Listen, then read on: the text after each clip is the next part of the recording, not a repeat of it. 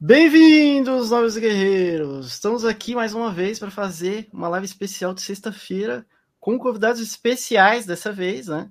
Tem o Junião do Mini Castle, Samuel Leite do Jogo Raro, jornalista também, fez aquele artigo sensacional da CBN que eu compartilhei para vocês. Muito bom. E temos já conhecido, vocês já conhecem muito bem, Grande Madruga.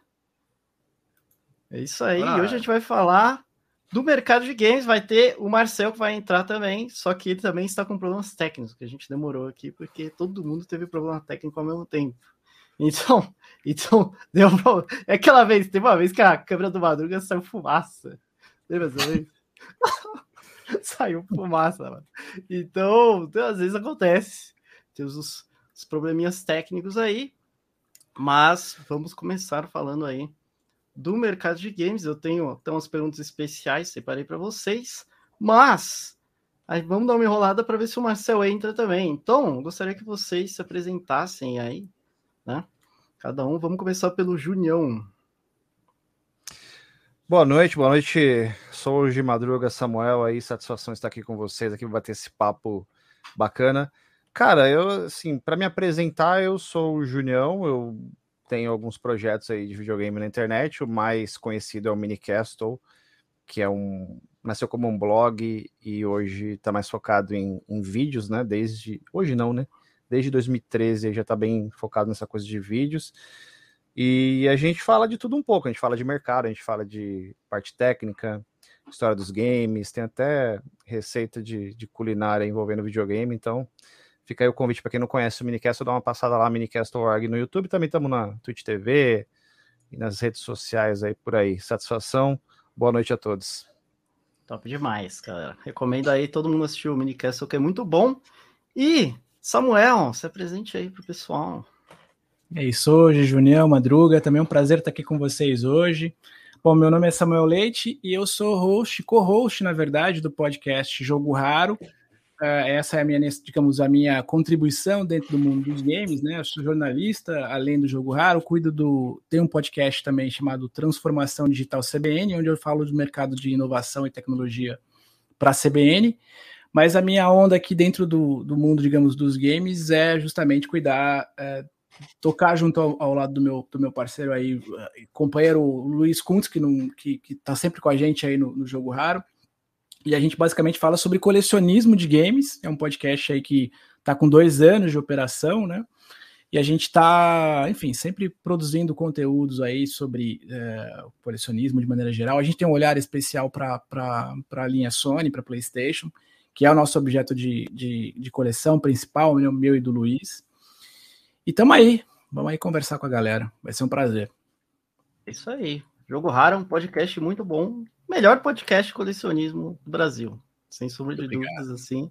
Então, se você não conhece, recomendo você assistir. E também tem no YouTube também, né?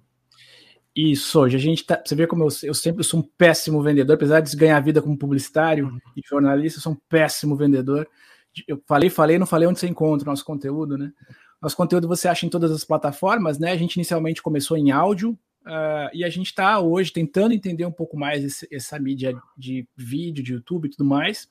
A gente também está gravando os nossos conteúdos em vídeo, eu e o Luiz, mas a gente é muito ruim para essa parada ainda, estamos aprendendo bastante, inclusive com vocês, a gente sempre está acompanhando os conteúdos que vocês produzem, para a gente é uma inspiração. E você nos encontra também aqui no YouTube, a gente procurar Jogo Raro podcast aqui no, no, no YouTube, vai encontrar o nosso canal, um canal modesto, pequenininho, mas limpinho e educado. Sim, é muito bom. E Madruga. É isso aí, galera. Boa noite aí. A culpa do atraso foi minha. Desculpa aí a galera. Boa noite, o pessoal aí do Minicast. É, boa noite, Soji. Boa noite, galera toda aí. Valeu mesmo. Tamo junto, vamos nessa. Isso aí. Preparou eu acabei já... de seguir aqui o jogo raro. Desculpa, acabei de seguir o jogo raro aqui que eu não conhecia, não, mas eu vou escutar porque. É bom. Deve, é deve bom. ser chiquérrimo esse negócio aí. Muito é obrigado. É Jogo raro também vou, também vou, vou. E é bem técnico, assim, para quem curte informação muito técnica, é bom demais. Para quem coleciona para valer, é muito bom. É, é, é, um, é uma espécie de. É só áudio, é, é, isso? É, a gente tem um canal aqui no YouTube também, a gente construiu recentemente. Ele tá pequenininho, aqui tá com 400 e poucos inscritos. Uh, mas a gente nasceu em áudio. Então a gente já está com mais de 70 episódios em áudio e o nosso. E a gente fala sobre tudo dentro de colecionismo. Já conversamos com uma galera que tem full set de algumas famílias, né? O, é, cara tem full set 3DS, tem full set de Vita. Uh, a gente fala sobre é, para a parte de conservacionismo, né? Como, como conservar suas coleções. A gente fez episódios especiais sobre consoles raros, sobre é, algumas linhas raras de, jogos, enfim. Convida, conversa com uma série, uma série de outros colecionadores. Então, no final do dia, nosso objetivo é, é, é dedicar ali uns 30, 40 minutinhos por, por, por semana para falar sobre é, como é que a gente é, enxerga o mundo do colecionismo de games. Pô, legal, cara. Porque eu vou adicionar que eu pego muita estrada, cara. Pô, isso aí é legal pra caramba o cara ficar acompanhando dentro do carro, porque não dá pra ver o YouTube, mas o áudio, o cara, pô, legal pra caramba, vou adicionar. Show. É não vou adicionar agora porque, como eu tô sem câmera, desde aquela vez que esfumaçou, eu tô usando meu celular como câmera. então é por isso que, que até me, atrapalhei hoje. e o Samuel também é especialista em Play 3, né, mano?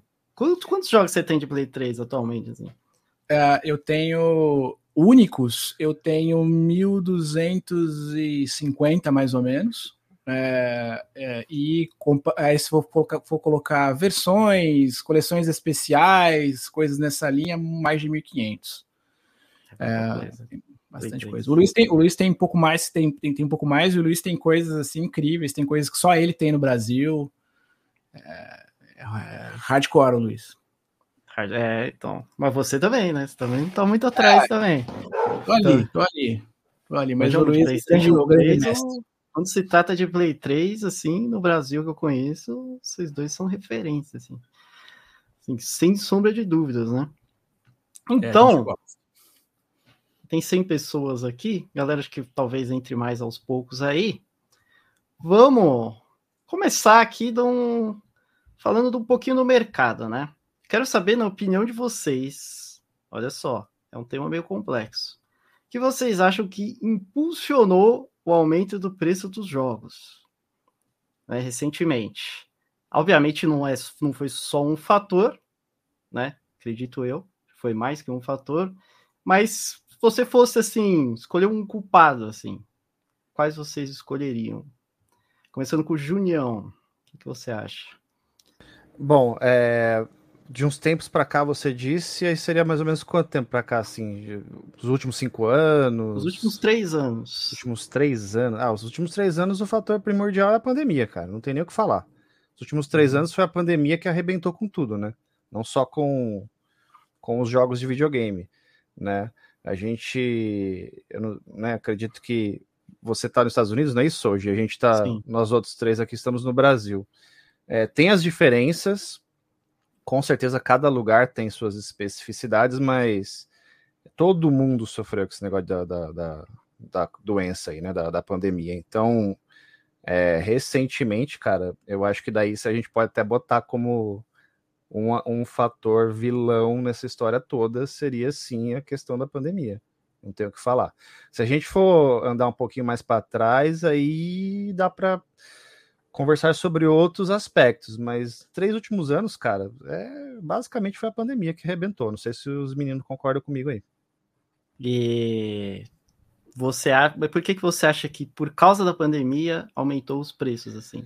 Qual seria o o que, que fez cara, as pessoas irem é... atrás dos jogos e aumentar então, o valor? Então, é... assim, a pandemia ela arrebentou com tudo, na verdade. Né? Eu acho que o, a, a, questão do videogame foi só um, um. É porque a gente está nesse contexto, então a gente vai falar disso. Mas eu acho que, que a pandemia ela arrebentou com tudo, cara. Basicamente todos os setores, posso falar pelo Brasil, não sei como é que tá no, nos Estados Unidos. Mas aqui, cara, aumentou absolutamente tudo. Tudo aumentou. Aumentou vestuário, aumentou comida, aumentou preço de material de construção, aumentou eletrônico, aumentou tudo, cara. Aumentou tudo. Então, eu acho que, é, é, aliado ao fato de que é, bagunçou a questão de. Eu não sei se a gente poderia ir muito por esse lado. Eu, eu, eu tenho um, um, pouco de receio, Soji, porque hum. quando começa a entrar muito na, na, questão política, eu prefiro não me não ir por esse caminho porque, bom, por motivos óbvios, né? Todo mundo sabe, Sim. principalmente agora, aí estamos aí às vésperas do Deve ter isso. né? É, então, então. Não, mas se você for só em termos econômicos, não tem problema. Na verdade, é... rapidinho, posso é, interromper, só falar um negócio? Por favor. Evitem a palavra elei e tá. o YouTube tá tirando por causa da eleição. Ah, Ops, por causa de domingo que vai ter lá. Enfim, vamos evitar, porque quando tem muita, muita coisa sobre, eles estão. Se for só, só se fazer falar de economia, não tem problema. Desde que. Não, não, mas é que tem um. Parece que o, o, não, não. o algoritmo dele tá pegando certas palavras que uhum. quando fala ei, lei. E não, não, eu digo em questão opinativa, assim, eu não. É. O pessoal não encana muito quando você vai só em economia, né? Quando você já dá uma opinião mais, sei lá, não factual, eu diria. Entendo. Aí eu acho que o negócio. Aí é da, da treta, né? Não, é, é, é, é assim, a gente... Mas se você for falar dados econômicos factuais, em relação a aumento de preço, assim, é, não, não, vejo problema. Assim. É, eu tô tentando aqui imaginar uma situação onde a gente possa fazer isso que você tá falando, Soji, mas eu não sei se eu sou capaz disso. Talvez os seus amigos aqui, o Marcel que tá para chegar, seja mais hábil do que eu nessa, nessa didática aí, nessa arte. Uhum. Mas é... vamos lá, tentando ser genérico. Desde 2020, até agora, houve um monte de, de, questões envolvendo restrições que a gente teve por conta da pandemia, né? Aconteceu a, a, a economia, né? Um, uns lugares mais, outros lugares menos, foi arrebentada, né? Não quero entrar nessa área aí de novo, né? Não, não, não é, não é essa a ideia, mas assim, para ser bem assim, é, é sucinto e objetivo, é, arrebentou com todo mundo, cara. Arrebentou, as pessoas perderam emprego, é, é, é teve Sim. gente que ficou em, teve que ficar em casa por conta de, de contágio e ficou prejudicado com isso, entendeu? É, existe, existiu todo um, um, uma questão envolvendo comércio online que assim teve que do dia para noite ser reinventada e tipo e, e, dobrar, triplicar, quadriplicar. Eu lembro que logo que a gente é, começou a sofrer sanções de questões de restrição de horário, de não poder abrir comércio tal hora e tal, é, muita gente foi procurar é, serviços online de supermercado e tal, e eu lembro que tinha um, um mercado aqui próximo da gente que fazia entrega, e a gente foi tentar ver quanto que, como é que ficaria para, sei lá, uma compra de supermercado para entregar, o, o, o, prazo mínimo que eles pediam era uma semana, entendeu? Então, assim, demorou muito tempo para poder. Você acha que a pandemia afetou, se teria afetado a oferta de games, no caso? Se a gente for não, fazer uma correlação não, direta. A oferta, não, não. A oferta, games. não. Assim, Porque, assim, talvez... se a gente for mexer com o aumento de preços, ou a oferta caiu ou a demanda aumentou. Não necessariamente. Mas eu entendo, a lógica vai por esse caminho. Mas uhum. assim, a, é, aumentou, aumentou a oferta? Não, não necessariamente. Talvez tenha aumentado ligeiramente por conta de que pessoas ficaram é, sem emprego ou ficaram numa situação econômica apertada. Teve gente que teve o salário cortado, teve a hora de trabalho reduzida, né? Aconteceu um monte de coisa. Então, assim, eu conheço pessoas, não sou uma, não foi uma pessoa, foram várias pessoas, que do dia para noite tiveram que se desfazer de, sei lá, uma, um percentual é, grande da própria coleção, entendeu? Então, talvez nesse sentido tenha aumentado um pouco a oferta. Uhum. Mas eu não tenho assim uma estatística, não tenho um estudo, não vi nenhuma, nenhum, nenhum post na internet com números apontando para esse lado, tá? É, o que eu quero dizer é o seguinte: a pandemia ferrou com tudo, com tudo, absolutamente tudo. E essa coisa dos preços de jogos aumentando, que foi acho que a questão que você perguntou, Sim. ela já vinha já tinha um uma tempo leve atrás. alta. Não, é leve. Se você fosse basear no price no mercado internacional, era uma ah, leve alta. Não, tudo bem. Tá okay. Aqui no Brasil não tem como é, saber, não, né, gente? Brasil, vamos, vamos assinar Brasil, pra gente é saber. É vamos assinar lá Entendeu? pra gente ter um price brasileiro. E se a gente tivesse um price brasileiro, a gente saberia qual que, é, qual que é a curva da alta do Brasil. No mercado internacional era uma leve alta, tava subindo, mas não era, não era, não era uma decolagem que nem aconteceu na pandemia. tava assim, de boa, dando uma subidinha, assim, razoável, assim, né? Aos poucos, assim, não era uma paulada na sua cara, assim, era um é um fenômeno, assim, especialmente complexo. Eu espero que vocês aqui me ajudem a entender isso. A gente está aqui para conversar e tentar chegar num acordo. Que, assim, é, o que você falou, Soji, que normalmente a gente vai, né? Se você falar de mercado e tal, você vai por esse lado aí. Aumentou, diminuiu a oferta, tem a ver com a demanda e tal. Tem uma, uma relação, uhum. né? Só que, assim, qual que era a previsão que eu fiz quando começou isso daí? Né? Isso aí eu digo 2020, lá para março, abril de 2020. Eu pensei assim, cara, vai ter muita gente que vai ficar sem trabalho, ou que vai, sei lá, perder um, uma porção considerável da sua receita, do seu poder de consumo.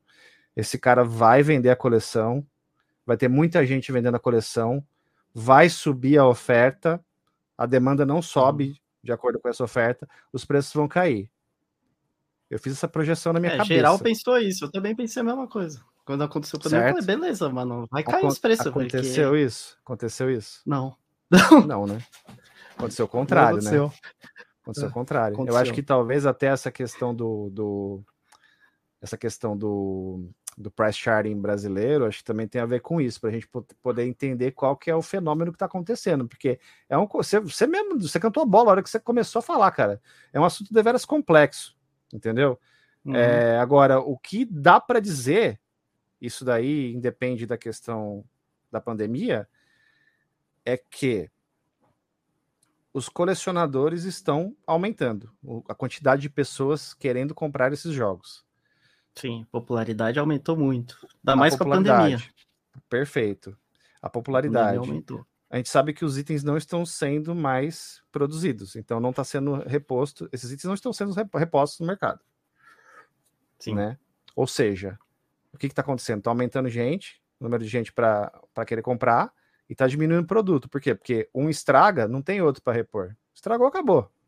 Um Super Mario World aí que né, o pessoal até tá falando, ah, não sei o que, 10 mil reais. Um, um, cartucho desse, que a gente sabe que é basicamente um cartucho que tem. Você tá andando na calçada, você tropeça no cartucho Super Mario World. Um dia, pode ser que a gente não esteja vivo para ver isso, mas um dia ele vai ser um jogo raro. Porque os, os que existem, eles estão acabando, cara entendeu? Não está sendo reposto. Talvez, Souji, é uma coisa que a gente não previu, é que teve hum. mais gente querendo, mesmo na pandemia, querendo começar nessa questão do colecionismo, do que de fato o número de pessoas que estavam abrindo mão dos seus itens. Pode ser. A demanda subiu muito além do que existia de oferta no é mercado. Possível, é possível. Eu não tenho. Alguém, alguém aqui tem esses números? Eu não tenho, honestamente. Se alguém tiver. O máximo é... que a gente consegue utilizar para observar o mercado é o price sharing mesmo. Né? Então. O máximo, assim. No é, Brasil é... não tem nada, não tem nada. Não tem o que fazer. Só. Chutar. Não tem, cara, não tem, entendeu? Então, assim, o que que, o que, que a gente orienta, assim? A gente recebe muito essa, essa pergunta. Qual a dica que você dá, ou que vocês dão para alguém que está querendo começar uma coleção? Cara, tem que garimpar e aproveitar é, oportunidades e não agir por é, impulso, entendeu? E evitar o mercadinho amarelo, porque o mercadinho amarelo é um lugar onde a loucura impera, entendeu? Então, assim, vai numa feirinha aqui, tenta ver naquela, naqueles sites mais assim, locais, tipo OLX, às vezes aparecem umas coisas. Eu comprei videogame muito barato nesses lugares já. Né? Inclusive videogames que eu dei de presente para amigos e tudo conseguir. Então, assim, essa é a dica. Agora, para responder a tua pergunta, Souji, uhum. eu, eu vou. Eu quero, eu quero saber o que, o Samuel que o Madruga vai falar, porque eu tô, tô, tô curioso. vamos, vamos lá então, Madruga. Que que você, se você conseguiria colocar um culpado do aumento Cara, dos é... ou os culpados? Na verdade, eu tenho vários culpados, velho eu tenho vários culpados. Primeiro, cara, a gente tem que ser bem, bem é, realista que há três, quatro anos atrás o dólar era 2,90, hoje está 5. 5 dólares, 5,20 para você comprar uma parada para o Brasil é caro para caramba, cara. E isso inflaciona o, dó, o dólar. Isso, o dólar inflaciona o, o transporte, Não. ou seja, né, o frete. Antigamente, quando eu pegava produto lá no Bahia, no Japão, eu, tenho, eu já fiz vários unboxing aí, cara. Tem muito eu jogo pagava... importado também, né, Madruga? Que os próprios lojistas importam do Japão, dos Estados Unidos, né? Não, não, exatamente. Ah. E... Mas a gente mesmo comprar lá, eu pagava. Eu lembro que o último vídeo, a última caixa pesada que eu peguei no Japão, eu paguei 80 reais. Quando o dólar tava. Eu, quando comprei um controle de Dreamcast, só o controle foi 80 reais. Na outra vez eu tinha pego quase 2 quilos, foi 100 reais, mais ou menos. Então, tipo, o, trans... o transporte ficou caro, o dólar tá caro. Tem os picareta medonho, né? Que os caras pegam Super Mario World vende a 500 pila, pensa que todo mundo é trouxa. E como o Junião falou ali, existem realmente itens que você já não encontra mais no mercado, né? Mas no caso do Super Mario hoje ainda vai demorar muito. E, tem, e, e, e é o cartucho mais. É, acho que eu chego a chutar que deve ter mais Super Mario World do que Super Nintendo no mercado. Provável. Agora, o Super sabe... Nintendo é mais fácil estragar do que o Mario World. Sabe, sabe uma coisa que também me, me deixa. Vou usar um termo aqui meio chulo, só você me permite? é, é, é, né? Me emputece. Me emputece o fato de ver cartucho de Master a preços assim que você fala, meu. Cara, no Brasil, Master System tem muito, cara. É mato. Não é, é mato, não tem que, entendeu? Então, esse, esse tipo de coisa, mas, mas desculpa, eu interrompi você, Madruga, manda bala. Não, não, mas é, então, é, isso aí é um debate. então, tamo junto. E, então, como você falou ali, para o Super Mario World se tornar raro, a gente tem que botar, sei lá, pelo menos uma década aí na frente, velho. É, tem, eu acredito que tenha mais Super Mario do que é SNES, né, cara? E você hoje, você no Mercado Livre, chega ao absurdo, né? Você falou do mercado amarelo, a gente consegue encontrar é, Super Nintendo mais o console mais barato que Super Mario World. Então é isso é um é, é bizarro. Isso é, isso é muito bizarro, porque eu tenho quase certeza que é, porque na minha cabeça eu entendo um pouco de eletrônica, um, conserto videogame, 20 anos consertando placa-mãe de notebook e computador. Mano, é mais fácil uma placa complexa, cheia de componentes, estragar do que um cartucho que é uma EPROM e um capacitor, velho. Então é muito mais fácil se estragar uma porrada de console e do, do que o Super Mario hoje. Então, ele tem praticamente um 1, né? O Super Mario World via em 90% dos consoles, poucos consoles foram vendidos sem ele. E ele tá mais caro que o console muitas vezes, cara. Então isso aí é um absurdo. Então tem um picareta safado sem vergonha. Tem o dólar, a pandemia que já foi citado, né? E eu acho que o público lá fora, você, o pessoal do eBay, o, é, o francês, o alemão e principalmente o japonês, olhou assim, putz, brasileiro é otário, olha lá, lá no Brasil isso aí custa tanto. Você acha que lá na Super Potato, nas lojas que tem lá no Japão, eles não sabem o preço que está sendo praticado no Brasil. Aí eles olham assim, vem um brasileiro aqui, vem... vou vender mais caro, vou botar lá no eBay mais caro, porque tem trouxa para comprar. Porque se você analisar como tá, como estavam as coisas no Japão, cara, tá caro lá agora. Porque o brasileiro e muito o americano também, a galera foi lá, começou a fazer a limpa no Japão. Aí no YouTube, como acontece, com um monte de gente coloca a culpa na, na, na, feira aqui do brasileira, a feira do rolo, o youtuber que vai na feira do rolo, também tem um youtuber aí, um monte de gente que comprava no Japão e falou para todo mundo. E o mundo inteiro tá olhando aqui no Brasil. Pô, lá no Brasil, né, o gel é ouro, mano. Então vamos vender. Lá, pô, até três anos atrás, você encontrava né, o gel no Japão a preço de banana. Era 400 dólares, mais ou menos. Entendeu? E, o, o 3DO, então, na eu, caixa, já, eu já vi 3DO a 50 dólares. Entendeu? Então, é... hoje você não encontra mais. Vá lá no Bahia, você não encontra mais. Então, eu acredito que o, a galera lá fora olhou assim: ô, os caras lá são trouxa, velho. Vamos aumentar essa parada aí que vai vender mais e vão ganhar mais. Na minha opinião, não sei se vocês concordam, mas eu acho que o mercado olhou assim: pô, Brasil cresceu, tá vendendo pra caramba, a gente é um a gente é quase um continente inteiro, né? Tem gente pra caramba aqui. Eu, a, o colecionismo se tornou moda no Brasil. e um monte de gente olhou. Tá ali a oportunidade, vamos vender caro para o brasileiro. Inclusive, um, eu tenho visto um efeito, não sei se é impressão minha, é, uns quatro anos atrás tinha muitos anúncios no eBay. Não vendo para o Brasil, não vendo para o Brasil, não vendo para o Brasil. Vários, Isso vários tá raro agora. Tá cheio de anúncio, você bota lá. Eu não vi mais. Para o Brasil eu não envio. É porque ele já sabe que aqui compra, velho. Tá ligado?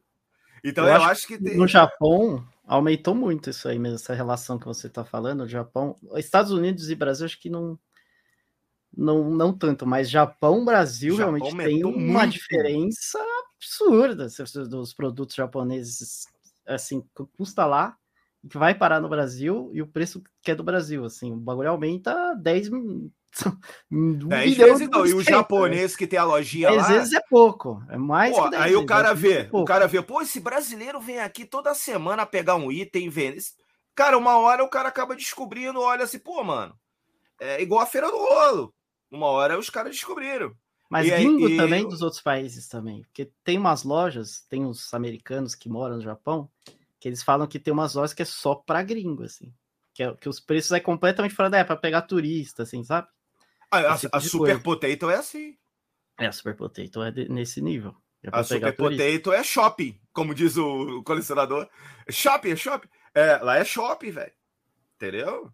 É como você, é, você pegar um Bahia, por exemplo, um item, principalmente sua junk, né?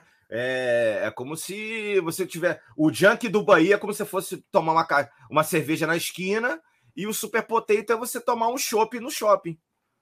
É mais ou menos isso aí, cara. Adicionar aqui o Marcel.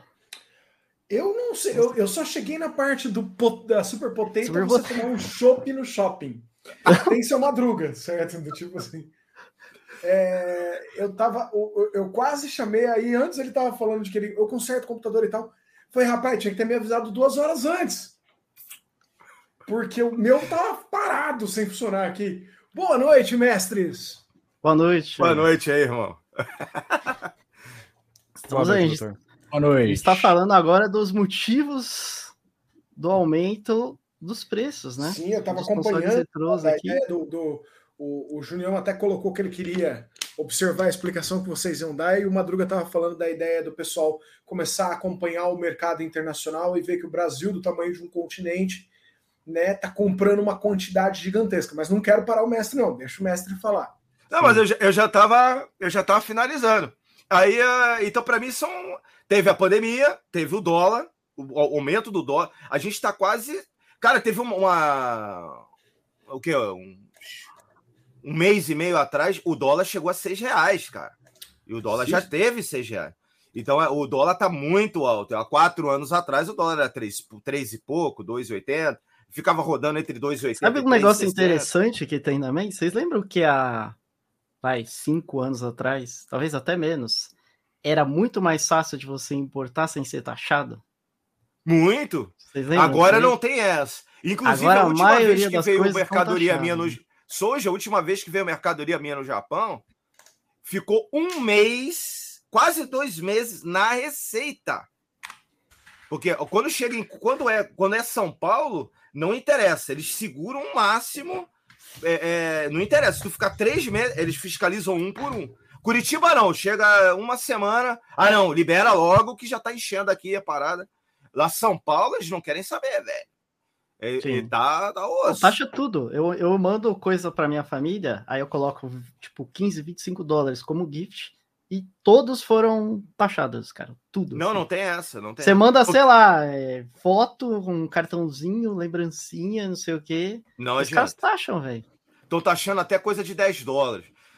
então o gift não tá, não tá funcionando mais. Esse negócio de não presentinho funciona. de gift não funciona mais. Se não for funciona. por São Paulo, tu tem que dar a sorte de vir por Curitiba. Aí tem que, você tem que ver a, a transportadora que está enviando. Eu sei que tá difícil. Manda uma caixa, já era, cara. Manda uma caixa assim num tamanho razoável, acabou pra você. Eu acho que depende muito. Assim, claro que alguém, alguém que, que tem um fluxo muito alto de importação vai poder dizer com mais precisão, mas assim, eu no passado, eh, em outras épocas, era a situação era melhor para mim, eu comprei muito, eu importei muito jogo, principalmente dos Estados Unidos. Tinha uma loja chamada, não sei se ainda existe, deve existir, chamada E-Starland, que eu, assim, eu fazia festa na época. Ainda do... existe, mas não é mais tão bom. Não é mais tão é boa. Na época do 360 e do PS3 eu comprei ela tem muito o, jogo. Ela tem o valor, o valor para gringos. Eu só... Ah, tem o valor para gringos. tem o valor para gringos. Eu Entendi. sei porque eu conheço os preços aqui. Tem aquele precinho, precinho para gringo. Entendi. É, mas assim, o que eu tenho percebido na minha experiência, eu vou, vou dizer, eu tenho é, importado pouquíssimo, pouquíssimo. É meio aleatório, sabe? Essa questão de, de que o Madruga falou de Curitiba aí, pode ser que seja isso mesmo, porque é, recentemente eu comprei um, um item, uma, né, um pacote lá da, da Play Asia e, e foi liberado. É, a Play, a Play Asia, então, mas é porque a Play Ásia vem de avião, né? Aí ela passa por Curitiba, né? Passa por ela Curitiba. vem pelo. E ela então, Curitiba não estão taxando. Mas eu já, já recebi muita coisa de Curitiba que taxou, assim, no passado, né? No passado. É, mas Enfim. é que como aumentou muito depois da pandemia, pelo que me falaram, eu tenho um conhecido uhum. tá. que é da Receita Federal. Não é de Curitiba, ele é lá do Rio, da Receita Federal do Rio. Diz uhum. ele que o, em Curitiba é, é por amostragem. Ou Sim. seja, entrou é um milhão de mercadorias, aí eles não têm gente suficiente, não, não tem como parar, não comporta. Então eles têm que liberar logo, porque o, o galpão enche rápido e tem pouca gente. Então eles fazem uma, uma pequena amostragem e vai passando. Sim, e não querem nem saber o que, que é. E vai. É, tem isso, com certeza tem isso, tá? Essa, essa informação com certeza procede. É, mas nessa coisa da amostragem é meio que um negócio assim de sorte, né? Já aconteceu comigo no passado. Roleta, ter, roleta russa. É, de eu ter importado assim é, do eBay um lote com, sei lá, 30 caixas de, de, jogos de Mega Drive, Super Nintendo e não sei mais o que. Caixas de jogos, caixas vazias. Custou 9,99 dólares. Os caras hum. me taxaram de tipo, né? não, não paguei, mas estavam pedindo lá, sei lá, na época, 120 reais para liberar um caixas vazias que foi nem 10 dólares, entendeu? Eu tive que fazer a requisição, explicar bonitinho. O pacote voltou para Curitiba, na alfândega, analisaram a parada toda e devolveram e isento, né? Mas essa coisa da amostragem, né? Só para só para dizer isso daí. Essa coisa da amostragem acaba sendo sorte, né? Esse pacote aí que foi liberado recentemente aí do que eu comprei lá da, da PlayAsia é, teria tudo para ser taxado, porque eu chamei um Astro City Mini, que é um desejo que eu tenho de muito tempo, né? E mais uns dois jogos de Nintendo Switch lá. E assim, o preço, né? Ia fazer um estrago se fosse yeah. taxado, mas não foi. Então. É, e pior que a gente quase se deu bem, porque há dois anos três anos atrás quase entrou, quase entrou uma lei de o que não fosse fabricado no Brasil não seria mais taxado. A taxa só seria para produtos fabricados no Brasil. Que Mas, faz enfim, sentido, é... né? Seria é. o, o, o, o, intuito do imposto seria isso, né? Justamente você proteger, proteger um item nacional. que está sendo fabricado aqui. Só que esses itens de tecnologia, e a última vez que a gente viu sendo fabricado aqui foi, sei lá, na, na época da reserva de mercado, e era tudo chupinhado, coxas, né? Era um negócio. Sem pagar royalties, sem pagar. É, entendeu? Nada. pirataria legalizada, basicamente. Né? Eu acho isso, eu acho essa percepção de. Bom, seria de fato o ideal, mas é, pensando que, que parte importante para movimentar o, negócio, o mercado como um todo é a arrecadação, é a premissa da arrecadação. Você abrir mão de uma arrecadação gigantesca, que deve ser essa, né? De produtos importados. É... Não, não tem nem, vixe do ponto de vista do governo. Não, mas na verdade, não, na verdade, não. Uh, o projeto seria 20% em todos os produtos. Você ia pagar 20% em todos os produtos. Então é uma taxa muito baixa. É, na verdade, Mas não é aí, zero. Aí seria uma taxa única para todo tipo: roupa, videogame. Desde que não fabricasse no Brasil. Que não fabricado aqui. Cara, a queda seria brutal de arrecadação. Brutal. Não, não seria, sabe por quê? Porque seria na fonte. Porque passa Brutal, muito mestre. produto sem. Brutal. Vamos fazer uma conta, vamos fazer uma conta rápida aqui. Você tá entendendo? Videogame, a gente não fabrica nada local. A gente não fabrica mídia aqui. certo? Vamos, vamos o máximo fazer... monta caixa em português. Máximo monta caixa. Nada. Certo.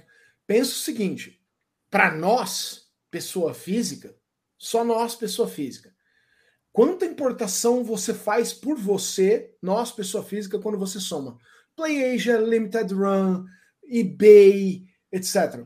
V vamos, vamos colocar que nós sejamos uma, uma fração de 15% do mercado.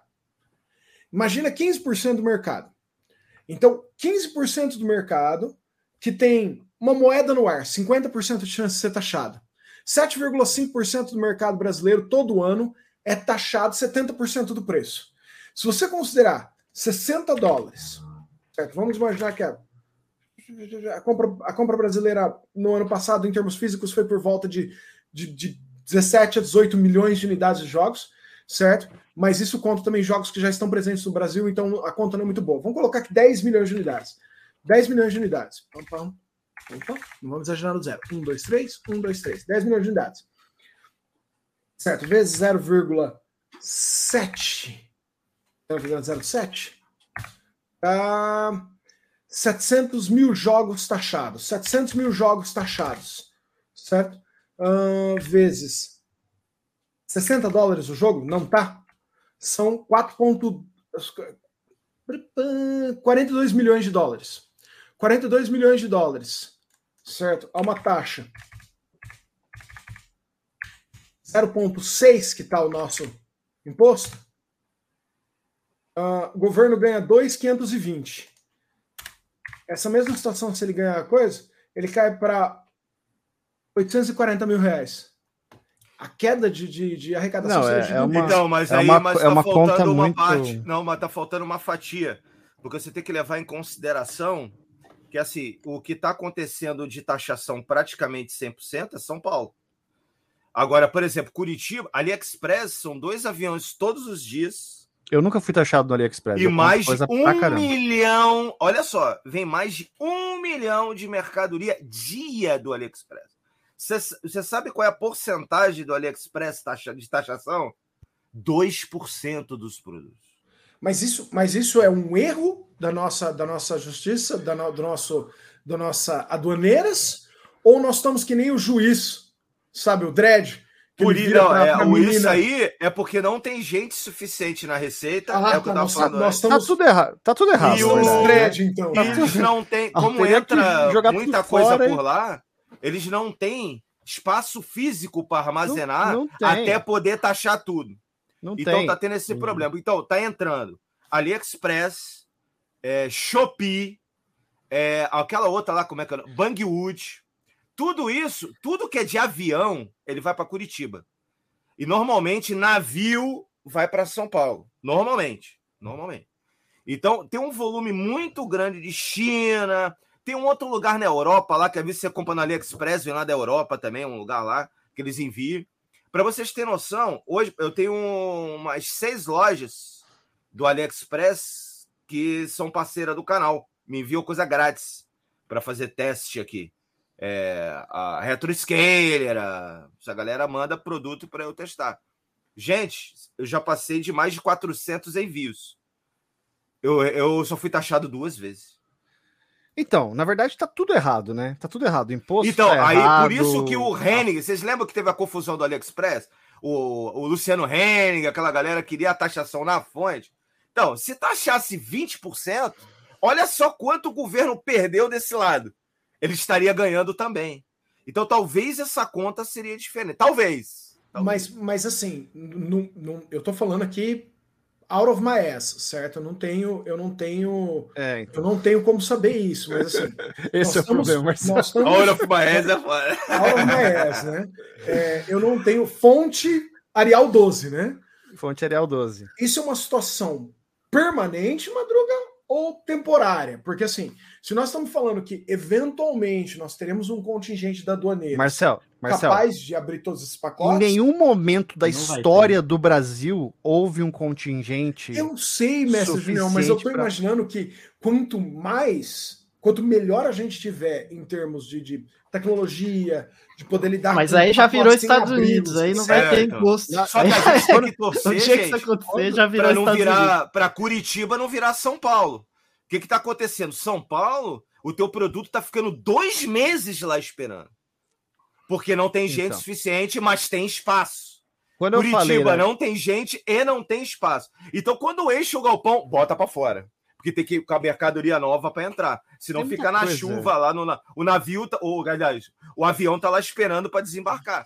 Então eles têm que despachar aquela parada. É isso que está acontecendo com o Banggood, AliExpress e a Eles são forçados Shopping. a rodar porque não tem espaço físico para guardar.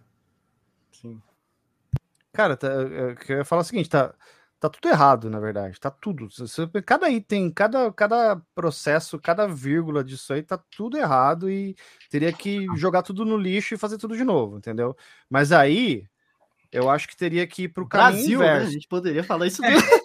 Isso que eu ia dizer o seguinte, pra mim tá tudo errado. Eu falei até pro Madruga, Madruga, reseta o Brasil, velho, reseta. Tá meteoro, tudo errado, vem, meteoro, vem! Reseta, tá tudo errado reseta, pra mim, é meio que o sobrenome do país. É Brasil, vírgula, tá tudo errado. Porque, de então. fato, isso serve pra qualquer premissa, né? Qualquer discussão.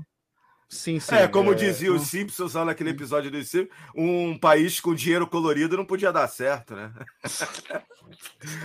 O dinheiro é verde no mundo inteiro. Aqui é Mas é o, o, euro é colorido então, pra caramba, não vem não. O euro é colorido. Mas aquilo é antigo, né? O desenho é antigo. Mano. O euro é colorido, pô. O euro é bonitão. Mas é, o desenho é, é antigo. O euro é lindo. O euro, nossa, delícia. Eu vou falar um negócio aqui totalmente utópico, mas é uma coisa que vem do, do fundo do meu coração e eu, assim, sem nenhum compromisso com nenhum cálculo out of my ass, eu digo o seguinte: a gente teria que ir pelo caminho contrário a isso, tá? A gente teria que ter condições de ter esse tipo de produto sendo entregue aqui de forma é, legalizada, certo? Com qualidade, como você tem, por exemplo, na zona da Europa, nos Estados Unidos, entendeu? De modo que a gente não precise mais importar certas coisas que são coisas assim, se for ver, não é engenharia de foguete, é videogame, é joguinho. Cara, o Brasil não tem tecnologia nem para fazer um CD. Cara, você vai comprar um, chip, um, um, um negócio desse tamanho assim, que é aquele tal daquele Amiibo que o Marcel adora, ele deve ter uns 400 na casa dele. Eu tenho uma meia dúzia. Eu tenho Cara, sete ou oito. Você não consegue, você não consegue comprar. Você tem que, sabe, você tem que procurar, você tem que garimpar, você tem que pagar preços abusivos. Então, assim, eu acho que Soja, acho que a gente eh, precisaria fazer um. Falta de traço. tecnologia no Brasil. Pô, é que nem o. Exemplo, minha esposa é cientista, né? Cara, todos os cientistas, boa parte dos cientistas saem do Brasil, porque o cara se forma. Aí ele vira, né, uma das mentes intelectuais do país. Você sabe o que, que tem para ele fazer no país? Nada. Nada. Eu não sei o que ele fazer, cara, porque não existe tecnologia Sojo, no país agrário. Brasil é um país agrário. O que você vai fazer? Você Nada. falou isso? Você hum. falou isso? Me lembrou a história. Assim, vou falar muito rápido para não atrapalhar assunto. Você me lembrou um camarada hum. meu, eu devia ter uns 23, 22 anos, conheci um camarada, o apelido dele era Chocolate. É, porque ele lembrava o slot do, do chocolate, do, do, Chocolate. Ele passou em primeiro lugar no ITA no Brasil. Em primeiro lugar no ITA. E ele passou lá no. Cara, eu juro para vocês, ele não começou o ITA, ele não foi estudar no ITA.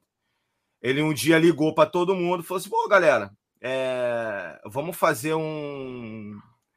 Vamos fazer uma despedida que eu tô indo embora do Brasil. Por quê, cara? Cara, passei primeiro lugar no ITA, só posso falar isso. Tô indo embora e vou. A Lockheed abduziu o cara, velho. Só falo isso. Mas é assim. Mas é assim. Abduziu. O cara a, a minha esposa, que... ela fez o mestrado, ela, ela, ter, não, ela terminou o doutorado, já foi para os Estados Unidos. Direto, assim. Terminou e foi. Foi desse então jeito. eles pegam os melhores, velho. Porque aqui ninguém. Pô, cara, ó, quanto médico bom tem aí, aí os caras ficam aí ganhando merreca aí no, no, no canto. É, não... aí se tu é bom pra caramba, alguém te chama, tu vai, maluco. E aqui tá acontecendo Sim, isso. E outra, mesmo que se te pagasse muito bem, é, você não tem tecnologia no Brasil, não tem local, local para um, um, gênio trabalhar, uma pessoa que é muito top trabalhar. Porque a gente não tem nada aqui, velho. Maquinário bom. Aqui não, como a gente acabou de falar, aqui não fabrica Não tem nem um salário bom. para você fazer um doutorado, minha esposa acho que ganhava era mil e poucos reais no doutorado. Negócio assim, eu pagava nem as contas de casa, velho. É, a gente está refletindo sobre um monte de coisa aqui, eu não consigo parar para pensar é, que existe um, um elemento que, que orbita e, e, e, torna tudo essa discussão nossa possível, que é essa ideia de não existe um projeto para o país, né?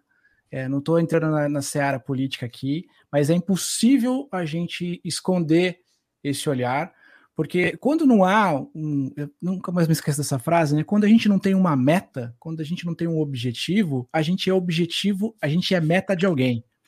Então, essa é a premissa, esse é o, é o, é o pressuposto de tudo.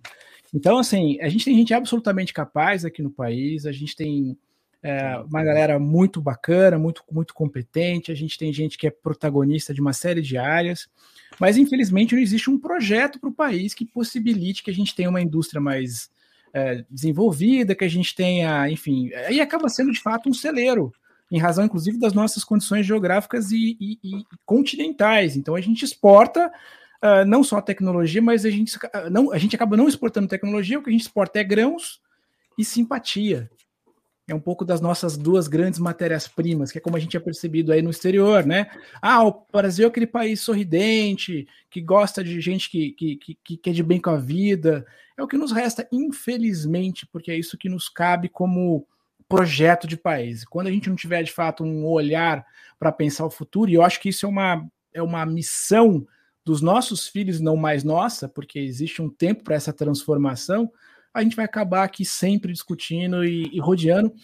E acaba que no final o que a gente vai acabar fazendo é dando um, dando um abraço coletivo, porque vira terapia, não vira um projeto de, de pensar de fato a evolução de tudo que a gente está conversando aqui, vira terapia. É, teve um cara que falou ali, o Pablo HB, HBBR. Aqui produz CD sim, da onde vocês tiraram que não? Produz CDs, é, o Pablo, o, é Paulo, Paulo, Paulo. É, cara, é, as máquinas são gringa, é tudo gringo, gringo tudo matéria-prima gringa. Quando você para fabricar o CD, você tem que fazer um é, a matriz ela é feita de uma espécie de vidro, eu esqueci o nome que se dá. A matriz que você coloca, você pega, por exemplo, um CDR, um DVDR, e você grava. Aí, a, part, a partir desse CDR, ou desse DVD, ou do arquivo, você cria um, uma espécie de, de matriz de vidro. Vamos dizer vidro, não é vidro, uma, uma espécie de matriz, que dali a máquina faz as cópias perfeitas ali. Ela vai, plec, plec, plec. Todas Essas máquinas, máquinas são todas gringas, operadores gringos, são tudo gringos. Não adianta você pegar tudo e trazer para o Brasil. O problema é que não existe a tecnologia no Brasil, a produção. Mas não é a tecnologia brasileira, é. não é nada. Aqui eu estou falando com você, esse monitor não é tecnologia brasileira, esse, essa câmera não é tecnologia brasileira. Quando eu estou falando. Mas, mas eu, tá eu sou obrigado isso, a fazer uma pergunta. Nenhuma passamos décadas, hoje eles estão despontando, usando a mesma metodologia que a Coreia e o Japão usou antes deles, mas a China passou anos produzindo sem ter tecnologia interna. Ah, mas agora ela tem até foguete, velho.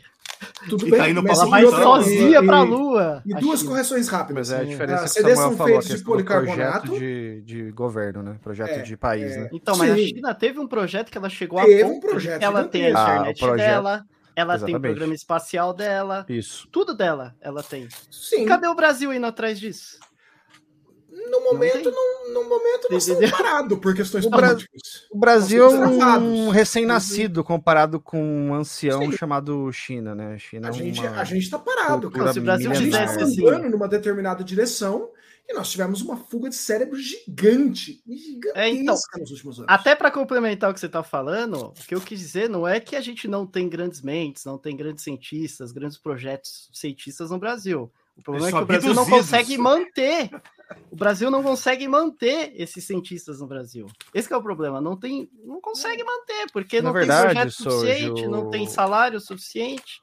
Aí o, sai do país. O Brasil não consegue manter profissionais de alto nível em nenhuma área, basicamente. Nenhuma né? área. Claro, você vai falar, eh, alguém vai falar assim: não, mas o meu tio, o meu vizinho, o meu irmão.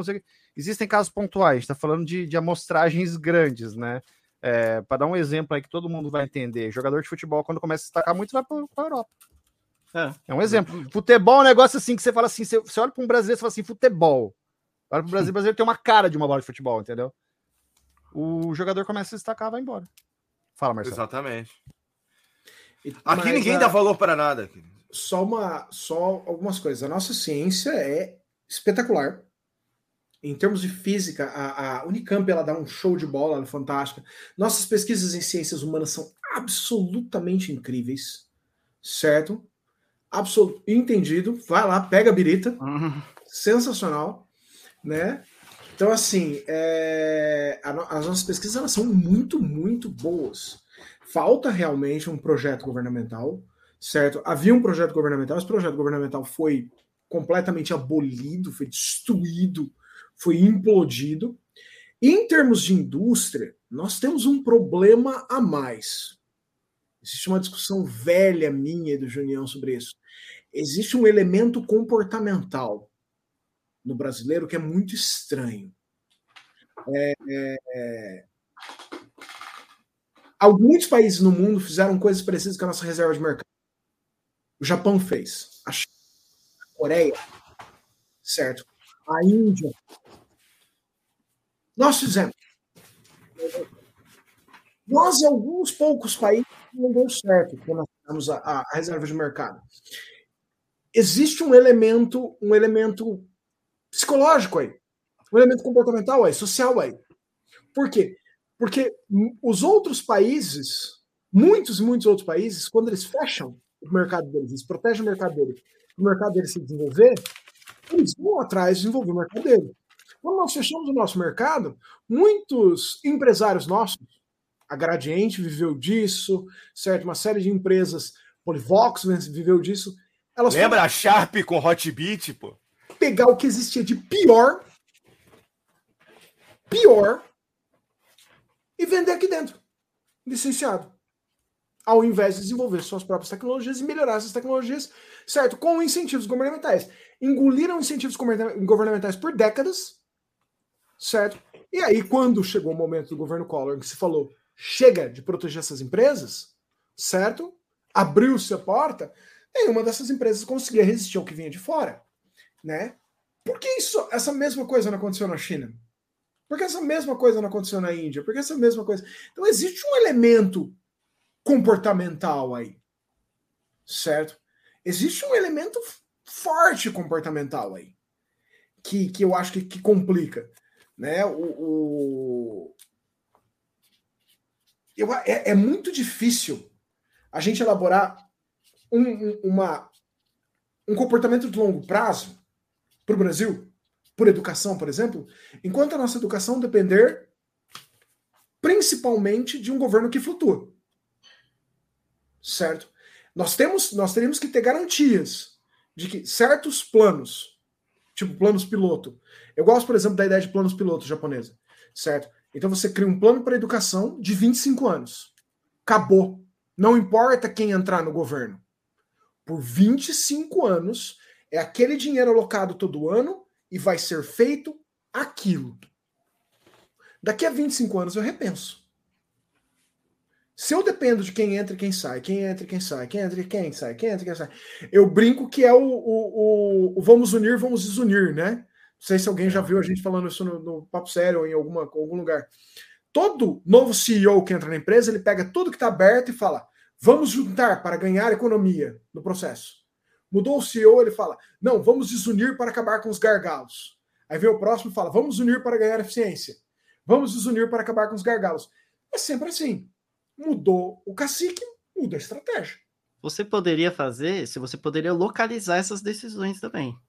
Que nem é nos Estados Unidos. Nossa, com certeza. Pô, tô contigo e não abro, Souja. Ah. Eu acho que, que os governos brasileiros deviam ser, no máximo, no máximo, a nível de região. Sim. Mas no máximo. E seria melhor ainda se, eles, se, se, o governo, se os governos estaduais tivessem absoluta e total capacidade de discussão de todos os elementos federativos dentro de seus, seus limites. Sim, todos. Exatamente. Todos. Aqui nos Estados Unidos também tem essa mudança de governo. Só que o problema é que aqui vai ter uma mudança, sei lá, na escola do meu filho, eu voto. Se vai acontecer ou se não vai acontecer. Você entendeu? Eu, eu, a gente vota orçamento em negócio local aqui. Tem votação.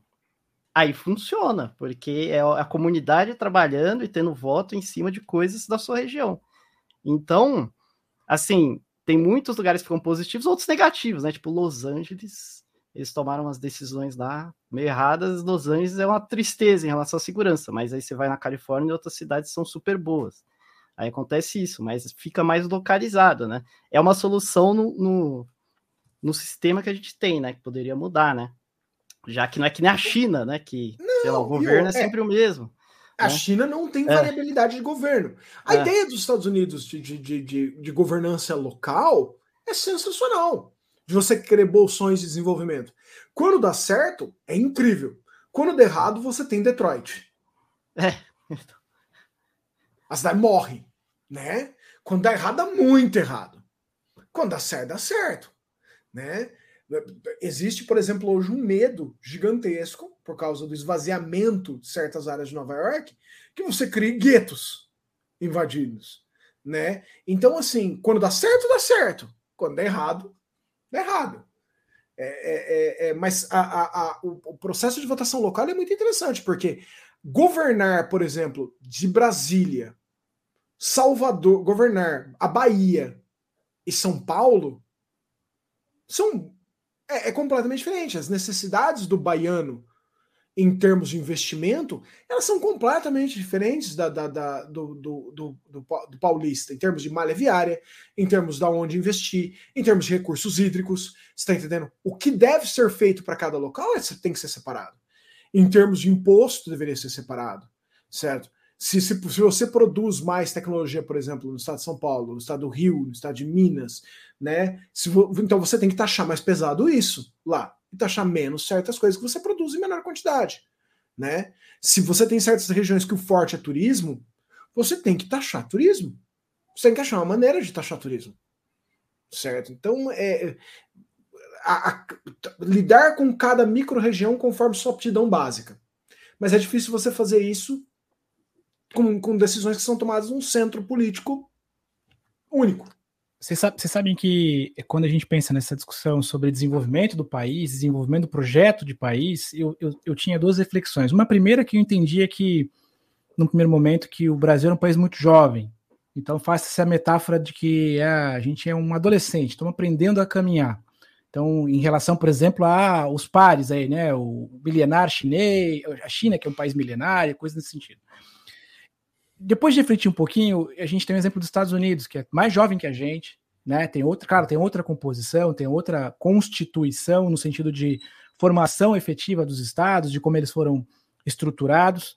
Mas é, é o, o, que eu penso hoje muito é que a gente tem uma característica, uma das, das características é, que nos torna um pouco diferente, um bichinho diferente no globo, que é o nosso tamanho. A gente é muito grande como, como, como, como, como nação e a gente tem variáveis enormes, assim, a gente tem estados e regiões que são de fato muito pobres e que, como federação, precisam ser é, de alguma forma também observadas e, e, atendidas.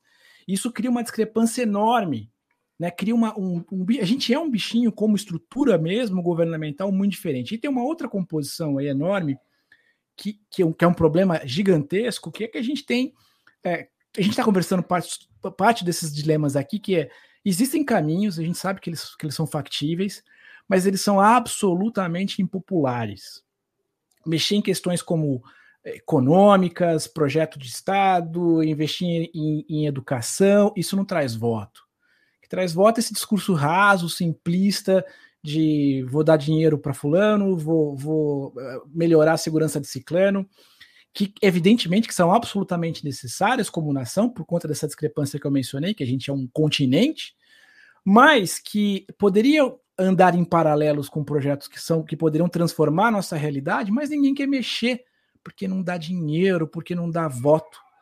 Então, meus amigos, é difícil. Por isso que eu falei que é uma, é uma é um desafio, uma missão para os nossos filhos, né? De alguém de fato encarar a, a, a, a a, a, bronca e falar: bom, vamos, vamos resolver. Eu não vou ser, eu não vou resolver, mas eu vou iniciar essa transformação.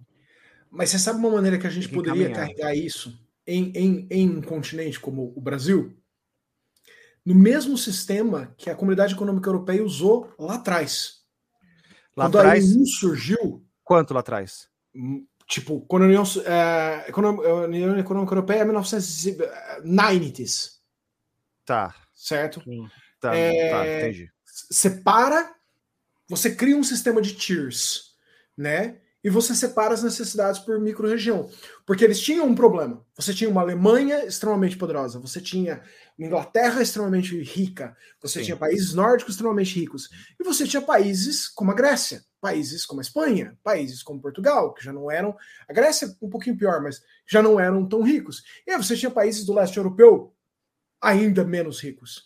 Então o que, que se criou? Criou o seu sistema de tiers, foi se aniquilando problemas unificando o processo e assimilando e treinando mão de obra.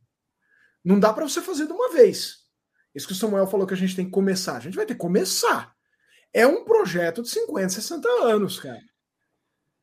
É, é um projeto de longo e que por conta dessa alternância que você comentou aqui, a gente não sabe qual que vai ser o andamento disso daqui para frente. E aí, voltando um pouco ainda no que o Marcel falou e que o Samuel falou, é, é difícil, é, é, é, até um pouco, até, até fico um pouco incomodado aí, é, peço até desculpa para os meninos aí, da gente estar tá aqui, né? Cinco pessoas claramente que gozam de privilégios incríveis e sempre foram assim desde de sempre, né? desde, desde que nasceu, conversando sobre coisa de preço de, de jogos antigos, sendo que se a gente pegar esse subcontinente chamado Brasil e separar nessas micro-regiões que o Marcel falou, você vai ver que tem gente que não resolveu o problema de saneamento básico ainda, entendeu? Então tem muito disso. A gente, a gente tá conversando. Hum. O Junião, me, o Junião me fez dar risada hoje no Twitter muito. A gente tá conversando, a galera tá falando assim: vocês é, não vão fazer papo sério sobre o fim do, do Stadia? Junião, você não vai falar sobre o fim do Stadia? Junião, galera, tem lugar que não tem telefonia, velho. A gente tá preocupado com o fim do Stadia, não tem telefonia, não tem, não tem 5G, não tem 4G, e a gente tá preocupado no fim do Stadia. A gente estava num bate-papo ah, com o Pedrux né, lá no Minicast terça-feira, essa terça-feira, e alguém falou, acho que foi ele mesmo que falou essa questão do cloud gaming, né? É... Aí eu falei o seguinte, sei lá, eu demorei 15 segundos para falar. Eu falei o seguinte, ó, cloud games é legal pra caramba, só que primeiro a gente tem que ter uma, uma internet boa, de qualidade, estável, que aguente, que você preço que você possa pagar, acessível para todo mundo. A gente tem isso? Não. Então vamos ver isso aí primeiro depois a gente vê o cloud. Porque o cloud hoje funciona muito legal para algumas pessoas. Aqui mesmo na, na, minha casa, quando a internet está legal, dá para jogar. É, é, recentemente veio um menino, é, um, um, garoto, né, que é, que é filho de um casal amigo nosso, queria testar o Forza Horizon. Eu não tinha aquela desgraça instalado. Eu, meu Series S não tinha nem espaço no HD para instalar aquilo. É, não tive dúvida. Falei, apertei o botão do cloud lá, menino jogou lá a noite inteira tranquilo, entendeu? Naquele dia dei sorte. A internet tava funcionando legal. Mas não é uma garantia que eu tenho, entendeu? Então, é, isso é uma gente... coisa que eu, te, eu tenho que. É. Eu, tô, eu tô na praia, no meio do mato, Rio Vermelho, Florianópolis. Eu tô no meio do mato, velho. Aqui tem gente que anda com cavalo e gado na rua. Sem sacanagem. Na frente da praia. E, cara, o xCloud aqui funciona lindo lindo. Tempo, toda hora que eu entro. A tecnologia é incrível. A tecnologia é incrível. Acho que o problema mais é, é de infraestrutura de internet mesmo. Mas realmente tem lugares, mas aqui em Santa Catarina, é, até as cidades pequenas têm internet no mínimo razoáveis, né? Mas você vai lá em cima do Brasil. Aí já era. Aí, Vou só fazer uma observação aqui. Tem gente reclamando que a gente tá falando de política, mas é impossível não falar de preço de jogo sem entrar em economia, e a partir do momento que a gente em economia, é tudo, a gente é, vai entrar em política. Tudo caminha junto, velho. É, avisei, é, tudo que é você comprar é tem a ver com política, velho. O Se jogo a gente for é falar de, de economia, que é preço, a gente vai entrar em política, porque quem deixa, deixa eu voltar pro tema. É os políticos. Deixa eu voltar pro tema, então. Vamos falar sobre governantes enfadonhos que proliferam um projeto de país estapafúrdio. Então, até vou dar um exemplo. Por exemplo, é, a maioria dos jogos, beleza, são importados. Boa parte dos jogos são importados e tal. Você foi pensar em Play 1, Play 2, etc. Olha só, o dólar tá alto, não, não tá alto? Quem que são as pessoas que mais se beneficiam com dólar alto? setor agrícola. Certo? Setor ai, agrícola. Eu sei por que, que eu sei disso, porque meu avô tem duas fazendas em Goiás, grandes. E o pessoal lá da cidade tá, tá batendo palma, pulando de felicidade com o dólar alto, entendeu? É, se tiver umas offshores então, aí, informações privilegiadas, é. você também está bem nesse rolê. Então, é, se assim, tiver umas offshore, be... então, tá aí quem, quem, quem, quem que roda com isso? É o pessoal, é a gente que compra games, entendeu? Então, é, é impossível desvincular é, o preço do jogo com a economia e, consequentemente, com a política. Porque tudo é ligado, entendeu? Então, se a gente for entrar numa num debate complexo, que nem a gente está entrando aqui, a gente não está tá falando assim sobre só oferta e demanda, a gente está falando de tudo relacionado a, a questão de preço no Brasil, não, mas tratando de Brasil, se a gente for entrar no Brasil, aí é impossível, né? Não entrar no tema da política, não tem como, gente, porque você paga porque o governo te deu uma situação para você pagar as coisas, entendeu?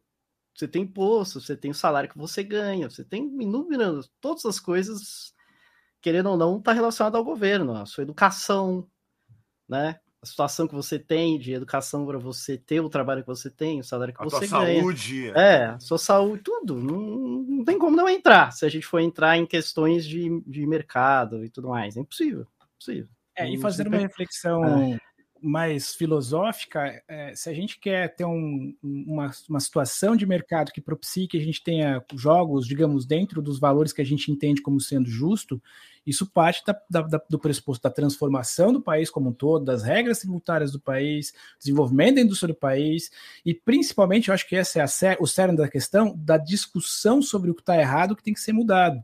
E é isso que a gente está fazendo aqui. Né? Então, existe uma reflexão que antecede a transformação. Então, acho que é essa parte importante do, do movimento. Exatamente. Se a gente for entrar numa solução ainda, lá, o que, que, poderia ser feito, né? Aí não é impossível também não entrar em política, né? Tanto é. que uma das soluções que eu até coloquei não é uma solução, mas é um negócio que ajuda é o aumento da informação em relação à venda dos jogos, que é um negócio do Project brasileiro. É um negócio que ajuda? Ajuda. Resolve? Não. Realmente. Não vai resolver vai ajudar. Porque você vai saber o que você vai estar comprando, quanto que vale realmente. Você não, não vai é. ajudar, é. mas pelo menos a pessoa vai estar informada.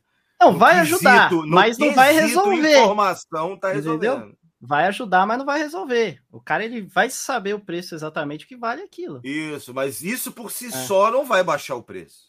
Quando você pensa também, de novo, entrando na questão política e tudo mais sociológica, quando a gente pensa nesses movimentos todos aí de insurgência, né, de países que são muito afetados por, é, enfim, por estruturas é, muito autoritárias ou ditatoriais, o que, que os caras fazem para manter o governo?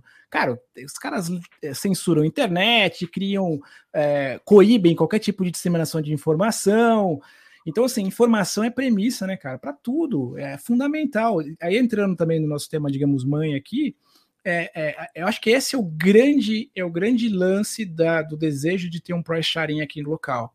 Porque a gente sempre fala, eu ouvi, eu venho acompanhando o movimento todo já um pouco como uh, ouvinte, de certa forma, tive a oportunidade de conversar contigo, né, hoje pela rádio, e, e, e, e muita gente me procurou para falar sobre esse tema. Ah, mas você acha que é isso mesmo? Não sei o quê, porque isso vai criar uma bolha, vai criar todas aquelas pseudo-falácias que a gente sabe que, que, que o pessoal acaba usando como argumento para dizer que não vai ser bom ter, o, ter um guia que não é uma tabela, né? Que é um elemento referencial para tanto. E a premissa é uma só, é informação. Com essa informação você toma a sua decisão, né? Não é a imposição a partir de um preço disposto que vai, fazer, vai te obrigar a comprar algo. Mas se você tem ali um preço, você tem uma informação que vai fazer com que você tome uma decisão de compra ou não. Mas hoje a gente compra ou não sem informação. Então Exato. é só para agregar, né, cara? Não é como um pedágio que você é obrigado a pagar. É. Igual uma, é, é o maior exemplo para isso, embora chame-se tabela, né? Tem a tabela FIP. Por exemplo, você tem um carro em casa, você pode olhar lá, ah, é, a primeira coisa que todo mundo vê, pô, vamos supor que dentro da tua cabeça ele compra, ah, quero comprar um Corolla. Aí você, pô, mas quanto será que custa um Corolla? Aí, primeira coisa que você faz, tabela FIP. Então você vai lá olhar. Mas você Quando pode eu saí do Brasil, eu tinha um Corolla. Quando eu saí do Brasil, eu tinha um Corolla. Eu vendi ah, é? meu Corolla. Adivinha onde eu vi o preço do Corolla para vender ele? tabela, Na tabela FIP. né? Não existisse a tabela FIP, eu não ia fazer a mínima ideia de quanto valia. quanto ele eu ia custava, porque chegar Tem o ano que ele foi Aí o cara ia falar fabricado. pra mim 15 mil. Aí eu falar, ah, beleza. Eu não ia saber. Hoje, hoje em dia, tudo que é carro é praticamente completo. Mas teve até pouco tempo no Brasil, tem carro com vidro, sem vidro, com, com ar-condicionado, sem ar-condicionado.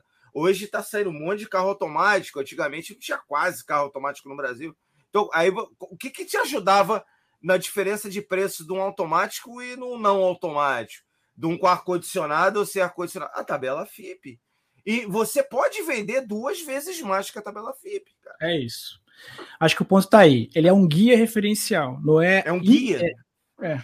Ela, ela é uma informação para te ajudar na sua tomada de decisão. Ela, informação é diferente de imposição.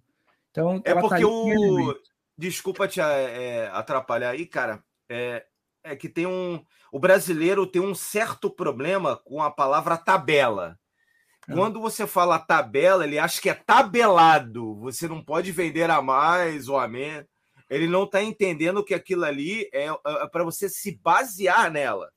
Não é para você obrigatoriamente usar aquele preço. não tem como, porque nós não somos o governo federal, né? Não, Exatamente. não tem como e ainda tem um outro coisa, porém. porque é impossível. E ainda tem um outro porém. A tabela em si, a FIP, ela, ela, ela, ela dá aquilo ali como um carro, vamos supor, um carro perfeito. Mas é- aí tem um arranhado, igual um videogame, ele vai ter o, a label estragada, vai ter. Vai estar lacrado ou não, ou vai vai estar arranhado ou não. E a, e a Pintaram, gente não leva em pintaram. consideração isso do price sharing também. Por Exatamente. exemplo, sei lá, eu chego numa loja aqui e aí tá a case toda detonada. Eu penso, pô, isso não vale o price sharing. Você entendeu? Aí eu pego um jogo mint. Se ele estiver acima do price sharing, aí eu penso, ok, cara, esse jogo tá mint, ele tá zerado. Entendeu? Então compensa eu pagar um pouco mais do que a média do price sharing, né? Então, lógico que você tem que levar essas coisas em consideração. E quem mora aqui considera isso. Eu acredito que no Brasil também irão considerar, obviamente. Se o cara tem um produto que tá zero bala, ele vai cobrar mais caro, com Sim. certeza. E outra, é, você vai continuar pagando mais em lugares que sempre são mais caros, né? Você não vai pagar o price share numa loja de shopping.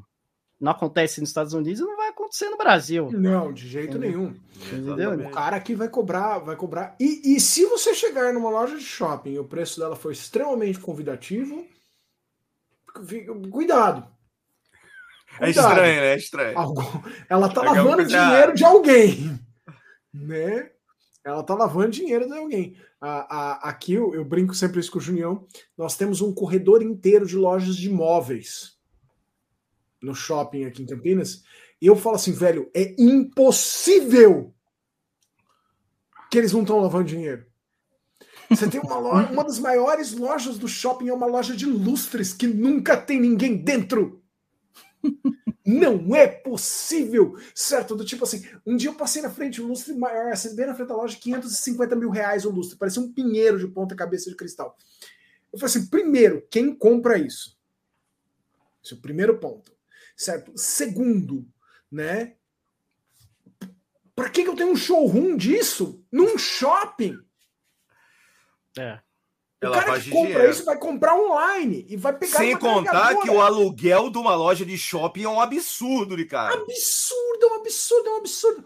É um absurdo total, assim, você tá entendendo? E, tipo, a- aí a pessoa às vezes fala assim: "Ah, não, mas eu nunca acho nenhuma promoção de videogame nas lojas de shopping que eu vou. Ô, amigo, loja de shopping não. Loja de shopping você vai se você tiver, sei lá, caçando um amiibo específico que você não vai achar. Que às vezes você vai trombar lá quatro vezes o valor do amiibo, mas é o único lugar que você vai achar ele. A última vez que eu comprei um item de videogame num shopping é, de um jeito aceitável foi quando eu comprei um Mario Kart do Wii. Foi a última vez. No lançamento. Lançamento. Olha, Não- jogo não foi no lançamento. O jogo que eu comprei em shopping foi o Last of Us do PlayStation 3 no lançamento, que tinha um preço bom porque era da Sony, né? Então no lançamento até tinha os preços bons e jogos de 3DS, que a Nintendo tabelava em 150 reais, não sei se vocês lembram. Então você ia no shopping e era 150 reais no shopping. É, aí a, a- com, com, com o preço tabelado, sim. Ah. Você ia numa, numa, numa cultura da vida, Agora pode falar, né? O Frota não morre mais, porque a empresa não existe, mantém uma porta aberta, pode falar o nome. E ao, o, você ia numa cultura, o preço era tabelado, né? E aí, tipo, nossa, tipo, era legal pra caramba. Mas é. fora dessas situações, não tem como.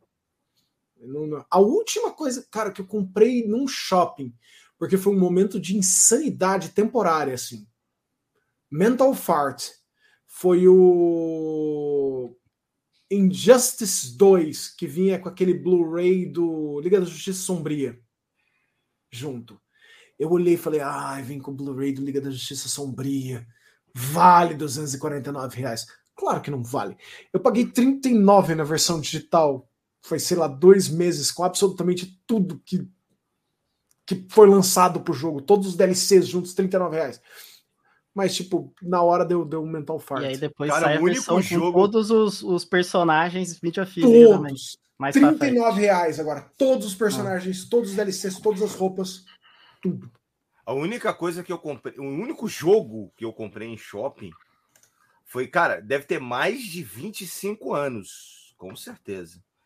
Eu tava entrando, eu morava no Rio ainda, né? Que eu moro em Santa Catarina, nessa época eu morava no Rio, lá na do Governador. Eu tava lá no Shopping da Plaza e eu vi, não sei é, os valores, eu não sei dizer, mas eu gostei do valor que, eu, que, eu, que o item estava vendo e eu adorava aqueles jogos. Eu comprei um. Isso aí, cara, acho que devia ser 98, 97, sei lá. Era um pacote com 10 jogos da da LucasArts, cara. Nossa. Aí tinha Full Throttle, Uau. Indi é, Indiana era Jones, Last Crusade. Era um leque de CD, assim, né? É. Era uma caixona grandona, enorme. E tinha os, os CDs não tinham caixa. É, é, o, o, era uma caixa grande, assim, na frente era transparente, infelizmente não tenho mais. E os CDs eram encaixados assim, ó, os 10 CDs. Aí tinha Full Throttle, Day of the Tentacle, é, aqueles jogos ah, Click and Point lá, é point and click, né? Indiana Jones and the Fate of Atlantis. Fate of Atlantis, eu, Day of eu tenho essa caixa. Eu tenho essa caixa. É e Loom, o... Ah, não, não tinha Loom. Não, Loom não tinha. É... Tinha aquele do, do Sun Max. Sun Max. Não, o que eu tenho tem Loom. O meu tem Sun Max, Loom, Manic Mansion. O meu não tinha Loom, não. Day of Tentacle, uh, Indiana Full Jones and the Fate of Atlantis. Monkey Island 1 e 2. Uh, não, o meu só tinha o Curse of Monkey Island. O meu tinha um Monkey Island 1, 2, Full, full Throttle, é, Sun and Max. Pá, não vou lembrar os 10 jogos. Mas enfim, é a única coisa que eu comprei. Que eu li o quê? Os 10 juntos a preço de um, praticamente. Aí eu falei, cara, aquilo ali, para mim. E era dublado em português. É, era, aliás, desculpa. Era o áudio original, era legendado em legendado português. em português. Coisa legendado mais linda aquilo ali. E era, era uma caixona, era, assim. Era maravilhoso. Você clicava no Cuben nas coisas, ele falava assim: Eu não vou colocar isso na minha boca. Né? É, isso aí mesmo. Eu não vou colocar isso na minha boca. É, então. Respondendo aqui, ó. Pô, é a última coisa que. Aliás, acho que é a última, não. Acho que foi a única coisa que, de game que eu comprei em shopping. Foi esse. É, eu também foi o, foi o Last of Us. Foi... Mas é, quem é colecionador e sabe dos preços não vai comprar no shopping, né, mano? Né? Ah, não, o Coajuaro falou em Maniac Mansion. No, no mesmo disco do, do Death the Tentacle, é, tinha um Maniac Mansion também. É o Maniac Mansion é o primeiro, né? O Dead of the Tentacle, o Maniac Mansion 2. Aí tinha lá. Tem também, é com continuação, que tem viagem é, no tempo. É, vou falar. Sim. Então, galera, vamos responder aqui a pergunta. O cara perguntou o que vocês já acham de outros youtubers que estão atacando o movimento que vocês criaram. Acham que é falta de entendimento ou seria falta de caráter? Pois para mim está bem claro o objetivo. Eu acho que se tratando de youtubers e grandes lojistas, é falta de caráter é, é falta de caráter. Porque eles sabem o objetivo da, da campanha, eles sabem. Agora, tem muitas pessoas que não fazem parte desse meio e tal, né? Que aí é falta de entendimento mesmo. Tem muitas pessoas que não entendem qual é a proposta, como é que funciona. É, mas se tratando de youtubers lojistas, aí dá conflito de interesse. A partir do momento que dá conflito de interesse, aí a pessoa vai ser contra utilizando várias falácias, várias mentiras, né? Que eu fiz o vídeo rebatendo todos esses argumentos aí que os caras utilizaram, né? Saiu uns cara lá que fez uns vídeos lá de patético que ninguém assistiu. E, e aí e teve o lojista lá, dois lojistas ficaram bravos, é isso. E aí, Madruga, quer agregar alguma coisa? Ah, eu gostaria, cara. É... Na verdade, não dá nem para chamar de youtuber lá, que, que quem tava atacando é só canal pequeno, se muito minúsculo. O canal pequeno patrocinado por grupo de Facebook. Né? Exatamente. Não, e é o, não é patrocinado, aquele cara lá, ele é. É administrador de um grupo de Facebook. Um grupo é. lá, é... tal. Ou seja, Mas, conflito de interesse, né? Porque ele ganha dinheiro quase. É, conflito de interesse. Então... Só que é um conflito de interesse, na minha opinião, é burro. Porque se você ficar só aumentando, daqui a pouco nem o próprio lojista vai conseguir comprar mais para ter margem de lucro, velho. Porque se todo mundo ficar nessa onda que tudo é caro, daqui a pouco todo mundo vai. Hoje todo mundo tem WhatsApp, tem Mercado Livre no, no aplicativo no celular tem tudo. Foi o que aconteceu. Tá aí, olha a feira do. Você pode ver qualquer vídeo de feira do rolo que o pessoal fazia faz fazia vídeos antigamente. Ah, é muito bom comprar uma feira de rolo para vender, o caramba. As feiras de rolo hoje está tudo caro. Vai acontecer, ah, não só feira de rolo, como tudo, num total. Então, se todo mundo ficar amplificando o preço, mano, daqui a pouco, nem o lojista. Então, eles estão enterrando eles mesmos, cara. Então, a você questão... tendo price charge é que o price sharing não vai atrapalhar o lojista e nem o grupo do Facebook. Muito pelo contrário, vai ajudar, porque o cara ele vai, o vendedor ele vai saber qual é o preço que ele vai poder colocar nos produtos. Exatamente. E as outras pessoas também vão ter mais confiança na hora de comprar, né? Então, por exemplo, aqui nos Estados Unidos, cara, eu, já aconteceu mais de uma vez. Você vai no lojista, você pergunta o preço do item que não está com preço, ele vai, pega, abre o price sharing, vê o preço no price sharing, faz o, a conta do lucro dele e coloca o preço. Você entendeu? Qual é a lógica hoje do Brasil? É mercado amarelo. O cara não sabe o preço, é. abre o mercado amarelo, olha lá e taca o preço dele. Então esse é um problema de fato. Só que o problema é que ele vê o preço dos itens anunciados, não dos itens vendidos. Aquele, aquele preço Exato. que estaria no Mercado Livre não reflete a realidade do quanto que as pessoas estão dispostas a pagar. Então, a partir do momento que o lojista tem a informação, ele vai vender muito mais fácil o produto. Claro. Ele não vai e ter também tem os... encalhado lá, porque ele já vai colocar o preço exato, mais o lucro dele, do que as pessoas querem pagar para esses produtos. Exato, até porque o fato dele colocar um valor que está ali, que em tese é maior, não é pressuposto que ele vai vender, né? Sim. Muito pelo contrário, pode ser que o cara fale, puta, tá, tá fora do meu bolso. E se ele, se ele trabalha um preço do, de referência que está se praticando no mercado, a possibilidade dele vender é maior. E outra, é uma referência, ele pode colocar o preço que ele quiser. Acho que esse é o grande lance. Os caras ficam pensando, não é uma imposição, não é a tabela da Tsunami, não é o. o, o cara Caraca, Tsunami, cara, agora tu desenterrou. Caldo Sarney.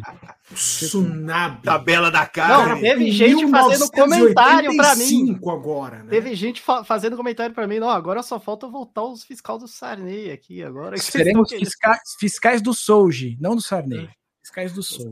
Os fiscal do Souj aqui para colocar o preço. Então, Mas eu tenho visto também, cara, até youtubers pequenos falando disso aí, cara. E dá para ver pelas falas do cara que o cara não entendeu e não Entendi. consegue entender nem o que é o price sharing.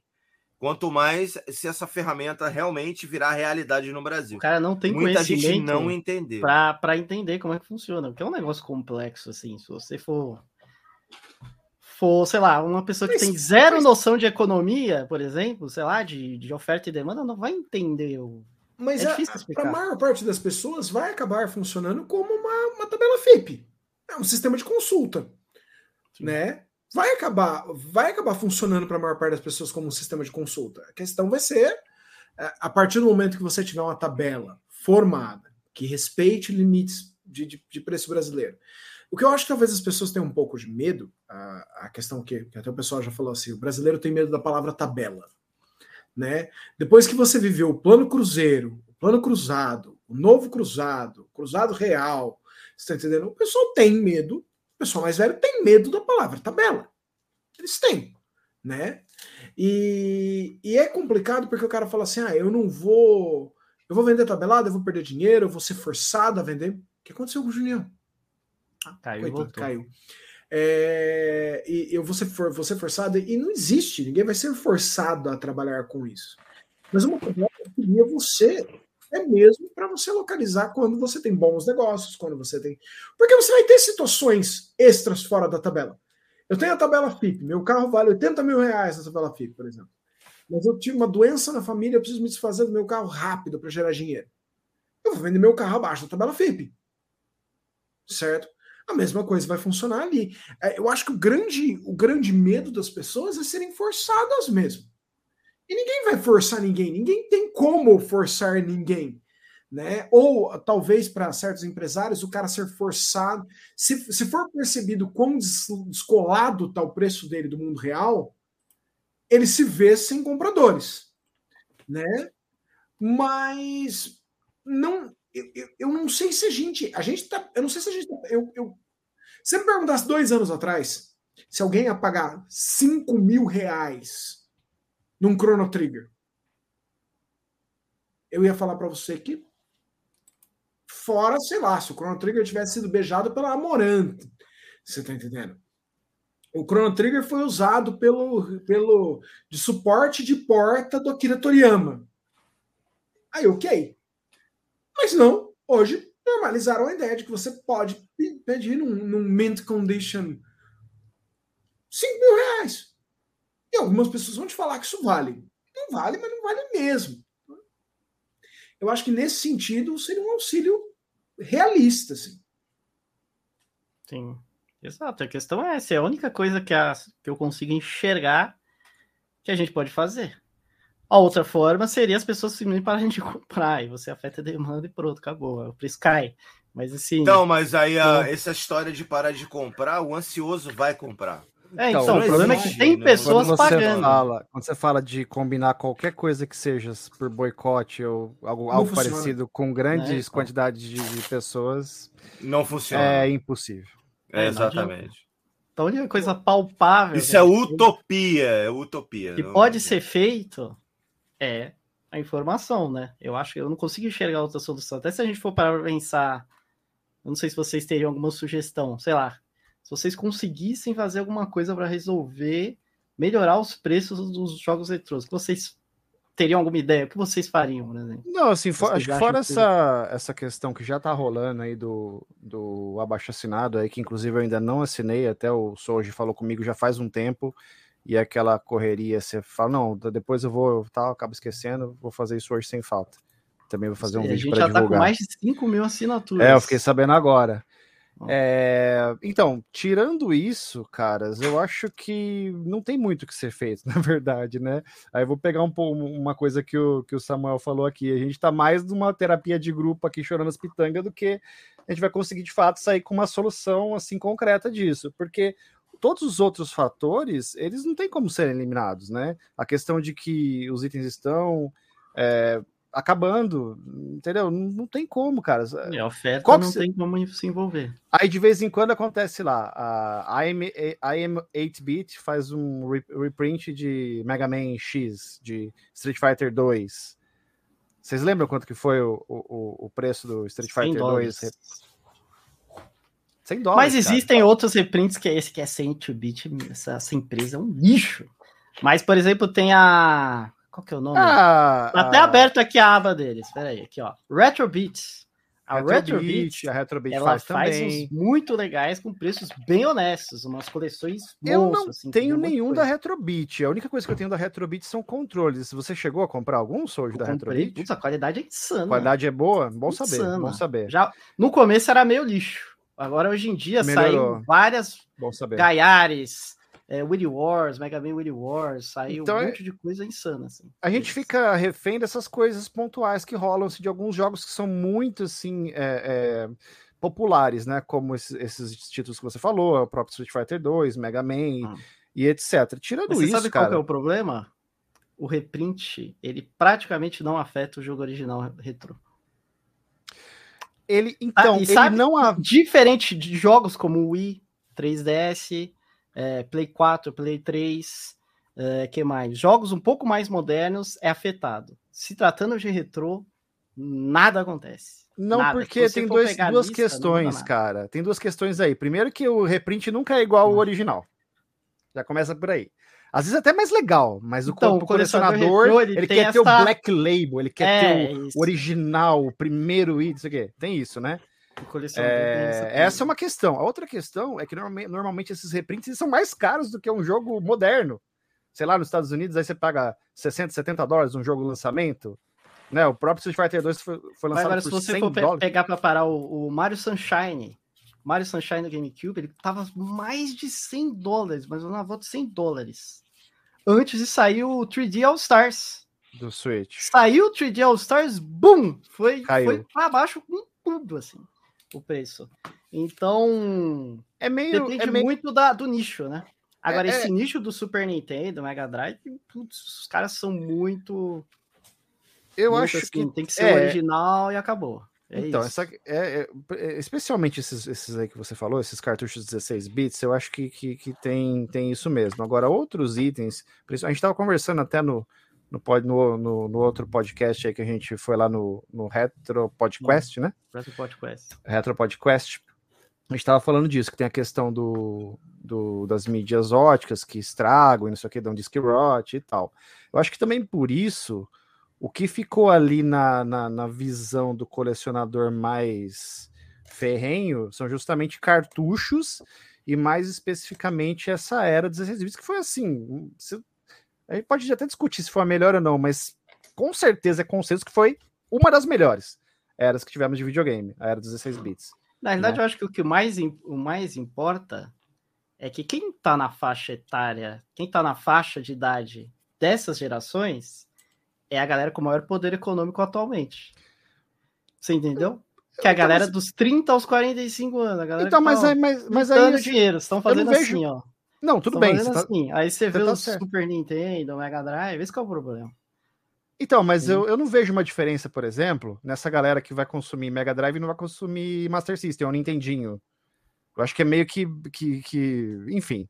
Mas, mas o Nintendinho, lá. Nintendinho e Atari tá em queda. Essa geração já tá, indo, já tá saindo do, do ciclo do, do console da idade do pessoal já tá se desinteressando. O Atari, Bom, o Atari, já tá, teve o Atari tá começando a cair muito. Teve uma muito. época que Nintendinho era ridículo muito. de caro, ridículo de caro.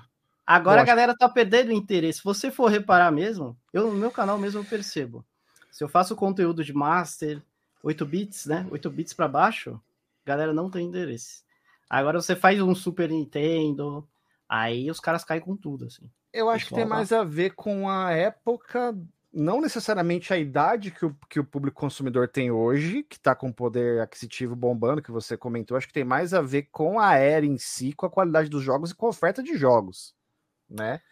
É, eu mas, não sei, mas isso é, aí depende coisa... muito da. Isso, mas aí você vai ter um. Como é que eu falo isso? Isso é, um, é uma visão que você tem porque esses jogos são da sua época. Você entende? Eu tô querendo dizer?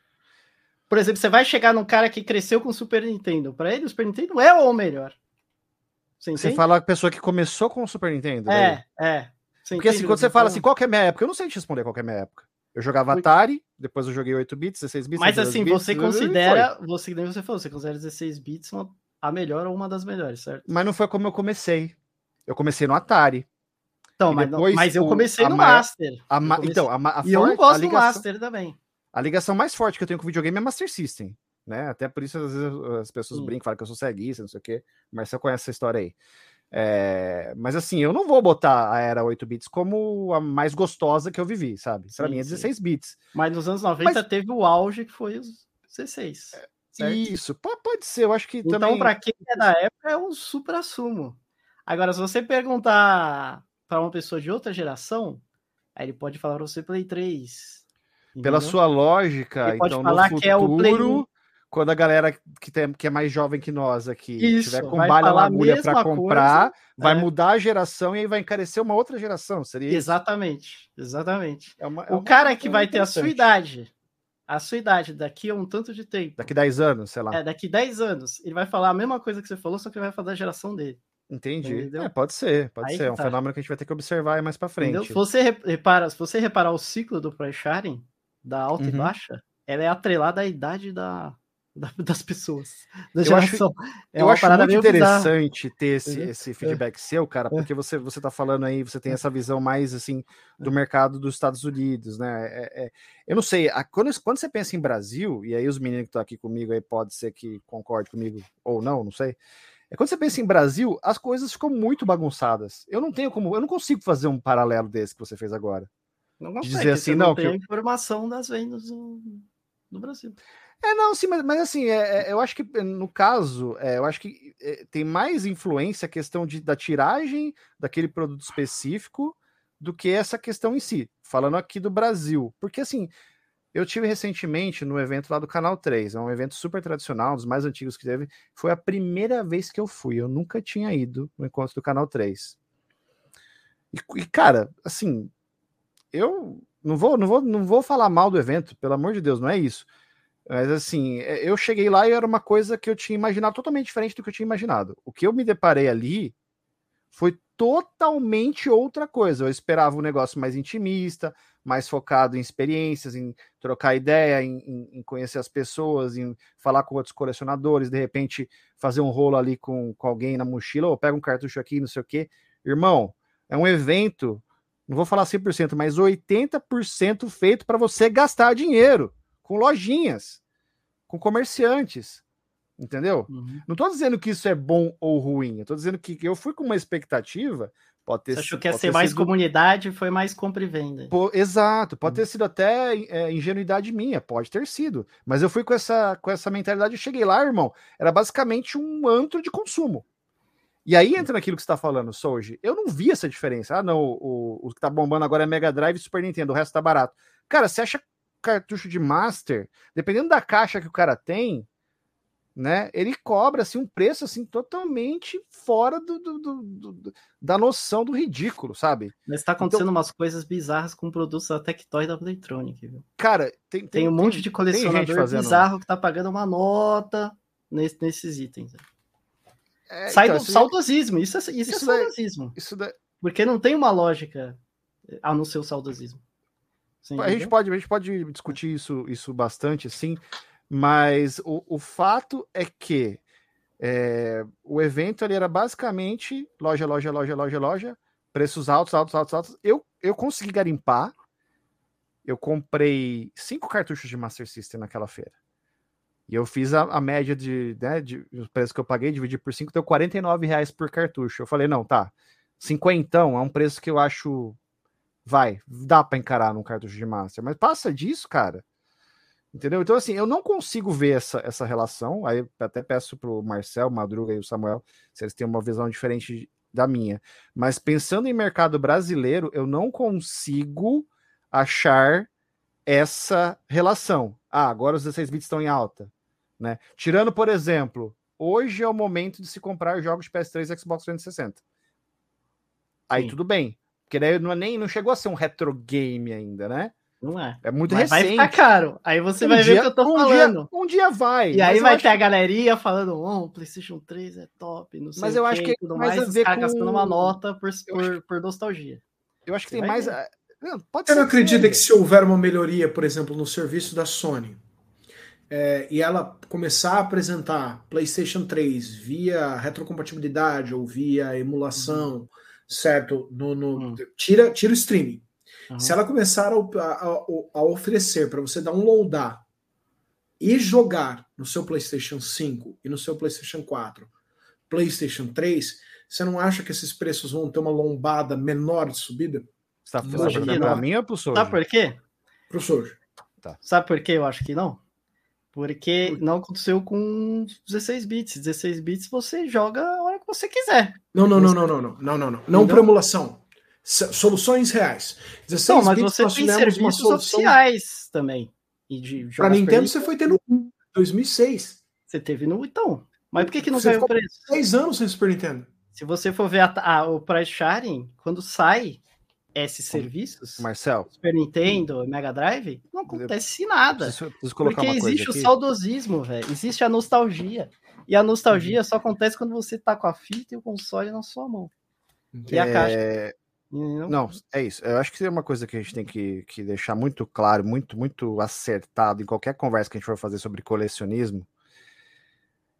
É que, por mais bizarro que isso possa parecer para alguns, para outros nem tanto, colecionismo de videogame não necessariamente, necessariamente tem a ver com jogar videogame. Exato. Isso é Sim, bizarro. Isso é, total. é bizarro, 100%. mas é verdade. Sim. Entendeu? Então, assim, essa questão que o Marcel colocou aqui, que é, um, é, é uma, uma pergunta válida, é um, é um questionamento válido. Mas, para mim, não tem relação. Porque, seja de forma oficial ou forma é, não oficial, a gente sempre vai ter um jeito de jogar aquele jogo sem ter que comprar a peça física dele. Aí o Marcel vai falar aquela questão que ele fala de vez em quando, que não, porque você tem que ver questão da praticidade, nem todo mundo quer, sei lá, ir lá e pegar um torrent e não sei o que, e tal. O cara não quer ter esse trabalho, ele quer apertar um botão, como se fosse a Netflix, apertar um botão e tá pronto ali. É verdade. Existe, o público no geral é assim. Mas quem é colecionador de videogame não é esse cara. Não é. Então, se o cara se interessou em, em colecionar Master System ou Super Nintendo, é, a gente tem que partir do pressuposto que esse cara sabe instalar um emulador no computador dele e baixar a ROM para jogar. Dificilmente você vai ver um cara que vai garimpar jogo de Super Nintendo que não, não sabe como instalar no próprio Android dele, ou no iOS, sei lá o que, no celular, o, o, próprio jogo, entendeu? Então acho que são são conversas muito assim que, que, que não devem ser é, é, confundidas, entendeu? A gente tem exemplos é, de várias pessoas, amigos nossos, conhecidos, influenciadores, pessoas que estão aí na internet como nós aí fazendo trabalhos sobre videogames. O cara não joga videogame, ele é um colecionador. Assim como tem o cara que joga direto e não coleciona coisa nenhuma. Então é, é, é, é preciso desatrelar isso. Eu não acho que nenhuma, é, nenhuma forma de comércio desses jogos, seja é, legal ou não, vai influenciar na questão de mercado de jogos antigos, a não ser que a Nintendo vire para a gente agora e fale assim, olha, eu vou eu vou começar a fazer de novo os cartuchos do Famicom, vou produzir de novo, tudo de novo agora a, a, a e ainda assim pode ser que, que, que as pessoas não vão querer, porque vai querer a versão antiga, porque tem aquele detalhezinho, que é o que acontece. Que. Se você, é. então, se cara, você vê as estatísticas, é exatamente o que acontece. Não a, é? gente sabe que, que o colecionador é chato nesse é. nível. É. Fala, Marcelo. A, a GameStop tentou. Ela tentou labels para produção de cartuchos, certo? De determinadas espécies. Ela tentou isso, mas ela não conseguiu os licenciamentos necessários. Mas na época surgiu essa dúvida mesmo, no Reddit e outros antros de colecionadores. Você vai pegar a versão da GameStop? Ou você vai continuar caçando uma versão da, dos anos 90 de um determinado jogo do Super Nintendo? Né? Porque sim, vai ter um cara que vai falar assim, cara, Chrono Trigger é Chrono Trigger, eu quero enfiar no meu Super Nintendo e jogar. Mas tem muita gente que vai falar assim: não, eu quero a edição inicial específica, primeiro lote, com Ô, Marcel, completo. você falou uma coisa interessante. Ele vai, ele vai, pensar assim: eu quero ter a que eu não tive. Aí você pensa que o cara desse é preocupado em jogar o jogo de fato? Não, não quer saber de jogar. O cara não, quer botar um cara... tesouro na mochileira dele, cara. Mas o cara quer é que ter tá o... aquelas coisas que ele não conseguiu ter na época. E como é que tá a Falcon Soft? Em que sentido? Que sentido? A Falcon Soft era aquela, né? Eles faziam aqueles jogos de Phantom System lá antigamente. Sim, sim. Mas qual que, é Mas eles não voltaram a né? vender agora? É, teve um pessoal, inclusive conhecido da gente, que retomou, que, que, né, que conquistou, não sei exatamente quais foram os trâmites, mas que pegou a marca e está assim fabricando alguns então, produtos. E como é que foi essa nível. procura? Que é uma coisa que eu não consegui saber se foi boa, ruim, se houve procura ou não. Não tem essa informação, mestre A gente precisaria não ver. Eu, eu, até conseguiria levantar, mas de bate-pronto assim também não tem essa informação. Então, é que é isso é uma coisa que eu já, já tem tempo, isso aí, né? E eu queria saber, bom, e a galera tá procurando a Focus. Eu acho, eu tenho coleção de cartucho aqui Gradiente e Fotomania. Eu adoro. É... Saca, eu não encontrei para vender da Soft. Eu mesmo novo eu compraria. Entendi. E eu queria saber, mas na verdade eu sou. Eu conheço alguns colecionadores que tem, mas não tem. Eu queria saber o que o se a galera tá procurando. Eu posso, tá posso, posso, se você quiser, de fato, posso colocar você em contato com, com os responsáveis aí para trocar essa ideia aí. Eles, inclusive, têm uma versão de Final Fight, que é o Final Might Final Fight, inclusive. O Might Final Fight é sensacional, aquele Eles jogo. Eles têm o Might Final Fight. Esse jogo só tem um defeito, na minha opinião. Que é single player. É. Ele é o melhor beat'em up do NES, mas ele é single player. Aquele certo. jogo é sensacional. E muita é gente não entendeu achar é ruim porque quer comparar com Final Fight a ah, Final não, Fight, né, é cara? Problema que você é outra pegada aí. Você quer comparar o Drácula com, com o Castlevania é, 3, Exatamente. Sempre, sempre vai ter. É... Acho que o Ed mandou alguma coisa. O Ed mandou é... superchat. Mandou. E, e... Beijo do gordo aí, Ed. Ah, Grande a Pet Start. desenvolvidos pelo alcance da campanha, mas não enfadonha das galáxias. Brigadão aí, Ed. Campanha não enfadonha, eu acho, aí. Caramba. Essa palavra é tão gostosa de falar, enfadonho. Eu sei que é uma palavra negativa, mas eu acho legal falar assim, enfadonho. Acho, acho enfadonho. Só pra eu fazer Teve uma um cara relação... que soltou um vídeo hoje me esculhambando com isso aí, né? Vocês viram, não? Ah, é, dois, né? Só o... Não, hoje, hoje, Outro? hoje, um Outro? pouquinho antes da live, saiu um vídeo de cara me esculhambando. Outro, enfadonho não pode utilizar nesse, nesse quesito. Todo né? dia, agora toda semana sai um diferente agora? Aí eu fui lá, peguei a regra do. Peguei o dicionário, o que significaria fadonho, lá, lá, lá. Aí botei lá um textão desse tamanho. Aí o cara gostou tanto que me fixou em cima. Que o cara então, me escolheu. Só fazer a relação à nostalgia, uma parada interessante que, você pode, que aconteceu aqui nos Estados Unidos. É o seguinte: aconteceu a pandemia, né?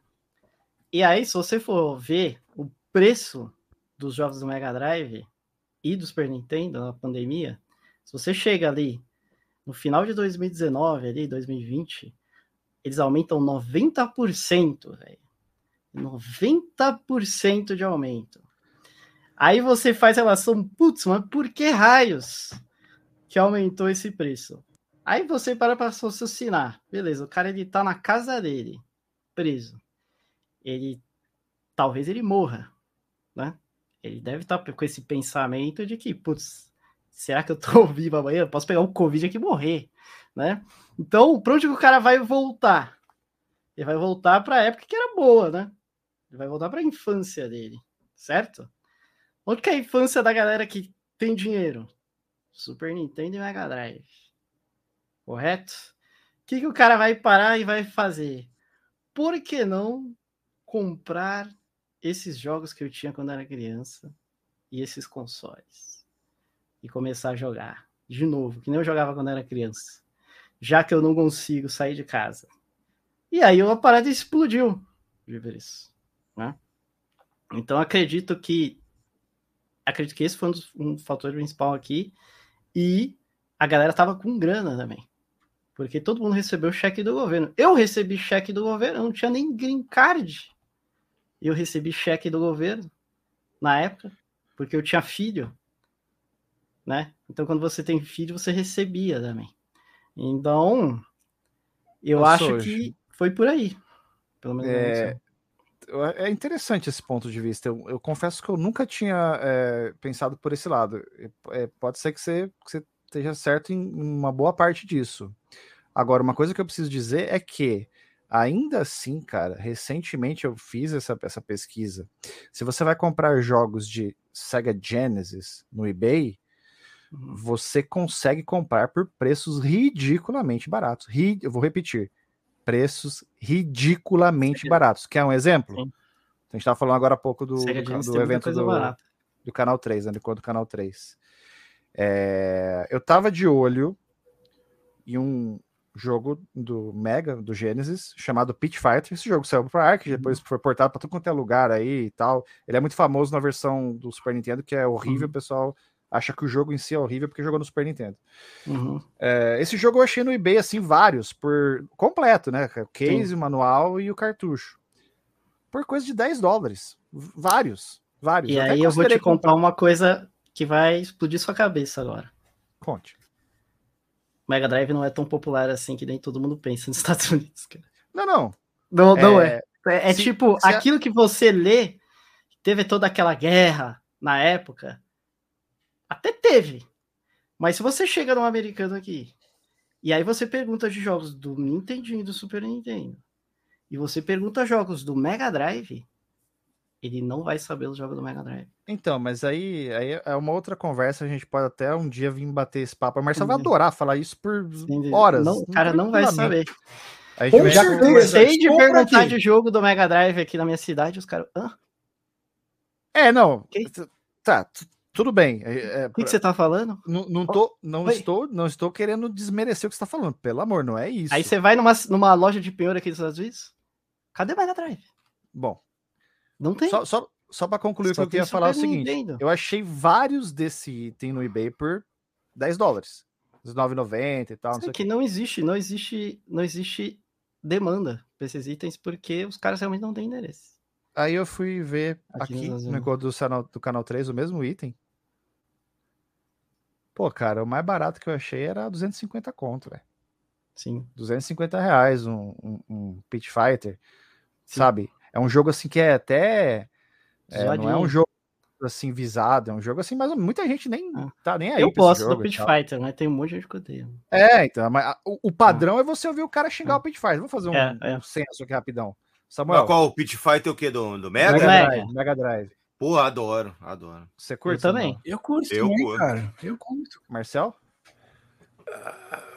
Não. Sou, sou hoje. Na verdade, é a única gosto, versão decente doméstica, né? É, eu Beat também Fighter acho. no Mega Drive. Beat Fighter no Mega Drive é muito melhor que o Super Nintendo. Na verdade, tem uma versão no, no Midway Arcade Origins ou Arcade Classics. Acho que é Ar Arcade Origins, Arcade, que saiu para PS. É, o Arcade Classics, né? Origins? Não, acho que é, acho que é Origins. É. Hum. Que saiu para 360 e para PS3. Tem o Pit hum. Fighter original Sim. do Fliperama lá. O arcade, isso. Ah, não, então, não vale mas nada. aí já é a versão na do caixa, Fliperama mesmo. Aqui Pit Fighter na caixa não vale nada. Mas isso, eu tenho até verdade. uma teoria porque que é muito bizarro, realmente é coisa, é bizarro isso aí. Na, nos livros você lê que existiu uma puta de, um, de uma disputa aqui nos Estados Unidos entre o Mega Drive e o Super Nintendo. Aí você chega nos Estados Unidos parece que não existiu o Mega Drive nos Estados Unidos. Não, então, é, Super é bizarro. Nintendo puro, eu velho. Acho, é eu acho, mas aí, mas ó, olha, olha a, a teoria que eu bolei aqui. Se você for reparar, qual que se manteve no mercado? O Mega Drive ou, ou, ou a Nintendo? Sega ou a Nintendo? Nintendo. A Nintendo. Então, o que, que ficou mais no subconsciente de todo mundo durante todos esses anos? A Nintendo. O Mega ou Super Nintendo? Não, até hoje a Nintendo é top of mind. As franquias de, são muito mais famosas. Então eu acho que jogo, né? isso né? ajudou a manter essa nostalgia, essa, essas marcas. No, mas na, em brasileiro, não em americano.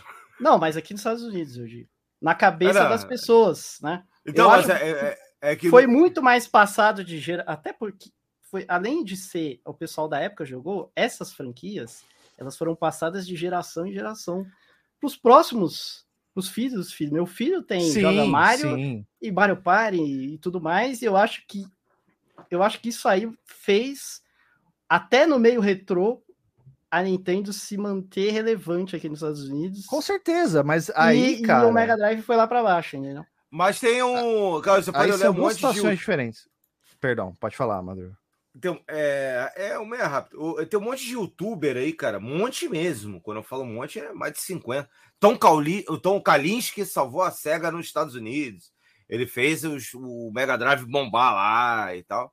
Cara, eu duvido disso tudo, velho. Isso aí acho ah, que... sim, existiu, existiu.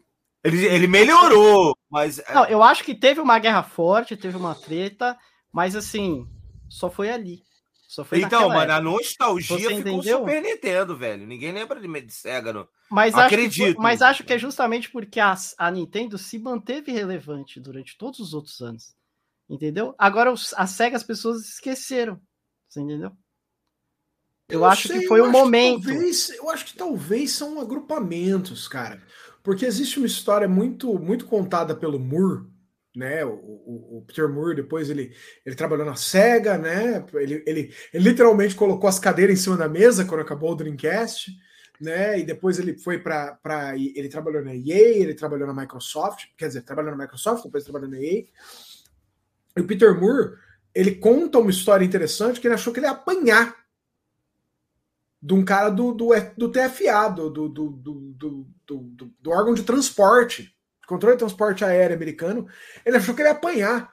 Ele conta essa história que um cara parou ele, o cara parecia um, um jogador de rugby gigante, certo? Parou ele e analisou a bolsa dele, deteu ele um tempão, não sei o quê. Quando ele finalmente juntou forças para falar, ele falou assim: tá acontecendo alguma coisa, né?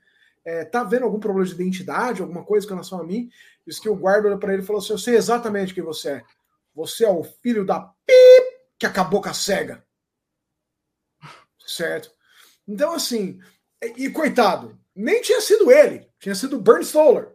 Quem fez a maior parte das cagadas foi o Bernie Stoller. Acho que o né? Bernie Stoller terminou de, de arruinar o que estava feito. Mas assim, é, é, é, interessante essa conversa, assim. Agora, o que não dá, o, o Soji, eu, eu, uhum. cara, eu não estou aqui para desmerecer o seu a sua pesquisa estatística nos Estados Unidos, até porque eu nem sei assim quanto tempo você está aí, quantos lugares você foi e tal. Ah, o que que rola? Anos. Fui mais ou menos uns 4, 5 estados. O, Sim, os Estados Unidos é absurdamente grande. Eu acho é, que é. a gente sabe que em questões de, Fui de ciência, Flórida, pesquisa estatística, você tem que ter amostragens é. e tal. É uma, um negócio super complicado. Nem quero entrar nessa, nessa área aqui, mas eu acho que assim, o que que rola?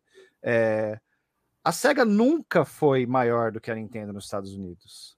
O que não. aconteceu, e a história tá aí, isso aí é a gente querer é, negar a história, isso aí não tem como. O que aconteceu é que em determinado momento, principalmente no auge, no auge dos 16 bits, com a ajuda de Thomas Kalinske, houve sim uma equiparação em sim. termos de mercado nos Estados Unidos. Não, mas é só, é só isso.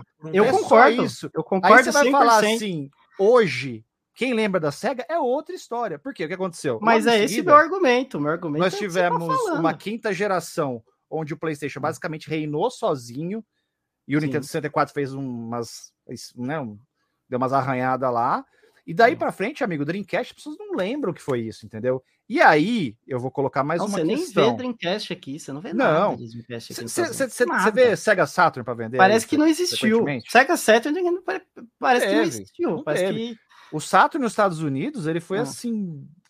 Foi um detalhe, vai. Um detalhe, Cara, eu encontro mais detalhe. jogo japonês de Saturn aqui nos Estados Unidos. Não, mas e olha que comparar... jogo japonês aqui é raríssimo. Raríssimo, é que só, é muito é que só teve lá, basicamente, cara. Aqui. Teve muito. No Entendeu? Japão, assim, o Saturn até que fez um certo. É, deu, deu, uma esquentada, mas é, é, nos Estados Unidos não foi isso, entendeu? Então, assim, aliado, aí vai. Só, só para eu terminar, é, concluir meu raciocínio. Aliado a incompetência da própria SEGA que fez com que, depois que ela virou uma desenvolvedora de jogos para outras outras máquinas, ela não foi, e aí é uma opinião minha falando, ela não foi competente o suficiente para manter vivas melhores franquias na memória dos jogadores Mas de videogame. Isso, isso, isso Hoje tá você falando, lembra do quê? Do Sonic? Isso que Quem você tá mais tá falando lembra? não é uma opinião. Isso aí é um fato que você tá falando. Pode ser, não, pode ser. Não é nem opinião. Ela simplesmente não conseguiu. Se você for ver dados de venda, factualmente ela não conseguiu, né? Agora que o Sonic tá voltando com um pouco de mais força, não é nem por Ele, causa do jogo. Tentam, né? É por causa do filme. Por causa do filme. Eles tentam é. reinventar, é. coloca. É, pega o, o, o, Sonic e dá uma repaginada. Aquele negócio do Sonic Boom foi uma coisa assim constrangedora. E o né? Shemu foi cancelado, né? O Shemu foi cancelado, né? A, a, a, o desenho do, do, do Shenmue. Ah, ah o desenho? Ah, sim. Ah, velho, mas depois do Shenmue então. 3. Depois do Shenmue 3, velho. O Shenmue 3, o Shenmue 3 é um, é um, é um. Como é que eu posso dizer? O Shenmue 3 ele é um, uma vergonhinha na história do, do, do, do Não dos videogames. Né? Era melhor ter ficado sem. Né? O Marcel, o Marcel resumiu em uma frase uma vez o que foi o Shenmue 3. O Shenmue 3 foi feito por um mago chamado Yu Suzuki, que foi espetacular nos anos 80 e 90, mas que não evoluiu com o tempo. Não. O cara fez um, um jogo aí, sei lá quantos anos atrás, dois, três anos atrás, que era um jogo basicamente com a ideia do Dreamcast, entendeu? Então não ia mesmo. Era um jogo de Dream. Era um jogo de entendeu? Dream de novo. Exatamente. falar que agora, o Shenmue, o Shenmue é... hoje em dia ele é meio sofrido, hein? Cara, não, eu, ele, eu, eu, eu, eu rejoguei, cara, para você se jogar você hoje. joga ele, não, mas se você joga hoje, você fala, caralho, sensacional pra época. Mas hoje pra época, mas tá se você, difícil. se você, você foi aquele assim, cara, ô Soji, se você foi aquele cara que se esbaldou no Virtua Fighter 3, você joga o Shenmue. Se não, não. É, é isso. Ah, eu não me esbaldei nesse, no Virtual Fighter. Cara, não, é, cara, eu tive, eu tive, eu tive, o, eu tive o Dreamcast na época. Meu eu tive o Dreamcast na época do Dreamcast. E, cara, eu adorei, cara. Eu jogava Shemu o dia inteiro, cara. Eu adorava. Não, não, Shemu na época era. Era, era coisa de, outro planeta, louco, velho. Era coisa de outro planeta. A questão é que, para hoje em cara. dia, é, ele assim. Ele não. É, é meio, meio, meio a ideia, é um jogo o conceito, lento, é um jogo de o conceito lento, do jogo, ele, ele foi todo pensado no Sega Saturn. Aí no meio do caminho tiveram que, re, que né, transportar todo o projeto para nova máquina que ia sair no final de 98 já. Foi um negócio assim que se a gente pegar todo, até o Marcel a gente brinca, né? Se, se, você pegar tudo que rolou envolvendo não só o Shenmue, mas a Sega, principalmente na quinta e sexta geração, e, e, e, pensar o que, que a gente conseguiu em termos de jogo de videogame, cara, é, foram milagres que aconteceram. Foi. Porque dava a impressão que a SEGA fazia força para as coisas erradas, entendeu? Não, vamos, vamos, Como é que eu posso piorar isso aqui? Ah, tá, vamos fazer isso aqui para piorar. Fora tal, aquela briga de saindo. SEGA é, americana e SEGA Japão. Shenmue, eles, teve um, eles tinham um negócio que na época você falar, nossa, tipo, você abre a gavetinha, você pega o negocinho e vira assim, o objeto e não sei o que. Na época inovou, você falava, meu Deus, inovou, fantástico, sim. fantástico. Sim. Hoje Só que o dia, jogo tinha um problema. É hoje é trivial. Você analisar é, hoje em dia... é trivial, é um negócio que hoje em dia você não. Então, mas se você analisar devagar, friamente. Meia hora para abrir a gaveta, para pegar o treco, para virar. Mas na época você tava assim, meu Deus, meu Deus, que, como é que, então, como é que tá é, fazendo foi eu, isso? a sensação que eu tive é, na época. Foi a sensação Só que, que teve, hoje né? você olha é, com os olhos mais de game, mais frio, de que passou um tempo, você amadureceu em games, em tudo. É. Você olha assim que aquele game, cara, se você analisar o Shemu do início ao fim, é somente um jogo de xeretar as coisas. Parece que você vai andando, você tem que xeretar. Você não. O jogo ele só evolui em xereta. Tipo, então, mas fala, na época isso ah, era eu tenho que ver isso, eu tenho que ver a dublagem, aquilo. A dublagem era não, é então, difícil, mas é um jogo cinematográfico para é. época, mas é. só que é, o jogo, ó, ó, o objetivo o dele era fuçar as coisas. Era uma é experiência é, O Oscar matou. O Oscar matou. Shenmue era uma experiência contemplativa e na época era magnífico. É. Agora, Vocês já viram? é difícil. Vocês já viram? Desculpa, você sabe, você sabe como que a gente percebe Não, eu, que, eu concordo que... com você. Você sabe como a gente percebe o quão estranha é Shenmue? Teve uma galera de teatro japonesa que pegou um cara, vestiu ele igual personagem e andou pela cidadezinha fazendo as mesmas perguntas para as pessoas. A reação das pessoas é hilária. Porque ele, ele para pessoas a esmo e fala assim: Eu preciso achar marinheiros. né? Ou você sabe onde está o assassino de meu pai? Então é xeretar, é só. É muito é absurdo, velho. e, tipo é... assim, sem revista de videogame, mesmo em inglês, sem revista de videogame, você não terminava aquele jogo. Primeira vez. Que você tinha que esperar para entrar no bar à noite, que o bar só abria entre as 7 e as 10 e tal. Velho, não tinha essa informação no universo do jogo. Você tinha que ficar batendo cabeça. Né? Era, era sei lá, era, eu, eu, eu gostei muito de Shenmue na época. Muito, achei sensacional. Só que eu não tive Dream na época. Então, eu olhava de longe e falava, legal, dia eu vou sentar, jogar, detonar isso aí. Quando eu comprei um Dreamcast em 2012, eu falei assim, agora eu vou sentar, vou detonar Shenmue. E faltou tempo. Aí, quando saiu a versão HD do Play 4, eu falei assim, nossa, agora, pá, não sei o quê, pá, não sei o quê. E aí eu fiquei sem falar assim com o Junior uns 3, 4 dias. Ele, e aí, Shenmue? Eu falei assim, é, é, é. É. É. É difícil, né? Não, eu, eu fui fazer bem, o guia não. do Dreamcast, aí eu. Cara, eu, a, ma a maior, maior dúvida da minha vida foi se eu adicionava Shenmue no top do Dreamcast ou não. Porque eu pensei bom, assim, top, se eu for considerar. Top é, é isso que eu ia falar. Top o quê? Top 50? Bom pra caramba no hein? Não, era um top, top 15, era um top 15. Aí top eu pensei 15? assim, se eu for considerar a época, ele tem que entrar. Sim. Porque dá para você observar que ele era estúpido de, de revolucionário.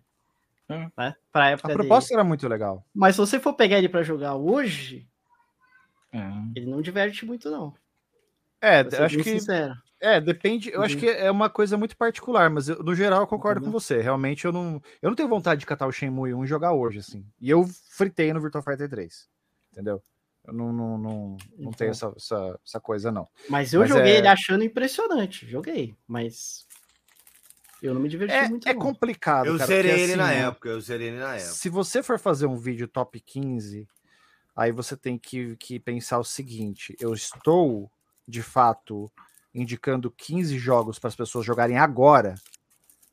Que é uma pergunta então, que tem que ser feita, porque tem alguns. Então, tem alguns jogos que eu não curto muito essa questão do, dessa expressão é, envelheceu mal, mas assim, tem jogos que, se você tirar o contexto da época, eles ficam praticamente injogáveis hoje em dia. Né? Talvez Shenmue seja um desses jogos. Tem jogos que eu joguei, me diverti, me lambuzei na época, eu não tenho um pingo de vontade de revisitar esses jogos, entendeu? Um exemplo muito fácil, ó, por exemplo, é, é a abertura do Final Fantasy VII. Vocês lembram como era impressionante a abertura do Final Fantasy VII na época?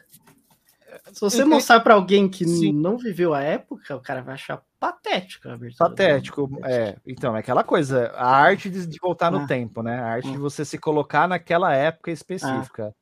É, eu acho que tudo. É, não, foi, foi um bom exemplo e tal, mas assim, quando você está falando de uma cinemática de um jogo, é diferente de você ter que enfrentar uma jogabilidade, uma mecânica de um jogo que envelheceu mal. Envelheceu mal. acho que é mais. É, mais é e o Final Fantasy VII, como é um jogo de turno, é, ele envelheceu não, até que bem. Eu, né? acho, eu acho ok, é. eu acho legal. Eu, não, eu, assim, acho que o Final Fantasy VII é jogar de novo. Pra mim, eu jogo, já zerei cinco vezes, mais de cinco vezes. Recentemente, então. eu acho que eu zerei três. Então, para mim, tá super bom até hoje. Você é suspeito para falar, então, hoje. É, mas depende em mas como ele é um jogo... Em que mas posição ele é um jogo o jogo turno. envelheceu mal. Concordo. Entendeu? Ele envelheceu mal nos no CGIs, com certeza. Né? Graficamente, a gente pode falar também que ele. Ah, cara, Na época mas... ele era impressionante, mas hoje em dia não dá bom. Não, mas, mas o gameplay. O gameplay e a história eu, do Final Fantasy. Eu não gameplay. Que são muito Eu não diria que ele envelheceu mal a CGI. Eu acho que, que tá datado, porque, óbvio, tá né, hoje em dia tem coisas. É da época. É da época, entendeu? É, exatamente. Ele não envelheceu mal. Por exemplo, o Nintendo 64 é um videogame que hoje, para mim, é um videogame difícil de engolir muitos jogos que na época eu achava massa pra caramba. Porque você é, joga hoje, olha, caramba, como isso era feio. É, o Nintendo 64 ele é um caso especial né, nessa coisa aí. o Shemu, da... por exemplo, é um jogo que você, você roda ele, ele é bonito, ele é um jogo bonito. Ele é bonito até hoje. Ele é bonito. Eu joguei direto é um Então, ele envelheceu mal na questão de gameplay, que é o que eu tava falando Mas a cedo. apresentação dele envelheceu, porque como ele era muito focado numa... Era muito... Ele queria te entregar uma parte artística e visual muito grande e de dublagem. Ó, ele é como se fosse um filme mesmo. Aproveitando, um... aproveitando é, que vocês estão nesse assunto, um cinematic. É, é um negócio que eu vou falar para vocês, vocês vão achar, eu acho que a galera vai concordar comigo, que é, que é um negócio horrendo hoje em dia, mas que, que não tem nem como falar que ah, envelheceu mal, porque, né? A questão do, dos jogos é, em, em filminho, né? Os, os FMV. FMV. FMV, obrigado, tava tentando lembrar, FMV. Os FMVs, cara, Perfeito. Eram atores ali sendo filmados, entendeu? Então, tipo assim, a cara de uma pessoa de 1995 é uma cara de uma pessoa hoje, vamos dizer assim, entendeu? Claro, tem a questão do granulado, né? A, a, a, compactação de vídeo não era tão legal naquela época e tudo mais. Mas, cara, você pega assim, hoje, um jogo em FMV, poucas pessoas têm, assim, aquela vontade de falar, não, vou jogar, hoje eu vou jogar um FMV. Quero jogar um FMV hoje. Aliás, Difícil. a gente precisa encarar American Hero uma hora é um jogo FMV que estava sendo feito para o Jaguar CD. Quando o jogo estava inteiro filmado, pronto, né? Mas o Jaguar CD foi cancelado, né? E aí o jogo foi relançado recentemente para PlayStation 4, Xbox e Switch. O pessoal remasterizou, certo? a gravação e lançou, mas tem certos trechos que eles não acharam nas gravações. Então tem literais buracos no jogo onde aparece em texto que deveria estar naquela cena. Certo? É insanamente interessante como a viagem no tempo em termos de desenvolver videogame. É, não. Para efeito de. É, o problema é que quando de... é um jogo que tem uma entrega visual muito grande, ele vai. Ele vai envelhecer mal, mano.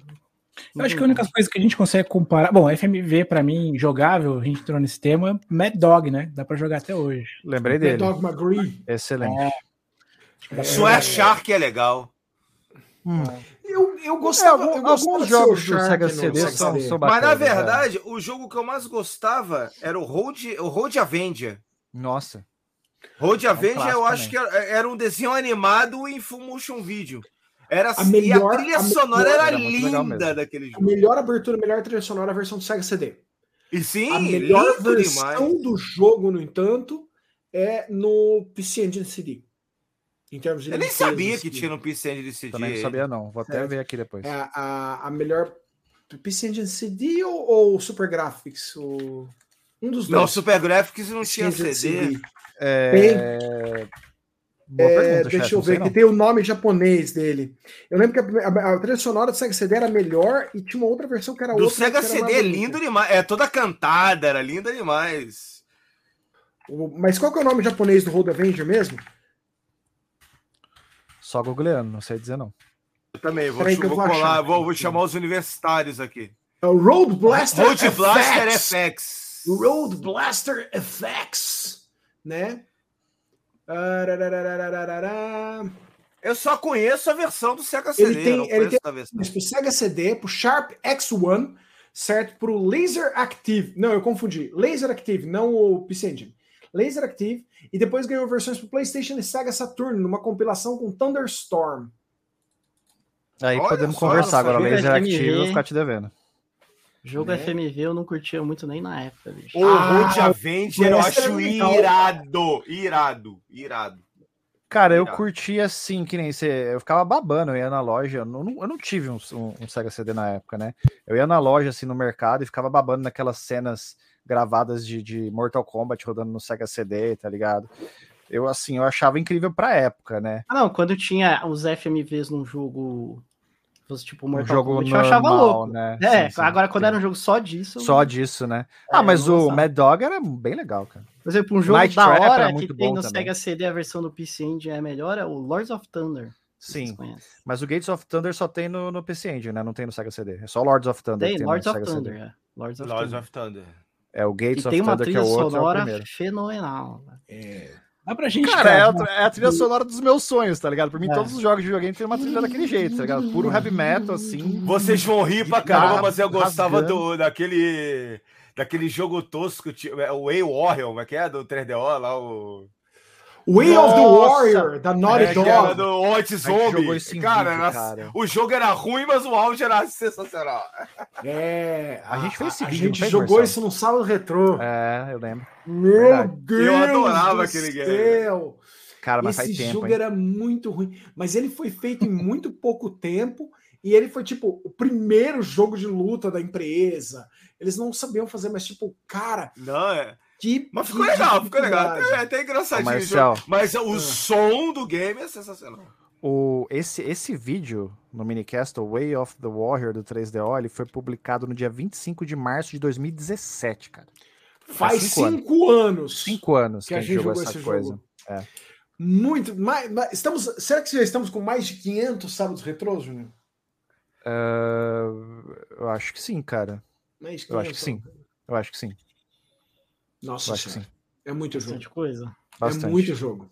É literalmente todo sábado tem um desde 2013, né? Num... Basicamente. A gente pulou um sábado por um motivo que era mais é, que justo. aí foi foi foi foi foi foi, foi é. meu meu pai subiu. É. Mas é foi foi a única vez também. Bastante. A gente foi tá falando de, de, de é, pensar em tecnologias, em jogos e coisas que nos remetem a, a divis, meio que é, divisão de águas assim.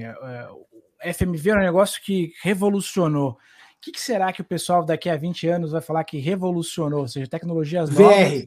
Cara, é VR ou realidade aumentada? VR. Um dos dois. VR. VR vai tipo, putz, a hora que a hora que você conseguir VR sem fio e barato, porque o problema é o preço de entrada, cara. Não te deu vontade de vomitar também, né? Pra ver? É, então, tem isso Não, também. é, mas é, nós estamos chegando lá. É e, e, o que vai. Vocês vão ver. Escrevam o que eu estou falando aqui. O que vai reduzir o custo de desenvolvimento para VR, o custo dos equipamentos VR e reduzir imensamente o peso dos mesmos é a tecnologia de, de scanning do olho, do, da uhum. posição uhum. da sua retina. Uhum. Porque, por exemplo, o PlayStation VR 2 já usa isso. Ele reforça, ele gasta quase toda a resolução fina dele aonde o seu olho está concentrado.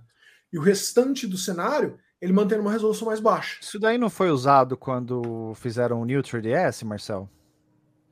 O New 3DS, a, as câmeras seguiam o posicionamento do seu olho para manter o 3D, para manter isso, a ilusão do 3D. Isso, isso. Mas agora ele alterna, mestre, o quanto processamento ele usa. Então, como o Nossa, seu olho violento, ele só tem, ele só tem, o nosso olho não vê como uma câmera, ele só foca, sim, só sim. no centro. Sim. Então ele acompanha onde o seu olho tá e ele só sobe a resolução para tipo 2K, por exemplo, 4K, aonde Quando o seu você está de fato enxergando focou, aquilo. Não tem uns, uns negócios tipo aquele da Nvidia que aumenta o FPS.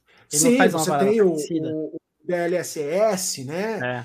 Você tem o. Agora você tem uma saída também da, da AMD. Né? Mas a ideia é, é, você não. Você vai, você vai usar todos esses recursos também. Mas a ideia é você gastar menos recursos no cenário em torno e mais recursos só onde o cara está focando para reduzir Sim. a necessidade de processamento. E aí. É, é, a tecnologia ela, ela, é, ela, é, inspirada naquela tecnologia bastante antiga chamada olho humano, né? De fato, o que está fora. O que está fora não, não importa. Importa. O que você não está focando. O jogo importa. moderno usa isso no, em gráfico, né? Tipo, para onde você, tipo, ele faz, né? A área. Você está jogando jogo de mundo aberto. A área para onde você está olhando, ela está em alta resolução. Resolução Aí, variável. O que está fora é baixa resolução. Tanto que no Elden Ring, eu lembro que tinha uma hora tinha uma árvore. Aí se você olhava, não estava olhando para a árvore, você virava assim, e olhava para ela, a árvore se mexia assim. Ela fazia uma, uma mexida é, bizarra. O Elden Ring tem muito disso, realmente. Porque ela tava em algum negócio de low, o polígono tava super é. baixo lá, e aí ela aumentava do nada e aí ela se mexia, era uma parada bizarra. E conforme você tá dando. Eu não sei como é que tá agora, né? Porque eu joguei na época que o jogo foi, foi lançado, mas você tava, tipo, dando rolê com o cavalinho lá, tal, tal, tal, tal, tal, Você via literalmente a grama, é, é, a resolução da grama aumentar na tua frente, sabe? Assim, é. Era visível, né? Um negócio assim que.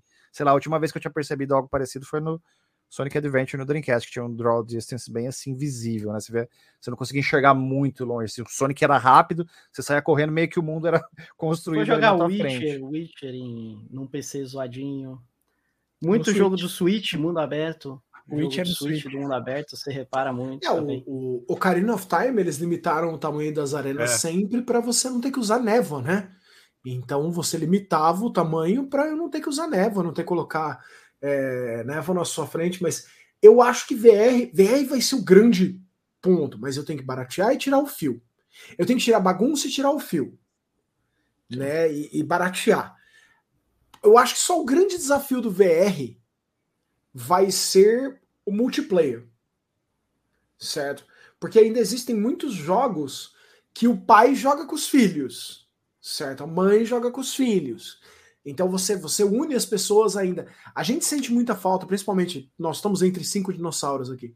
Então nós vivemos couch co-op. Sim. Co-op pra gente era chamar o amiguinho em casa. Couch co-op. Era você sacanear o amiguinho, era você dar um tapa na mão dele, hora que ele tava ganhando de você no Street Fighter. Isso sumiu quase para nós. Existem jogos que fazem, mas quando você sai do universo de Nintendo, o número deles cai hum. gigantescamente. O que deu muito certo foi o Takes Two, né? recentemente. The Takes Two foi sensacional. Ah. Certo. Eu, é, a empresa que fez o It Takes Two, que também fez aquele de fuga da, da prisão. A lá, Way Out. Way Out. Way Out. Ah, excelente bom. também. Eles, eles, eles pegaram um, um, um, um nicho ali e estão trabalhando firme nesse nicho. Né? Eu acho que, que falta uma, uma, uma quantidade gigantesca. O pessoal está falando muito do, do VR da náuseas. Pessoal, VR está melhorando em termos de refresh. Uma das principais causas que nós temos para náusea é que o, o, seu corpo sabe que você não está olhando uma imagem real. Ele sabe que é virtual aquilo, né? Mas se o refresh for baixo, se você tem mais dificuldades com aquilo. Fora isso, existe uma grande quantidade de gente que vai descobrir que tem cinetose, né? Pô, eu passei malzão jogando Resident Evil 7, velho. Cinetose nunca descobriu na vida. Foi na casa do amigo meu, aí fui jogar Resident Evil 7. No começo de boa, perfeito. E aí, só que em blocos, né? Você virava a câmera, você não, não é fluido, você faz assim. Não. Assim, não é fluido a parada. Eu, caramba, que estranho. Aí eu tive que usar óculos, bicho. Porque quando você usa o VR, você tem miopia, é como se você estivesse vendo de longe. É. No, mesmo que o negócio tá na sua cara já é uma parada esquisita. É bizarro. É, é um negócio, bizarro, é um negócio que a gente começou a perceber no cinema 3D, né? Quem tem é. óculos e, cara, é horrível, né? Sim. Mas o VR é bizarro, porque a parada tá na sua cara. É. Eu dou ruim. E aí você, a 3D, miopia funciona ruim. Pra mim não dá um boa. bagulho que na teoria tá na, na sua... Eu consigo ler perfeito de perto, velho. Entendeu? E é bizarro, porque ele te engana e parece que é de longe, aí a sua miopia funciona também. Você precisa de óculos, é uma parada bem estranha. Aí o eu joguei um 3D tempo assim, tontura. Fiquei tontão. Não, mas é, óculos 3D, filme 3D, eu nunca passei mal. Não, eu não passei mas... mal. Me dá um, uma sensação que vai começar, mas não dá. É, não, é tipo não assim, dá, parece que vai nada. me dar uma tontura, mas não dá. Assim. e eu fiquei, fiquei enjoado, velho. Fiquei enjoadão. Enjoado e... eu nunca fiquei. Mas eu já vi filme em 3D que parece que eu vou ficar. Eu, parece, sei lá. Você olha pro. Parece, tá diferente. parece que quando você sai. É, aquela sensação, não sei se explicar. É que explicar sensações é uma coisa muito difícil. Mas é como se tivesse. Já, já, é, como se, é, para quem já ficou num barco mais de 10 horas e vai pro, pro solo, é a mesma ah, coisa. Sim. Aí eu sinto assim, opa, cara. Aí quando eu tiro o óculos, opa, peraí. Aí eu tô, eu tô meio, eu sinto meio estranho, assim. É uma coisa meio estranha. Com 3D, pelo menos o 3D. O VR é, eu nunca usei. 3D e VR eu, tô, eu sou muito, muito tranquilo com isso. Muito tranquilo com isso. Não foi, né, até hoje. Passo mal quando é jogos que você. que eu, se eu ficar muitas horas. Tipo assim, quando, quando eu tava jogando o, o, o Resident Evil 7, sim. Aí eu passei mal, porque eu cheguei a jogar tipo duas horas e meia, três horas, assim, jogando sem tirar o óculos. A hora que você tira o óculos, você. Eu vou gorfar, né? Mas assim. É... Mas, cara, jogar Resident Evil no VR, velho. Se, se, se, se o pai não tivesse aqui atrás, assim, ó. Eu joguei lá na casa dos meus pais. Não tinha encarado, não. Não. E aquele Nintendo de tela vermelha? Aquele... Virtual Boy. Cara, Virtual, é, Boy. O Virtual Boy. O Virtual Boy ele foi muito capado, né? A, a, ideia do Virtual Boy, a ideia original do Virtual Boy, ela era um mundo de diferença da ideia que eles conseguiram entregar. A ideia que o Gunpei e o Koi conseguiu levar para frente, por questões de custo e tudo, ela é completamente diferente do Virtual Boy, do, do, do, do conceito original do Virtual Boy. Né? O conceito do, do original do Virtual Boy era tela completamente colorida, era uma série de conceitos que ele não pôde levar para frente por questões de custo. Então, acabou. É, é, é, é, quando a gente fala de VR, por exemplo, a SEGA tentou criar um óculos de realidade virtual para o Mega Drive. Ela tentou, ela tentou fazer um Sega VR.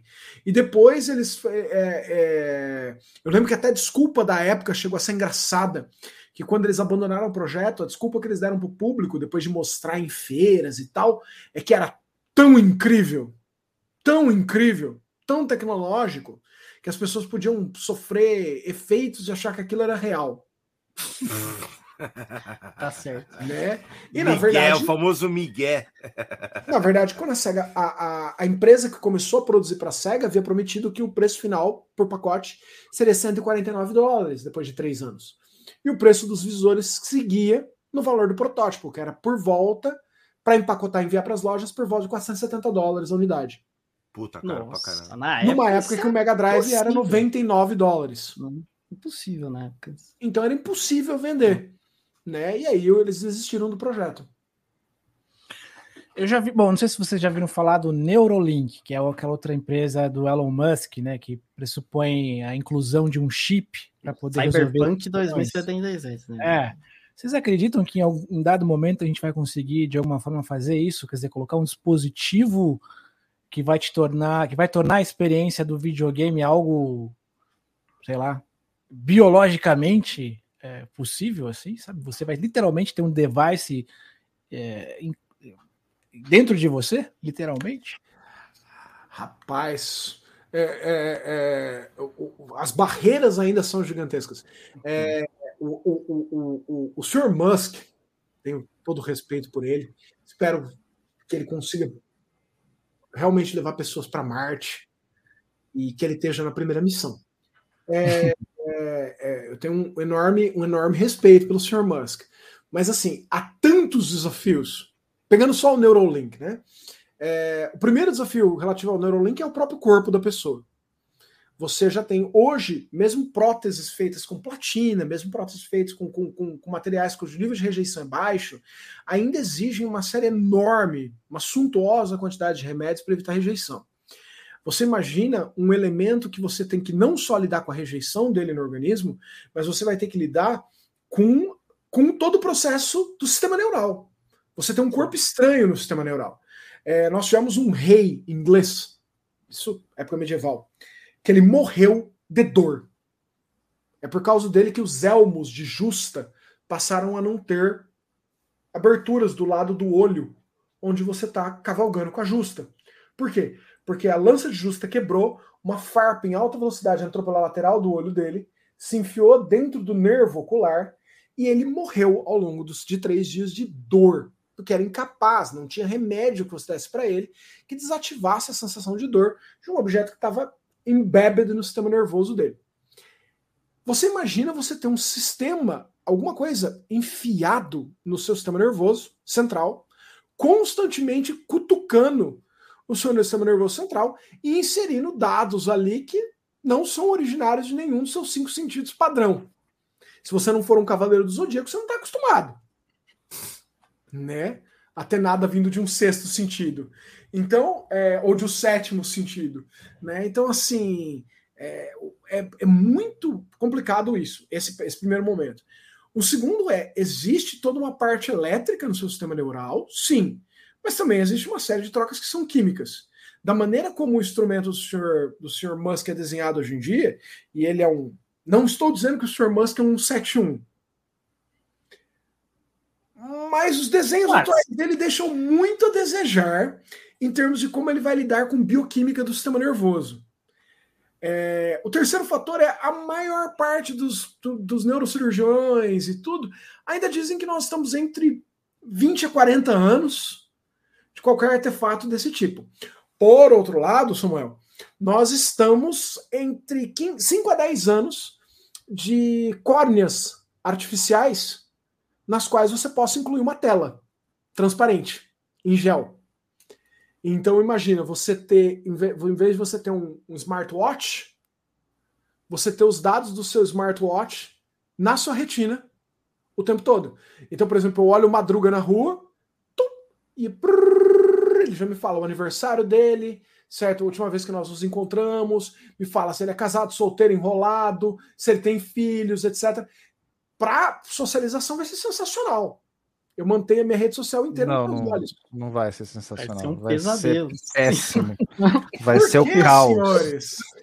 Eu respondo, eu respondo para você com uma, uma coisa. Fins tempos. Mídia social. Imagina uma mídia social 100% no seu olho, bicho. Ah, Show de horror. Sim, mas, mas assim, Vamos imaginar que as empresas vão encontrar Buda na gaveta e elas não vão lançar isso num pacote que você recebe propaganda duas vezes ao dia no olho, né? Porque é perigoso. Eu nem tinha pensado nisso. Agora que eu pensei, então Piorou, esquece. Né? Agora tá Sem pior chance. ainda. Sem chance. Certo. Você quer, você quer pensar, por exemplo, um carro, comunicação do, do, do carro com você? Você sentar no seu carro e todos os instrumentos do seu carro estarem aqui. Velocímetro, certo? Controle de combustível, tudo direto no seu olho. Por quê? Cara, você não tem que tirar o celular do bolso. Você, você o meu velocímetro, você não precisa tirar o celular do bolso. não, mas ok. Você não precisa mais ter, ter instrumentos na sua frente. Eu sou muito satisfeito com o smartphone conectado no Bluetooth do carro e para mim tá tranquilo. Me chame, me chame de. Que realmente de... Não, não precisa, não. Talvez um conservador tecnológico, pode ser, vai. Não, e os caras não têm nem conhecimento 100% do funcionamento do cérebro. Não, é... enfiar um chip na. Imagina. É, na assim, é uma coisa que provavelmente vai rolar, a gente não vai estar aqui para ver, né? Acho que vai ser. Eu, ah, eu, eu não sei, não. 500 é... anos para mais. Sei lá, será que o planeta tá, tá de pé aí com ah. a humanidade aqui? Essa... Por aí, cara. Não tem como. Não tem como. Falando nisso, galera, a gente não falou da, da repercussão do, da campanha, né? Então, vamos falar um pouquinho aí, né? A gente já chegou em 5 mil assinaturas, nem sei como é que tá agora, ó. mais 5.100, né? Assinaturas aqui, 5.171, tem um pouquinho mais que o negócio vai atualizando aos poucos, né? A gente teve uma galera que ajudou bastante, né? Que nem o Samuel, ajudou muito lá, fez um artigo sensacional lá na CBN Campinas, foi muito bom, né? Até queria que você falasse um pouquinho como é que você teve a ideia do artigo e da, você falou que também que teve uma repercussão, as pessoas foram falar com você.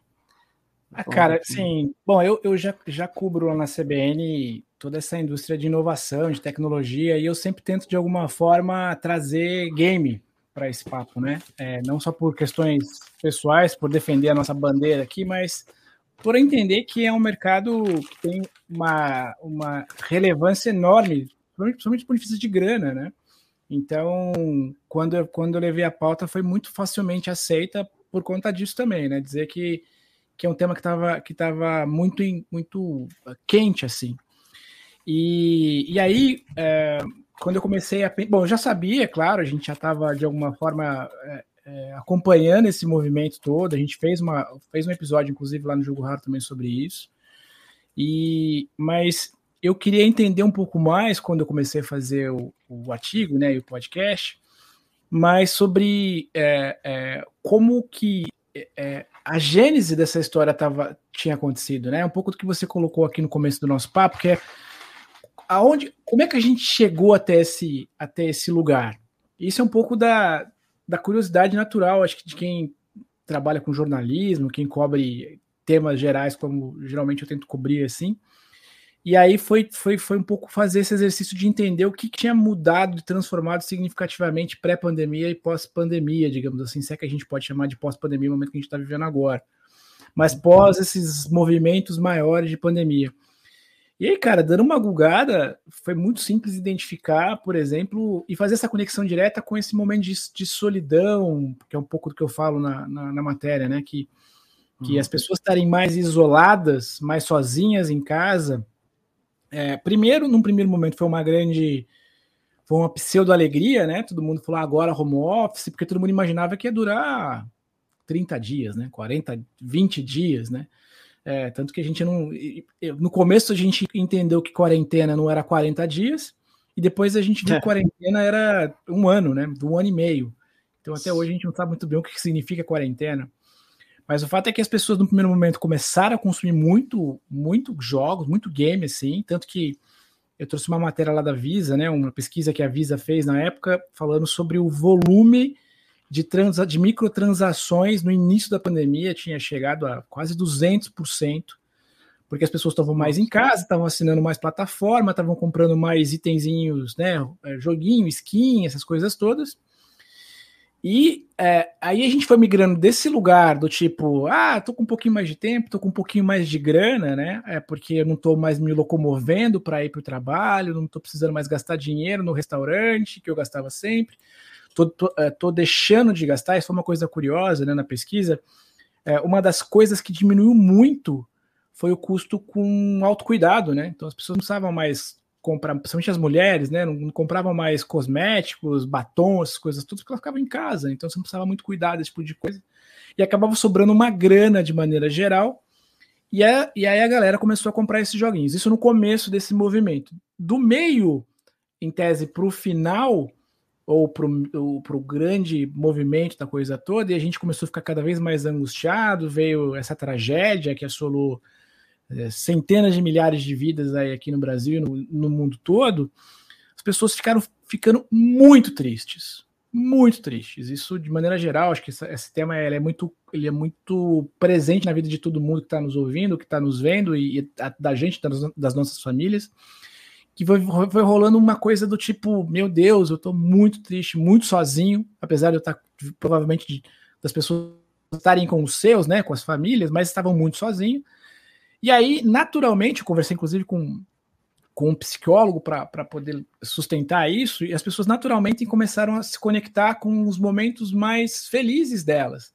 E na imensa maioria das vezes, os momentos mais felizes nossos é justamente a nossa infância, é justamente a nossa adolescência. E a conexão com os jogos, com os games, é imediata. E aí a gente começou a ter uma galera se movimentando, aí vai com outro fenômeno, que é a mudança dos marketplaces, né? Antes você comprava jogo no shopping, como a gente colocou aqui, eventualmente você comprava nas lojas físicas, também existia uma cena, é, né, Mercado Livre e outros marketplaces digitais, mas você tinha uma comparação desses espaços digitais com os espaços físicos. Você ia para as lojas, efetivamente. Quando isso acaba, os lojistas precisam migrar para outros meios, daí a gente começa a ter os fenômenos das lives e o aumento significativamente significativo dos marketplaces, seja eles os tradicionais, Shopee, OLX, Mercado Livre e adjacências, e as lives que começaram a acontecer bastante no Facebook, principalmente. E aí começou a entrar uma galera que queria se conectar com a sua infância, com o seu momento, e sou com, com dinheiro, sobrou um dinheirinho ali também, e ali, meu, virou esse fenômeno incrível que a gente sobrevive, que a gente viu e vem vendo até hoje. Na verdade, ele não é resultado desse momento, mas ele, segunda, ele se amplificou nesse momento significativamente. Trouxe uma galera enorme para esse mercado de colecionismo que não estava habituado a comprar e com, com esse sentimento de, como você bem colocou, não sei se eu vou estar vivo amanhã, Cara, vou comprar o que me aparecer na frente. Eu quero, minha eu quero, quero me, me reconectar comigo, com a minha infância, com os meus amigos.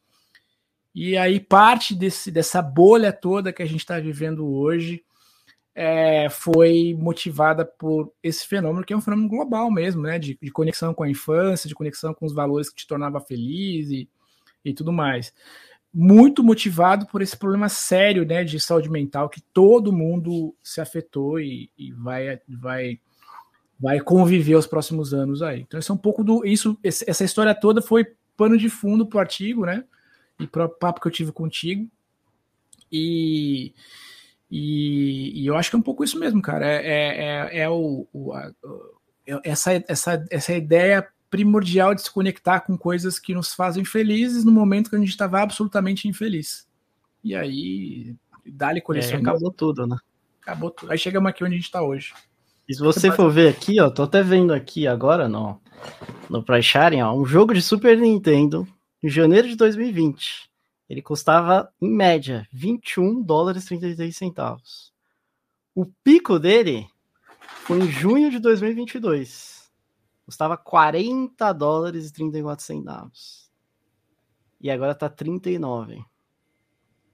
Olha é. como subiu.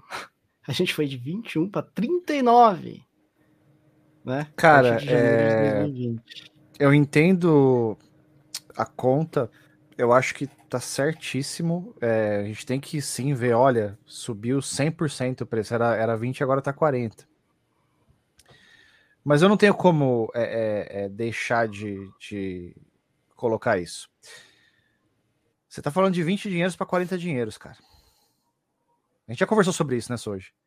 Sim. Essa questão sim. Do, do, do, pessoa que, que, que, que, ganha em dólar, que, que tem que gastar. O cara ia gastar 20, vai gastar 40, pô, aumentou 100%, mas ainda é um preço perfeitamente cabível pro bolso do cara. E eu não acho que um jogo de videogame de Super Nintendo, se fosse transportar aqui para nossa realidade, se fosse 40 reais, vamos dizer assim, não acho que é um preço fora da realidade. Que nem eu falei agora há pouco, eu comprei no, no enquanto o Canal 3, comprei jogos de Master System, eles custaram 49 reais cada um. É um preço assim que você fala, puta, mas tudo bem, eu concordo, subiu, é chato, a gente tem que falar disso, é alarmante, porque daí senão você fala assim, tá, mas daqui a pouco sobe 100%, vai para 80%, para onde vai parar isso? Concordo. Só que a questão principal é: nos Estados Unidos é perfeitamente possível você comprar um jogo de Super Nintendo tranquilamente, sem você fazer esforço. Aqui tem até um meme que os caras usam no Zap Zap, né, que é uma mão com um bolo de dinheiro, assim, vou lá comprar um cartucho de Super Nintendo. Tem um bolo de nota de 100, Sim. já viu isso aí? Então, já vi umas, eu acho que a, a diferença para mim é um negócio trágico, cara, né? É, a gente dá risada, mas é trágico. É que aqui tem certos cartuchos de Super Nintendo ou de outros consoles que são assim várias vezes o salário de, de, de um pai de família, sabe? E aí a questão que a gente entra é: é esse preço que tem quem pague ou porque os caras estão dando uma de louco? Está um pouco de cada. Até que tem quem pague, porque assim, o Celso até falou, ele mostrou, não sei se foi online ou se foi off. Ele pegou uns, era encartes de jogos de Mega, de Mega Drive, e ele falou, ó, vendi acho que era três ou quatro por dois mil reais, velho. E ele vendeu. São encartes, não é o jogo que ele vendeu. Dois pau. É. Então, é bizarro, né? É, é, estranho. Que ponto que a gente chegou no, no, no colecionismo de games? Você sabe, Laçoji, que a gente fala muito isso no podcast. De novo, nosso olhar é, é não é tão para retro assim, né? A gente fala bastante de PlayStation 3, que não, não é retro ainda. Mas uma das coisas que mais me pega e pega o Luiz é quando a gente, por exemplo, colocar o valor e se alguém comprar, sabe, é, é, difícil você entrar nessa seara. Se o cara colocou valor, alguém comprou e tudo mais. Mas o meu ponto é quando você coloca uma informação sobre esse valor, do tipo, a gente até brinca que é, hoje já tem vendedor falando que FIFA de PlayStation 3 é raro. Uhum. Então, assim, é, é, é, já rola isso. Então, é insanidade, é isso. É, Uou. gente que fala, o cara não é difícil, só o pessoal que tá no chat aí com certeza tem casos desses. Você vai, o cara fala, não, não tá tem. ficando raro, tá difícil de achar. E assim, é, quando. Tem youtuber é... que fala que Mario é raro, né? Por que, que não vai ter? É. Então, assim, quando eu, o, que, o que mais angustia é quando, sim, essas pessoas, aí sim, para mim é má fé, começam a usar esse tipo de artifício para dizer, ó, compra porque tá ficando raro, ou compra porque é raro, e, e, isso para mim é, é, o mais punk, assim, sabe? Você acha que tem muito FOMO no colecionismo? O Fear of Missing Out? Acho. Acho. demais. Acho. Demais. O cara fala assim: eu vou comprar agora porque isso vai ficar infinitamente mais caro e eu não terei no futuro a hora que eu tiver tempo de jogar. Que na verdade é uma, é uma expansão. No caso do cara que é colecionador e jogador, é uma expansão do FOMO, que é aquele que é do FOMO de eu vou comprar isso no lançamento porque eu vou jogar assim que eu tiver tempo. Certo? Assim que eu tiver tempo. Eu vou eu, eu vou dar um exemplo pessoal. Um, dois, três, quatro, cinco, seis, sete, oito, nove, dez. Tem onze jogos de Switch ali em cima, lacrados. Porque eu comprei eles, alguns deles no lançamento, e eu não abri ainda. Tirando os momentos que eu tenho peidos mentais, porque ninguém deve comprar o mesmo jogo duas vezes. Mas é um Zelda, por exemplo. Eu quero ter físico, então eu vou comprar ele digital e depois eu vou comprar ele físico. Certo? Porque eu quero jogar no dia do lançamento, mas eu quero ter ele físico também. Mas simplesmente eu comprei e eu não tive tempo de jogar. Aí você imagina o colecionador, que é o cara que está montando a coleção dele, quiçá um dia ele vai jogar. Ou o cara que é o, o investidor. Eu vou comprar isso aqui porque se isso aqui triplicar de preço eu vou vender. Né? O cara, o cara tem muito fomo, cara. Muito fomo. Ah, a Wata. A Wata virou a bola de neve que virou por causa disso. A galera ter a certeza absoluta que não, eu vou comprar isso aqui. Esse jogo custa 80 dólares edição especial. Eu vou pagar mais 200 dólares para autenticar e vou vender por 850 mil. Aí um cara que vê por 850 fala: Hum, a Wata diz que vale. Eu vou comprar, porque daqui a uns anos vai valer 1.500, 2.000 reais, 2.000 dólares. Né? O cara vai e compra. Não vai. Só existe valor para aquele pequeno nicho de pessoas que acham que estão investindo com a Wata. Sim. E a Nintendo com o 3D All Stars lá? Do Switch? Que eles falaram, não, galera, vai ser limitado o bagulho. Eu, eu, eles jogaram. Você... tropeça nesse jogo. Sim. Aqui nos Estados Unidos. É, é mais ou menos como a edição que o Junião tem do. A, a, a edição especial do Halo 2. Halo 2 teve duas versões no lançamento. Uma versão com capa normal, que tinha o Chief na capa, e uma uhum. versão com a capa de, de metal. Que era... A de metal é mais comum que a normal. A de metal Eu é mais comum que a de plástico. É. Porque edição limitada nas palavras da Microsoft é limitada à quantidade de minério no planeta Terra. Então ela foi fazendo. A galera estava fazendo pré-compra, ela foi fazendo. Teve nego que fez pré-compra de mil unidades, de duas mil unidades, certo? Que isso vai vender absurdo e não existe limitador para as lojas comprarem unidades. Claro que não existe. A Microsoft estava produzindo sob demanda. Tava pedindo, ela tava produzindo, tava produzindo, tava produzindo, tava produzindo, tava produzindo. Sobrou uma quantidade gigantesca. A mesma coisa ali a Nintendo. A Nintendo fez um, uma conta mental. Só que ela avisou. Ela falou: eu vou produzir esse cartucho por seis meses. Por seis meses, a galera se estapeou. Só que, na verdade, ela não produziu, ela produziu por seis meses, ela produziu, tipo, sei Muito. lá, 20 Muito. milhões de unidades, 30 milhões de unidades. O Walmart tinha pilha desse negócio. Certo. Ela produziu uma quantidade gigante disso. E eu comprei no lançamento. Fui um eu animal. também. Comprei dois no lançamento. Fui burro. Você tá entendendo? Caí, Se tivesse esperado, eu tinha pego muito mais barato. Sim. Hoje eu tenho dois deles. Certo? Eu tenho um comprado caro no lançamento e um que eu paguei acho que 19 dólares. Nossa. Né? Se tivesse esperado, tinha comprado muito mais barato, mas a empresa. E foi uma, uma metodologia sensacional de venda. Não, foi, mesma sacanearam coisa, bonito, hein? Mesma coisa o, o, o, o Fire Emblem do NES, que eles falaram também. Ah, Sua janela para compra véio. é seis meses. Sua janela para compra é seis meses. Se mata aí, Mas filho. ele esgotou rapidão também. Esgotou Só quando aquela edição de 30 anos, né? Eu não vou ter aquela edição. Não durou nem dois segundos aquele não. Nem, nem, vixe. Site. Não dura. Era que nem comprar Limited Run no começo dos caras, é. que era realmente 50 reais. E o Xenoblade Chronicles 3, edição especial? Você não acha? Foi aquilo, velho. Você não eu acha? Fi... Cara, eu fiquei 5 horas dando F5 no site da Nintendo, velho. Pra conseguir eu, comprar. Eu consegui. Eu fui, cho... eu fui chorar pra esse cara aqui do meu lado um dia. Quase apanhei, com razão, ele tava certo. Ele tava, ele tava certo. Eu fiquei quase que a noite inteira acordado para tentar conseguir uma Climax Edition da Bayonetta. Nossa. Quando saiu para o Switch. Que era Bayonetta 1, o cartucho, Bayonetta 2, o cartucho. Vinha com travesseiro, vinha com um monte de coisa. Eu queria a Climax Edition japonesa da Bayonetta. Eu não consegui. Oi, a Vendeu. Você viu que bizarro? O Bayonetta 1 japonês tá, ficou caríssimo. Caríssimo. Aí sabe o que vai acontecer agora? Vai sair. Eles, ele vai relançar. Vai, vai ser relançada, vai sair versão. Vai ser relançado. Aí 30 dólares. comprou, pagou 100 dólares, 150 dólares, 200 dólares. Ai, agora o preço vai. Coitado, imagina, você pagou mais de 100 dólares no baioneta japonês. Aí agora tá saindo americano por 30.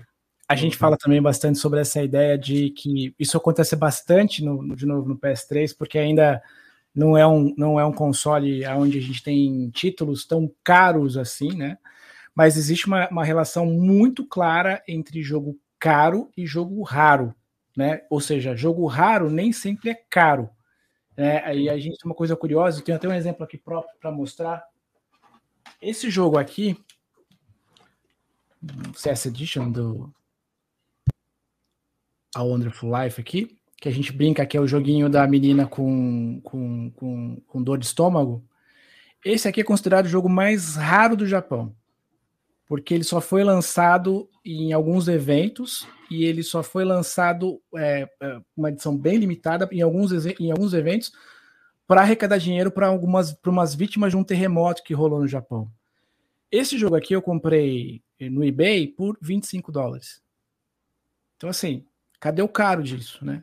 E ele de fato ele é raro porque tem poucos títulos. Então é, ainda é, é, as pessoas misturam muito isso. O que, que é raro, o que, que é caro. Raro então, mas ele é raro, mas não é procurado É, então é. isso que eu ia falar. Ele é raro, mas não tem interesse massivo nesse, nesse jogo, né? Porque é diferente de um raro tipo Street Fighter 03 do Sega Saturn, que todo mundo tem o olho grande em cima, né? É. Exatamente.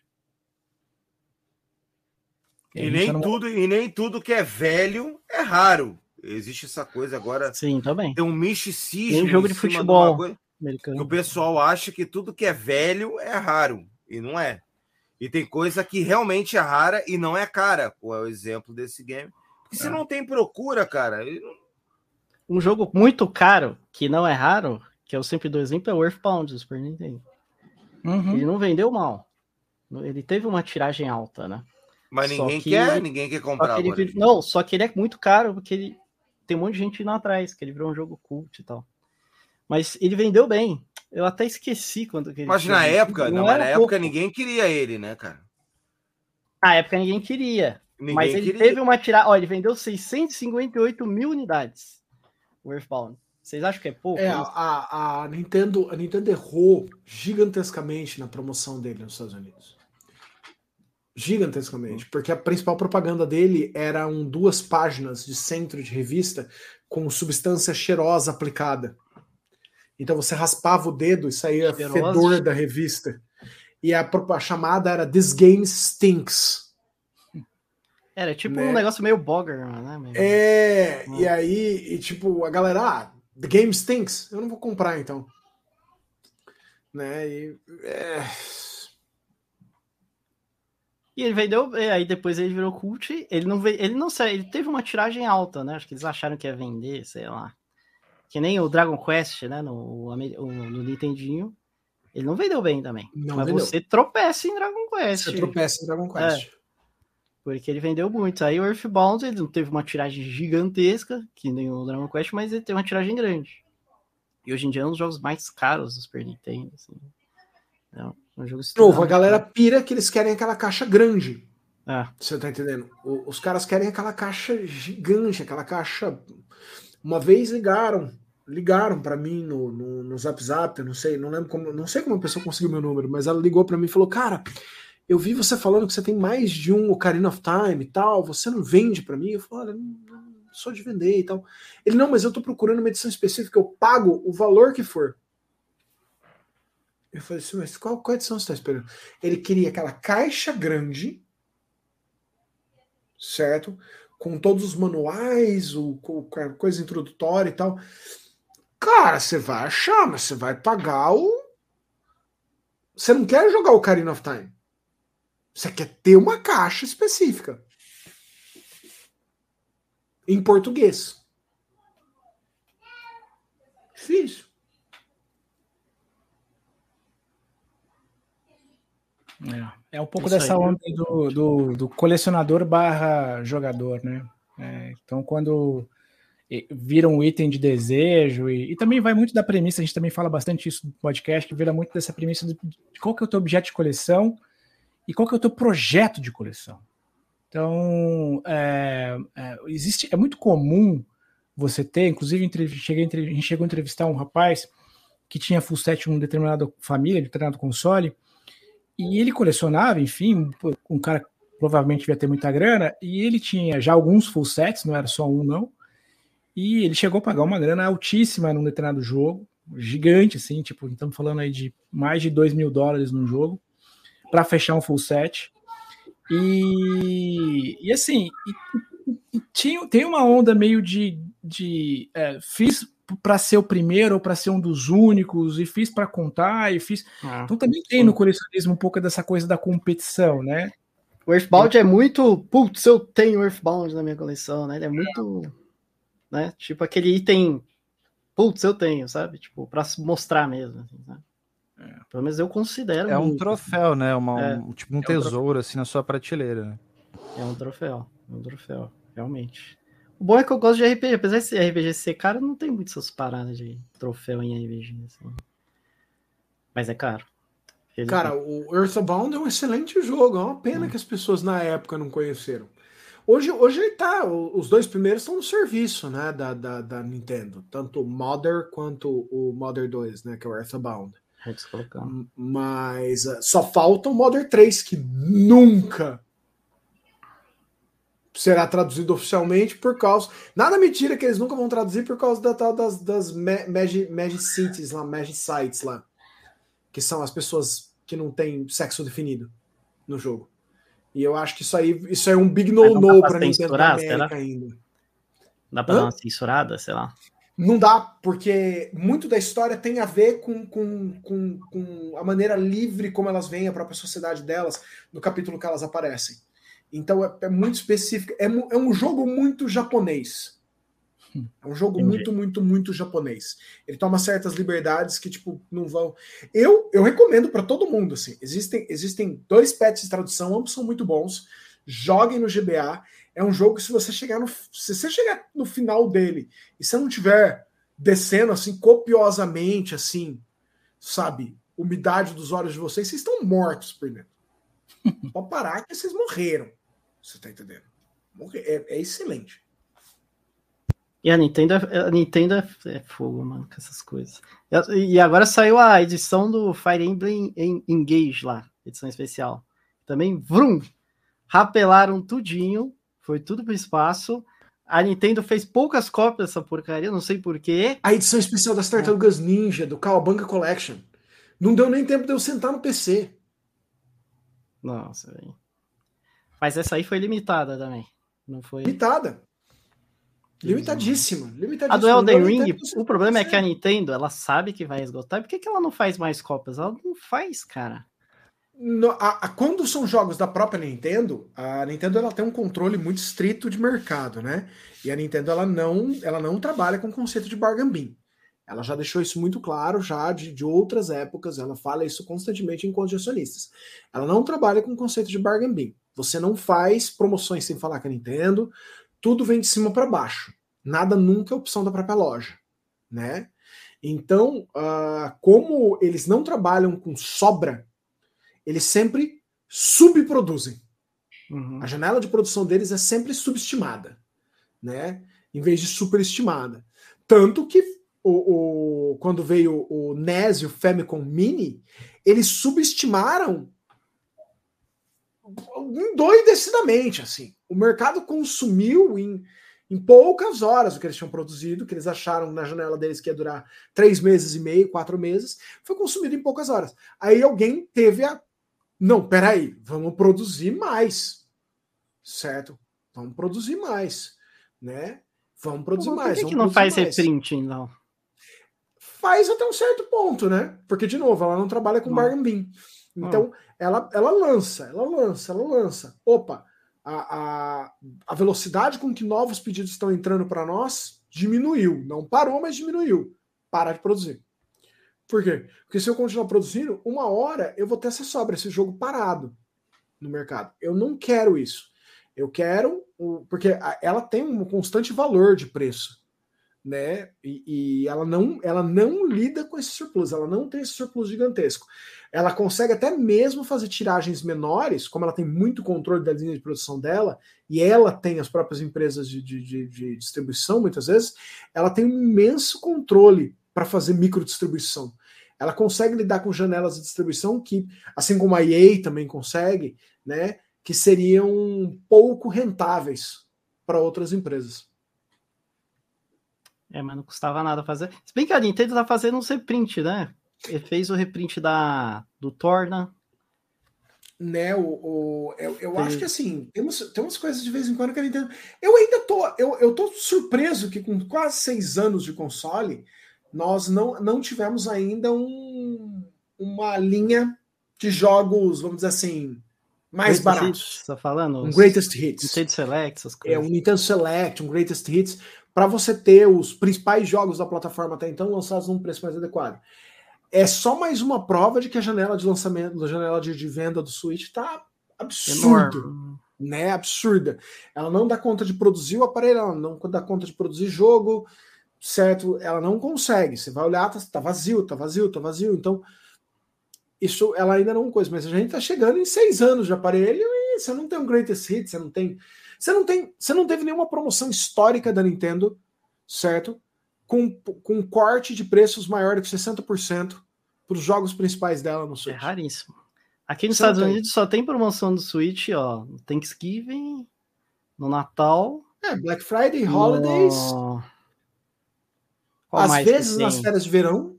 Tem um. Tem um lá que é Labor's Day. E tem um outro que é um feriado de militares, esqueci o nome. Um feriado lá que tem a ver com, com o né? exército. É. Aí tem. E, e é isso. não tem mais nenhum dia. Só dos feriados. Esse feriado aí é a única vez que você vai encontrar uma promoção no jogo da, da Nintendo mesmo, assim. E acabou. Mas você está falando isso para jogo físico e digital é também? Físico, jogo físico. físico né? Digital é, já tem na, na, na Não, pro, promoção, promoção também influi o digital, mas para hum. produção, para o físico. Janela é, limitada para o físico. Para o físico é. é só nesses dias que eu encontro promoção. E é isso. Não... Às vezes alguma loja faz uma promoção, mas é da loja. Entendeu? A loja Ela tá perdendo com a dinheiro. Nintendo, tá com alguma é. sobra. É. Agora, da Nintendo mesmo fazer a promoção em todas as lojas, né? Que nem acontece só em feriado. Só em feriado. Como é que vocês percebem essa ideia do colecionismo digital?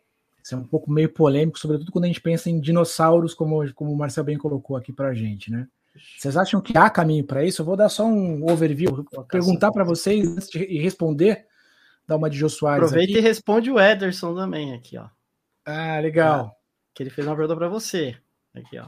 Já vou, Edson, então segura obrigado um pelo, pelo dezão também, Ederson. É nóis. Boa, é, eu tô falando isso porque a gente fez um episódio, fiz um episódio no Dia dos Pais com meu filho. Meu filho tem 12 anos, 11 anos e ele, enfim, tem essa coisa do filho, né, de observar sempre o pai. Aqui na minha casa não cabe mais jogo, então ele queria colecionar também.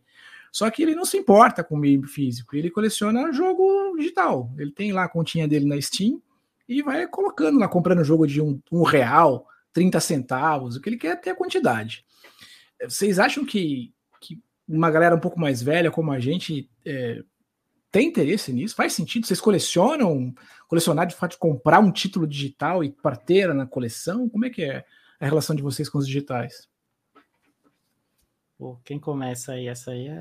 Eu acho que para efeito de, de colecionismo, para mim não faz muito sentido é, a questão do, do item digital. Agora eu tenho, eu faço uso de, de, de produtos de entretenimento cultural, assim, digital muito, né? Não só jogos, né? É, música, filmes, seriados, etc. É, eu acho que para gente faz mais sentido essa coisa do palpável, da coisa física, do, do troféu mesmo na, na prateleira, né? É, eu, assim, eu, eu de, desde que eu percebi que o rumo dos jogos de videogame iam ficar mais caro do que eu queria e podia pagar, eu comecei a investir, por exemplo, em Everdrives. E nos Everdrives eu tenho bibliotecas de inteiras de, de jogos ali num cartão micro SD no, no, no, console, né?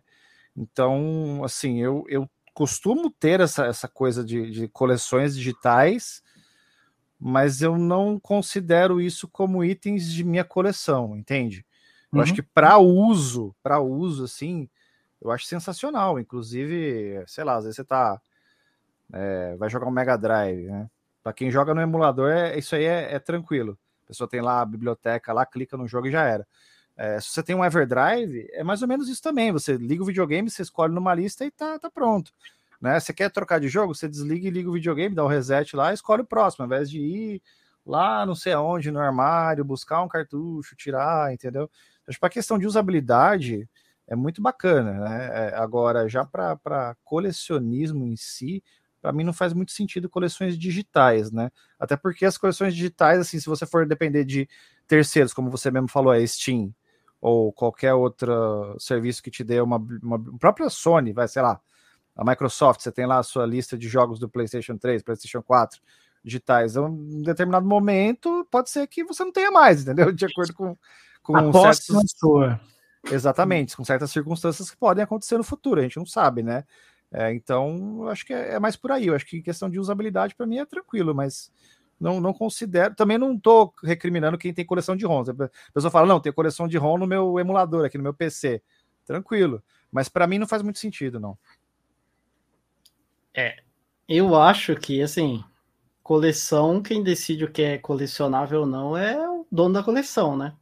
Só que, assim, Perfeito, assim, concordo. É, só que, na minha opinião, é, eu preciso ter a posse do item para eu considerar que é uma coleção. E jogo digital não é você não tem a posse, você tem uma autorização de uso, né? Sem momento algum você tem a posse. E a gente tem alguns exemplos de que já aconteceu de que as pessoas perderam seus jogos digitais. Né? Eu perdi dois meus.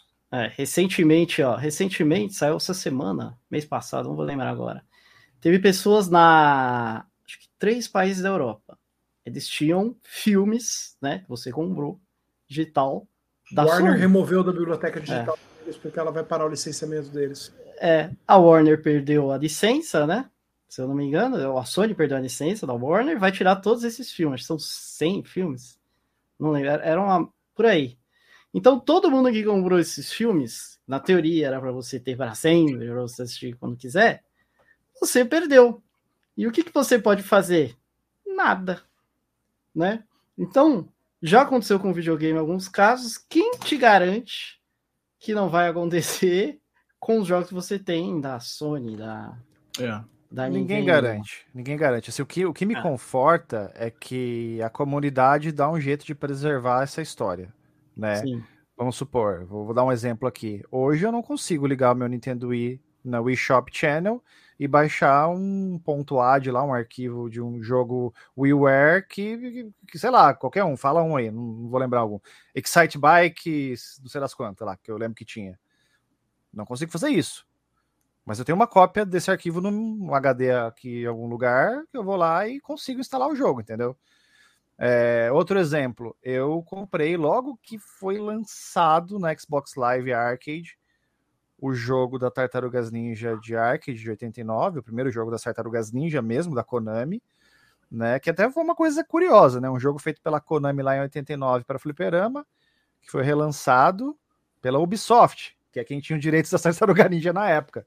Hoje, se você quiser fazer o download desse jogo, você não consegue por meios legais. Eu tenho esse jogo, comprei por ele. Tá no meu registro de downloads do Xbox 360. Mas eu não consigo mais baixar. Se perdeu.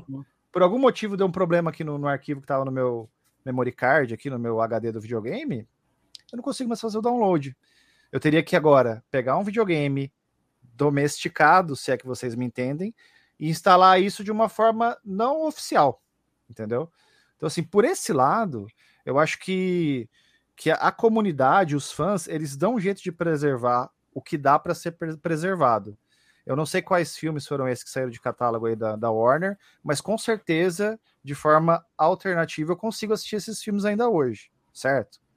Então isso para mim é uma coisa que eu não fico, eu não fico choramingando quando, ai, vamos desligar o, o, o, servidor do PlayStation 3, eu não vou conseguir mais baixar meu jogo. Cara, sim, tem uma galera aí engajada em fazer com que esses jogos não se percam. Então, isso me conforta, entendeu? É, é... mas eu acho que é, é, tem dois fatores aí, Mestre Junião. O primeiro, claro, né, o pessoal vai com certeza proteger aí o, a, o né, os nossos amigos vão vão vão né pegar suas garrafas de ruim e impedir isso de desaparecer. Mas eu acho que o que é, é há duas brigas. Uma, as pessoas pagaram para isso estar na biblioteca digital delas e a Warner foi lá e removeu.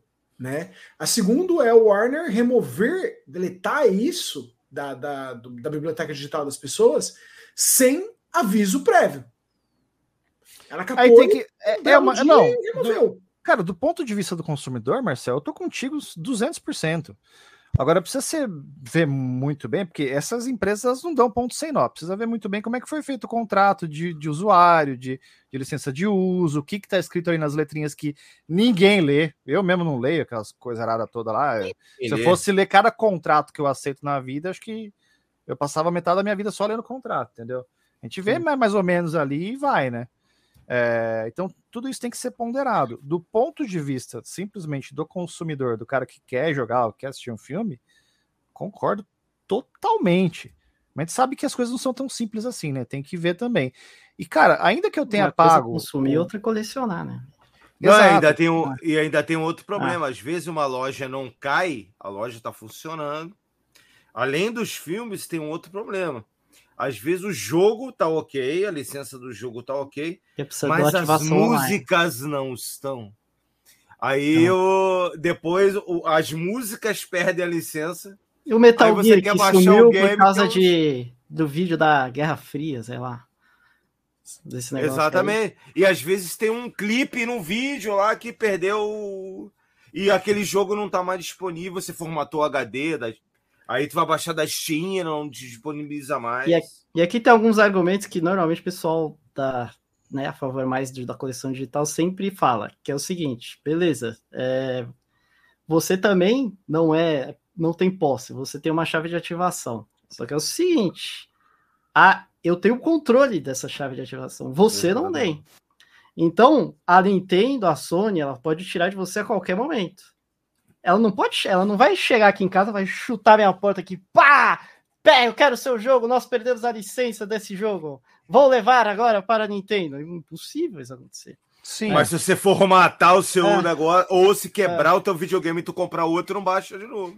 Tem, tem aquela e aí questão tem a questão que... também, o disco pode quebrar. Só Isso. que, novamente, eu. Perfeito. Se, eu que... se o disco quebrou, a culpa é minha. Você entendeu? Não, às vezes. Não, às vezes, às vezes. Ah, mas aí o disco hoje, também tem outro vezes. problema. Pode dar o disc rot também, mas você pode. Então, mas um, aí tem outro problema. Um lugar controlado, né? Não, mas é, é mesmo que ele esteja controlado. Tem jogos é. hoje em dia que não funcionam sem atualização. Também, mas. Então, se é o servidor é, é, tiver fechado. É mais. É, não. Se, é, Tinha um problema da Xbox que o... solucionaram, graças a Deus. Vocês viram essa semana? Que eles arrumaram? Eu vi, Jogos eu vi. da Xbox físico precisava estar online para você jogar. Exatamente. Você não, não tem mais isso agora. Que tinha DRM. Não, não, não, peraí, peraí. Vamos, vamos por partes. Vamos por partes. Nós tivemos, nós tivemos uma mudança alguns meses atrás no processo DRM do Xbox. Esse, essa mudança, alguém errou uma vírgula, certo? Em algum lugar, alguém errou um ponto, e nós tivemos um período, que dependendo do lugar do mundo que você estava, foi de 30 minutos, dependendo do lugar do mundo que você estava, foram 13 horas certo? Onde a galera não conseguiu usar nenhum jogo. Nem os jogos que você tinha comprado digitais e nem os jogos que você tinha em disco. O sistema não reconhecia o jogo, certo? Exatamente. A Microsoft resolveu isso. Depois de uma longa discussão, né, com proteção, com órgãos de proteção consumidor, etc, etc, etc, etc, pelo mundo, recentemente houve uma, uma, um pronunciamento da Microsoft de que DRM, certos DRMs considerados predatórios serão removidos, né? Mas a questão de você não poder jogar nem com o disco, ela, ela foi um erro mesmo. Ela foi um, um cocô. Alguém fez um cocôzinho na programação. Não é para acontecer. Se você tem o disco, não é para existir um DRM que impeça o uso do seu disco. Agora, o, o, ocorreu um erro. Agora, eles realmente se livraram de diversos DRMs predatórios. Inclusive, hoje, eles lançaram uma ideia, uma, colocaram uma coisa, uma, um ponto muito interessante.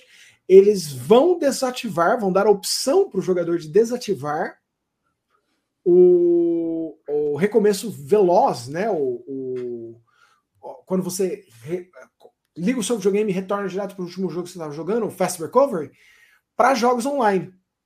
Por quê? Porque o Fast Recovery em jogos online ele, ele impede que você faça o completo desligamento do servidor. Então ele estava dando muitos problemas para as pessoas reiniciarem o jogo. Em Destiny, Fortnite e tal. Então, é, é, a questão do, do, Digital Rights Management ali, ela foi, ela foi muito pontual, mas eles foram muito rápidos né, no retorno dela. Mas ela, eles aconteceu, aconteceu um desastre mesmo. É, é, eu eu tava, eu tava trabalhando, tava fazendo vídeo pro Mini no dia, eu não percebi, certo? Aí eu não, não, não joguei naquele dia, não, não, não me pegou. Mas a hora que eu, tipo, reconectei assim, os meus amigos caixistas todos, tipo, oh meu Deus! Ah! Parecia aquele pessoal do Indiana Jones, sabe, no final, quando abre a arca, e eles derretem assim. O pessoal, meu Deus, eu não consigo jogar videogame hoje! Pff, derretendo assim.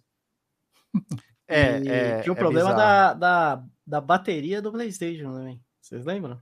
Play 4 tem, é, é. o Play 4 tem um problema gravíssimo a hora que a bateria Kimos dele for para pra vara.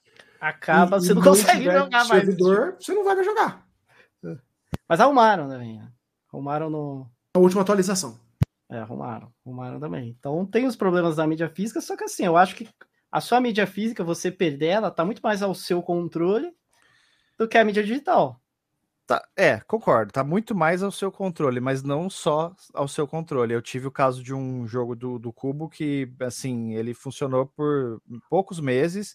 E o jogo tava assim, intocado, impecável, nunca tinha caído, nunca tinha caído uma poeira no disco. Ele simplesmente Sim. parou de ler, o videogame não Mas lia mais. É GameCube, né, cara? GameCube é... você já coleciona sabendo que você já vai estar tá em não, então, então, mas é que tá, foi na época do, do videogame mesmo, né? Ah, eu, eu lembro como você lembro... saber, né? É. Não tinha, eu comprei hum. o. Eu acho que foi, eu comprei o Resident Evil 4, aí veio de brinde o Super Monkey Ball.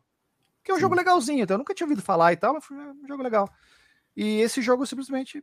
É... Teve uma hora que não, não funcionava mais, assim, do nada, do nada. Não, não dá para falar que foi de Skirot, porque a mídia. Foi fabricação, tinha, foi, foi com certeza foi. Fabricação.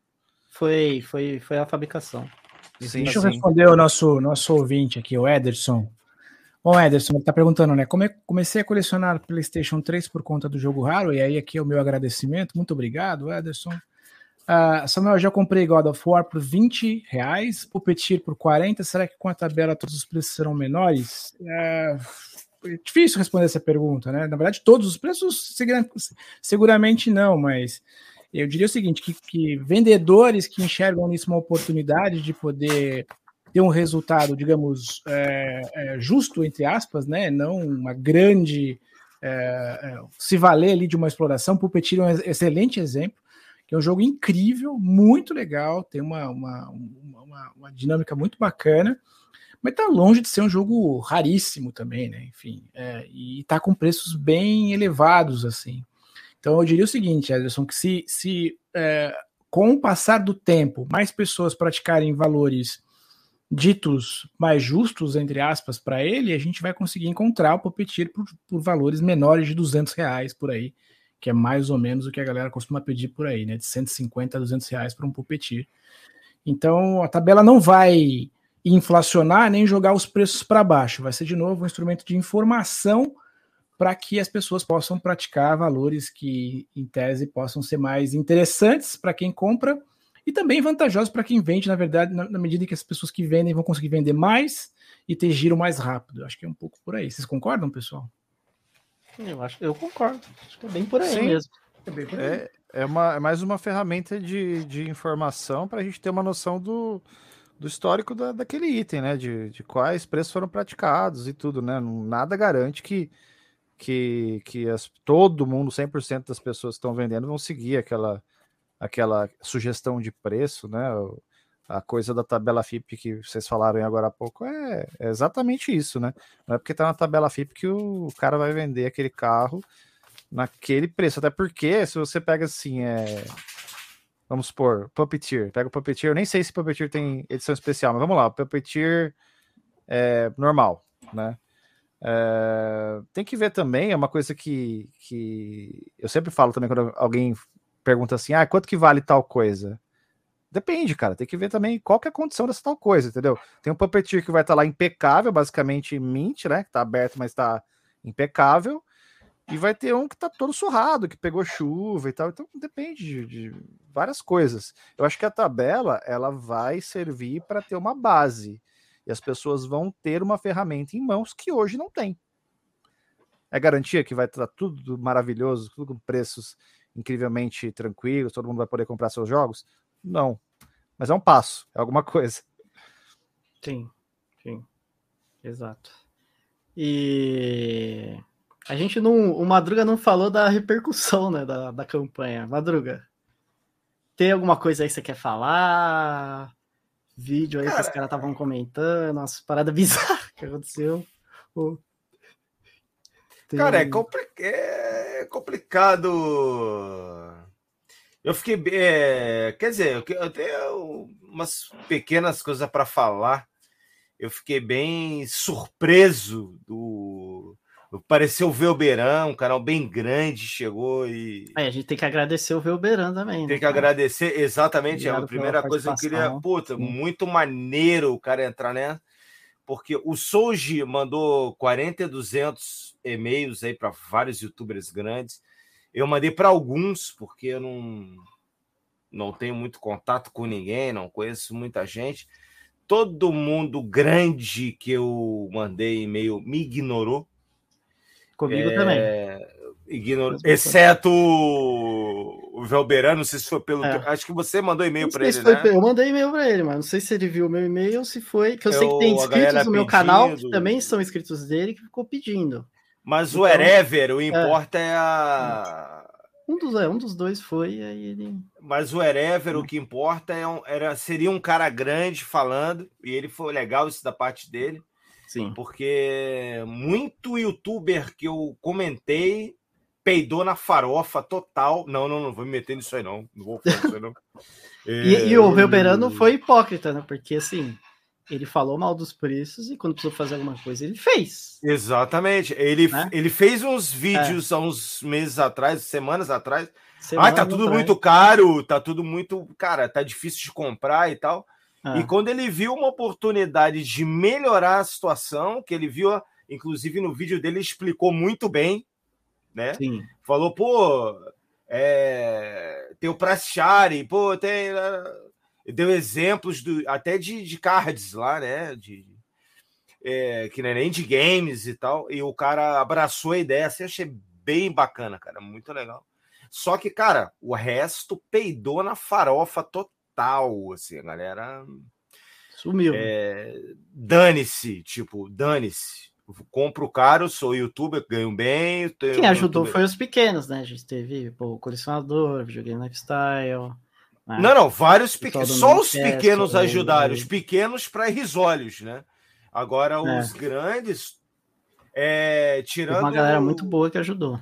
Eu acho que maior do que o canal da gente, o único, os dois únicos que ajudaram, né? Primeiro foi o Hard Level, né? O Venão. O Venão tem um grupo dele, o, o canal dele de PS2 lá tem 200 e poucos mil inscritos. Então ele tem uma relevância muito bacana. Beijo do gordo aí pro Venão. Se estiver assistindo aí, se eu assistir depois. Cara, o cara cagou pra porra toda. E o, o Velberan também cagou pra porra toda. Agora, a galera, cara, que rabo preso, peida na farofa. Eu fiquei o Kogu bem também ajudou, falou nas lives, né? Que o ah, é, o foco do conteúdo dele é em live, né? Não, não, Ele eu tô falando em quem falou no, em vídeo no YouTube. Ah, né? sim.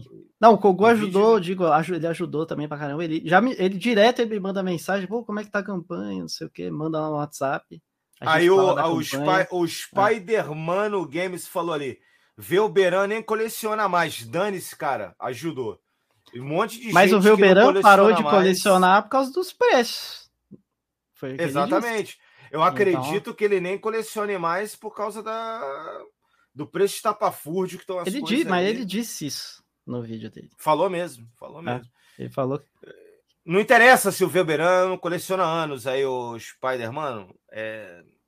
Ajudou, velho. O cara é um canal grande, ele podia. Ah, dane-se. Já... Aí, isso, na verdade, é mais um mérito pro Velberan. Que se ele não coleciona e ajudou, é porque ele olhou assim, putz, precisa ajudar essa galera. Então é mais um mérito para ele, cara. Então Sim. você não faça demérito para ele.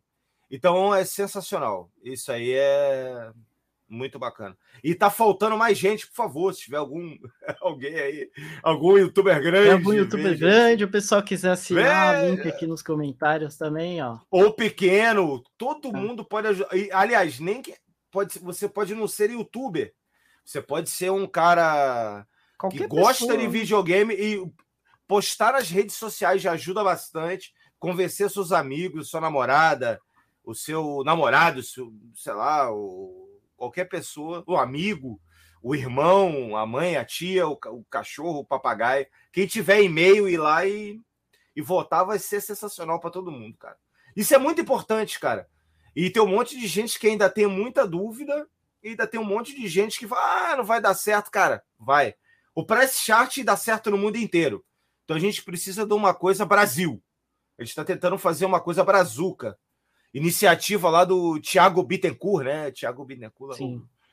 O, o cara, cara, inclusive ele fez, ele tirou do dinheiro dele, ele fez sozinho lá o aplicativinho para você no, no Mercado Livre ver a data do anúncio. Que o Mercado Livre não diz a data do anúncio.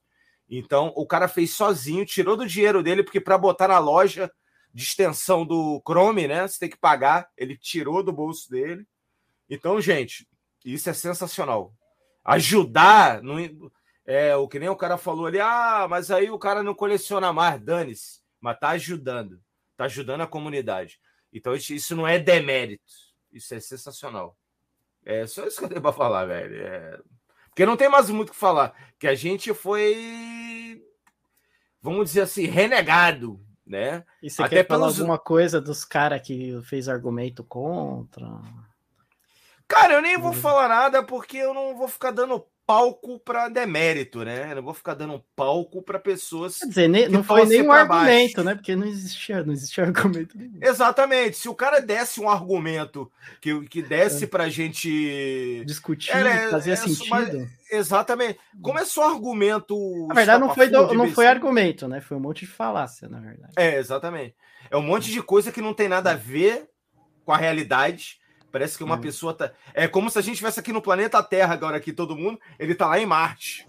Ele tá falando uma parada completamente diferente. Então, eu, eu, nem, eu prefiro nem falar, velho. Porque você pensando... vai dar palco, vai fazer pessoas ir lá atrás para dar view pra porcaria. Então, eu não dou view pra porcaria. Eu fico pensando assim, que situação alguém possa é, falar alguma coisa contra uma iniciativa que é simplesmente montar um banco de dados com histórico de valores.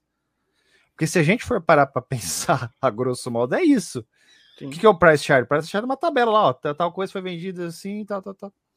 É um banco de dados. A pessoa é contra a, a, a estatística da realidade? Que, qual que é o. Não entendo. Então, eu, tô, assim, eu entendo, a gente tá meio por fora dessa parada. Assim, não, algumas não... pessoas eu entendo. Não tá ligado? É que elas querem, tipo, é, vamos supor, é, que muita gente que eu vejo, cara, vender muita coisa 10 vezes a mais. Eu chamo isso de ganância. Tem gente que tem ganância mesmo. Inclusive, tem um vídeo meu antepenúltimo que eu fiz, né? Ali, e teve um, um cara no meu WhatsApp, chegou, me procurou, falou: Cara, olha a resposta desse cara. O cara tava vendendo um PlayStation 2 com adesivo, um controle, sem caixa, sem nada por mil e poucos reais. Aí ele mandou mensagem lá, mandou mensagem pro cara. Aí o cara respondeu: Ah, vai que algum colecionador quer comprar. Olha a mentalidade do cara. Vai que algum colecionador quer comprar. Então já tá, é autoexplicativo. Aí ele mandou o print para mim. O que é isso, cara? É inacreditável. É como se assim, colecionador fosse trouxa, tá ligado? Não sabe o preço que paga, não na verdade, pior esse... que tem, né?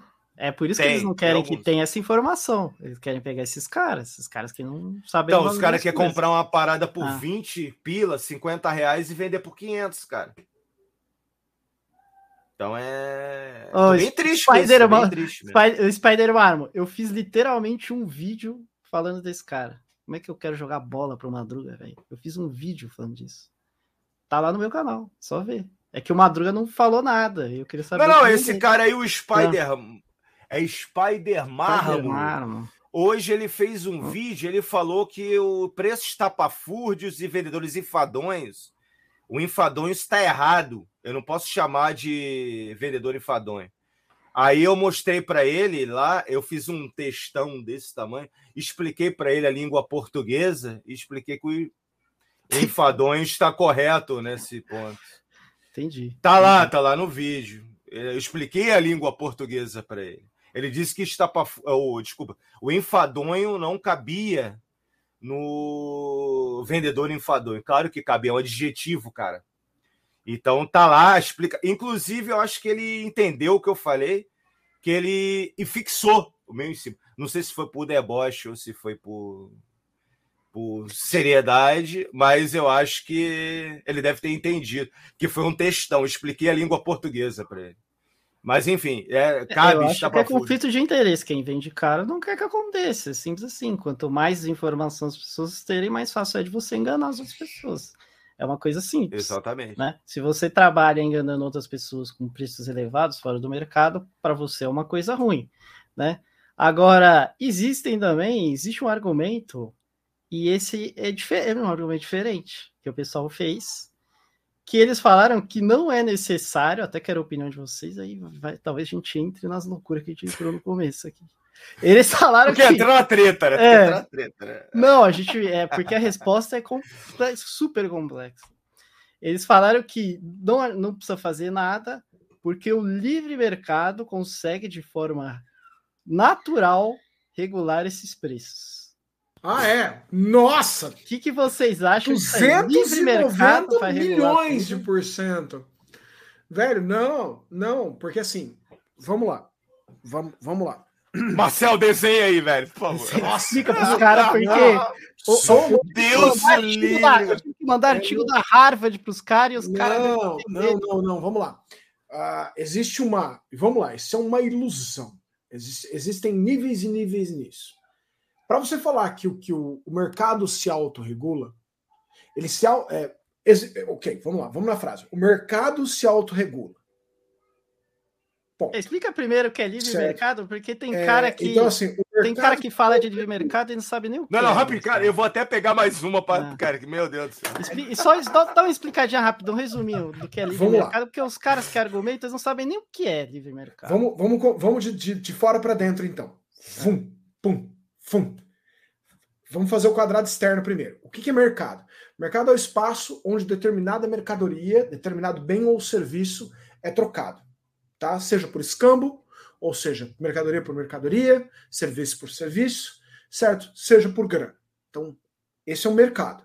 Dentro do mercado existe uma não é uma ilusão porque acontece de vez em quando, mas tem um, tem um enorme asterisco do tamanho da Ásia ali. As pessoas têm o costume de falar assim: o mercado se autorregula. Pá, asterisco. Né? É, Então, assim, o mercado se autorregula, parte do pressuposto de que você tenha surplus constante, né? Ou seja, eu tenho produto novo entrando constantemente, certo? E eu tenho uma média de mercado, uma média de preço que é atingida e assimilada pela, pelo capital de mercado. Ou seja, pelas pessoas que estão comprando. Então, quando que o mercado se autorregula? Vamos imaginar que eu tenho um determinado produto, chá gelado. Eu tenho chá gelado entrando no mercado. Chá gelado é produzido mais dele todo dia, certo? Se eu jogo chá gelado a 10 reais a garrafa no mercado, certo? E, e o mercado fala assim, "Putz, 10 reais eu não pago, né? Então vamos supor, joguei a 10 reais no mercado. Eu quero atingir uma um, um- um grupo, um determinado alvo demográfico, certo? Que é de, sei lá, um milhão de pessoas.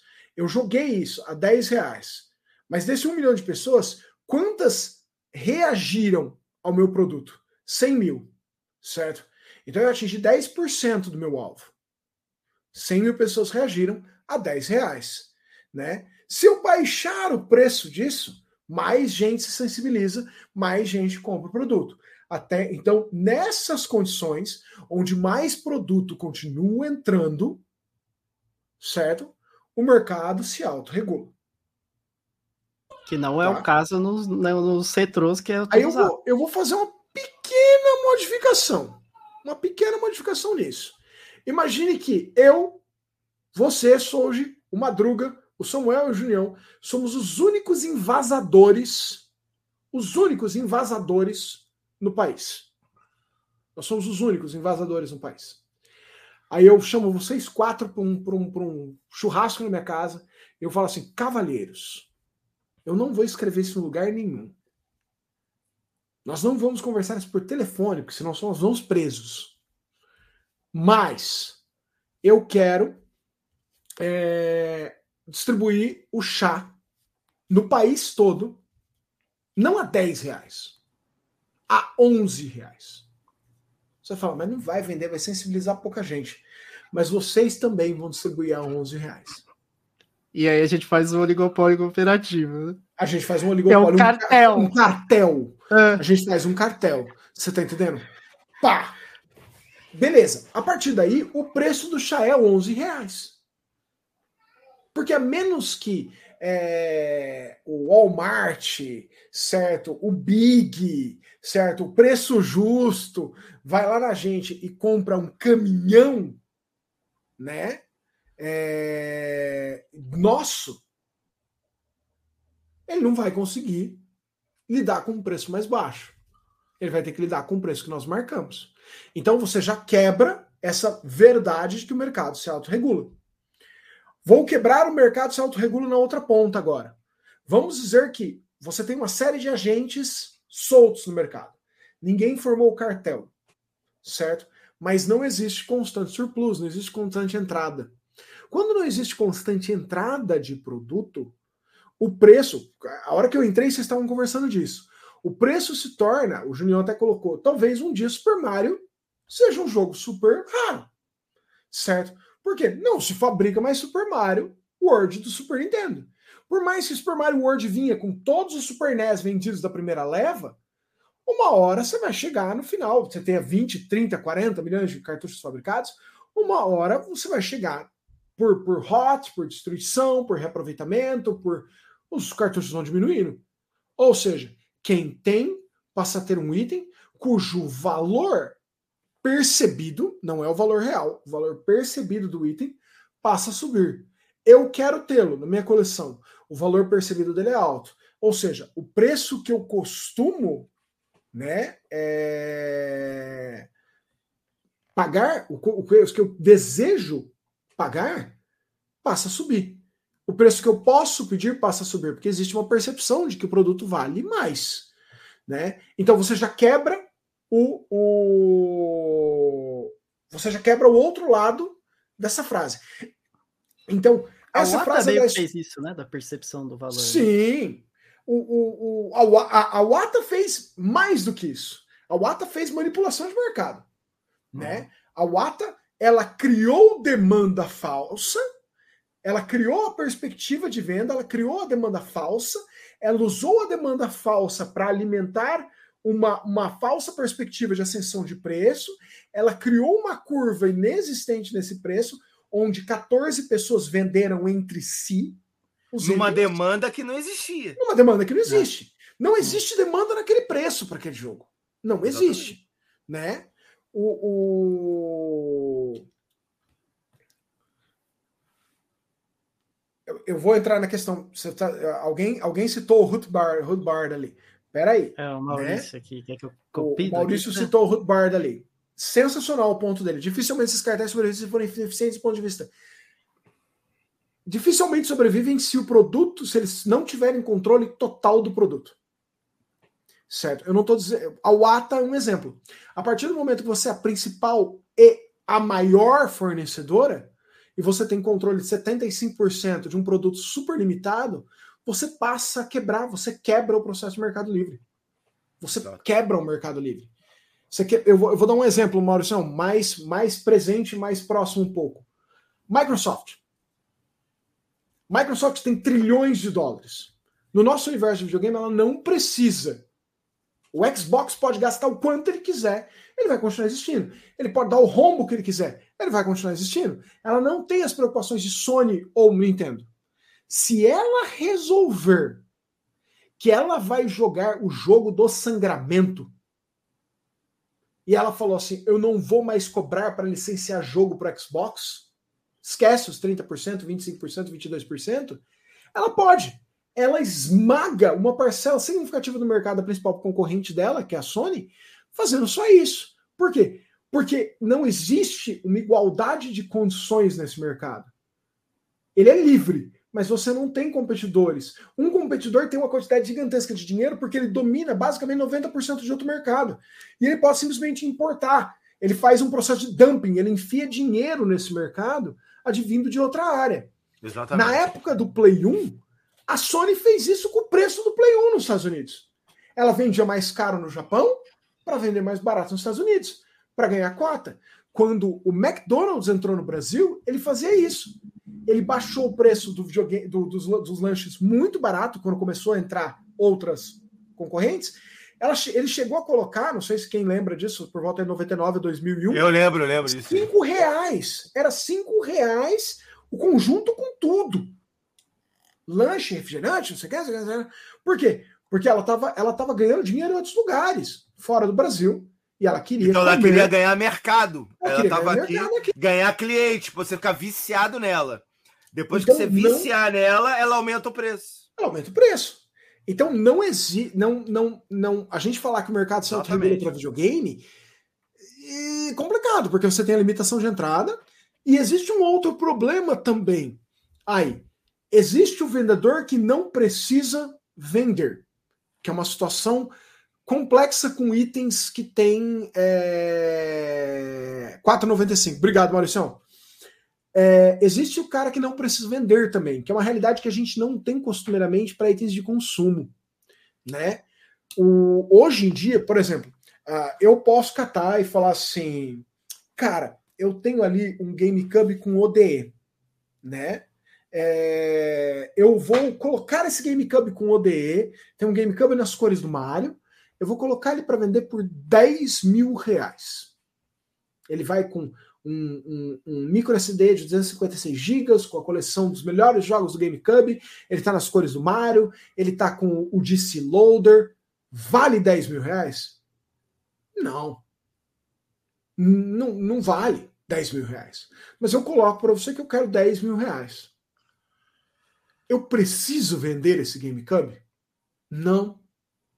Eu posso Deixa sentar lá. em cima dele por quanto tempo eu precisar? Posso, porque eu tenho um lugarzinho quentinho aqui, bonitinho, guardadinho para ele. Eu vou ligar ele de tempo em tempo, eu vou mandar ele para o Michelin quando for necessário para fazer revisão, para trocar capacitor, resistor, porque eu não preciso. Porque você tem outra atividade, aquilo ali é uma atividade. secundária. Aí você a hora coloca que eu, lá... alguém um dia pode falar assim: eu vou comprar desse cara. Certo? Agora, você imagina se quem tem GameCubs com DC Loader no país, são, sei lá, 20, 30, 40, 50 pessoas que tem eles vendendo, olham o meu preço e falam assim, cara, se ele pode pedir 10 mil nesse GameCube nesse estado, eu posso pedir 6 mil no meu. Eu posso pedir 5 mil no meu. Vale? Não vale. O meu valia 10 mil? Não valia. Certo? Então, é, é, não, não, não, é, não é livre assim, não é solto assim. Existe uma série de, de, de coisas. A gente brinca muito no Minicast nos Pop Séries que precificação é metade arte, metade percepção humana, psicologia, certo? E metade, e, e metade ciência. Você fala, são três metades, Marcelo. Essa, essa é a piada, né? Porque são três metades. Se eu, às vezes eu posso fazer toda a ciência exata para precificar um produto. Ah, o, o, o 3DS 3DS é um exemplo. A Nintendo fez uma gigantesca pesquisa para precificar o 3DS. Ela precificou o 3DS. Errado. Ninguém comprou. O 3DS vendeu mal no início. Até que ela fez o plano embaixadores e reajustou o preço. Então, às vezes, você erra a precificação. Mas quando você é uma empresa grande, você paga caro por errar a precificação. Agora, o cara que está vendendo sozinho, ele enfia o preço e puxa o preço para cima. Então, não a gente pensar que o mercado se autorregula, né, sozinho, em itens que não tem constante nova entrada, certo? E que você tem um número de vendedores extremamente limitado, isso não acontece. Não acontece mesmo. Não. Não mesmo. O mercado tem Inclusive... que ser perfeito. Se você não está no mercado perfeito, não vai acontecer. E outra, é... essa parada aí de anarcocapitalismo, você tem que levar em consideração de que as pessoas são boazinhas, que ninguém vai tentar burlar, fazer algum macete, algum esquema, e isso é utopia, né? Não tem como acontecer. Não tem. A gente não tá no mundo que todo mundo é bonzinho, vamos, vamos abraçar uns aos outros, não vamos tentar ser é. ganancioso e tentar passar a perna, um monte de gente tentar fazer um cartel, coisa do tipo. Não, não tem. Bem, seria existe. legal se existisse. Nós vivemos num mundo onde a Coca-Cola gastou centenas de milhões de dólares para destruir a, a Pepsi Crystal, Pepsi Clear. Ela gastou centenas de milhões de dólares para criar uma Coca-Cola transparente com o único objetivo de destruir uma Pepsi transparente que estava vendendo muito bem.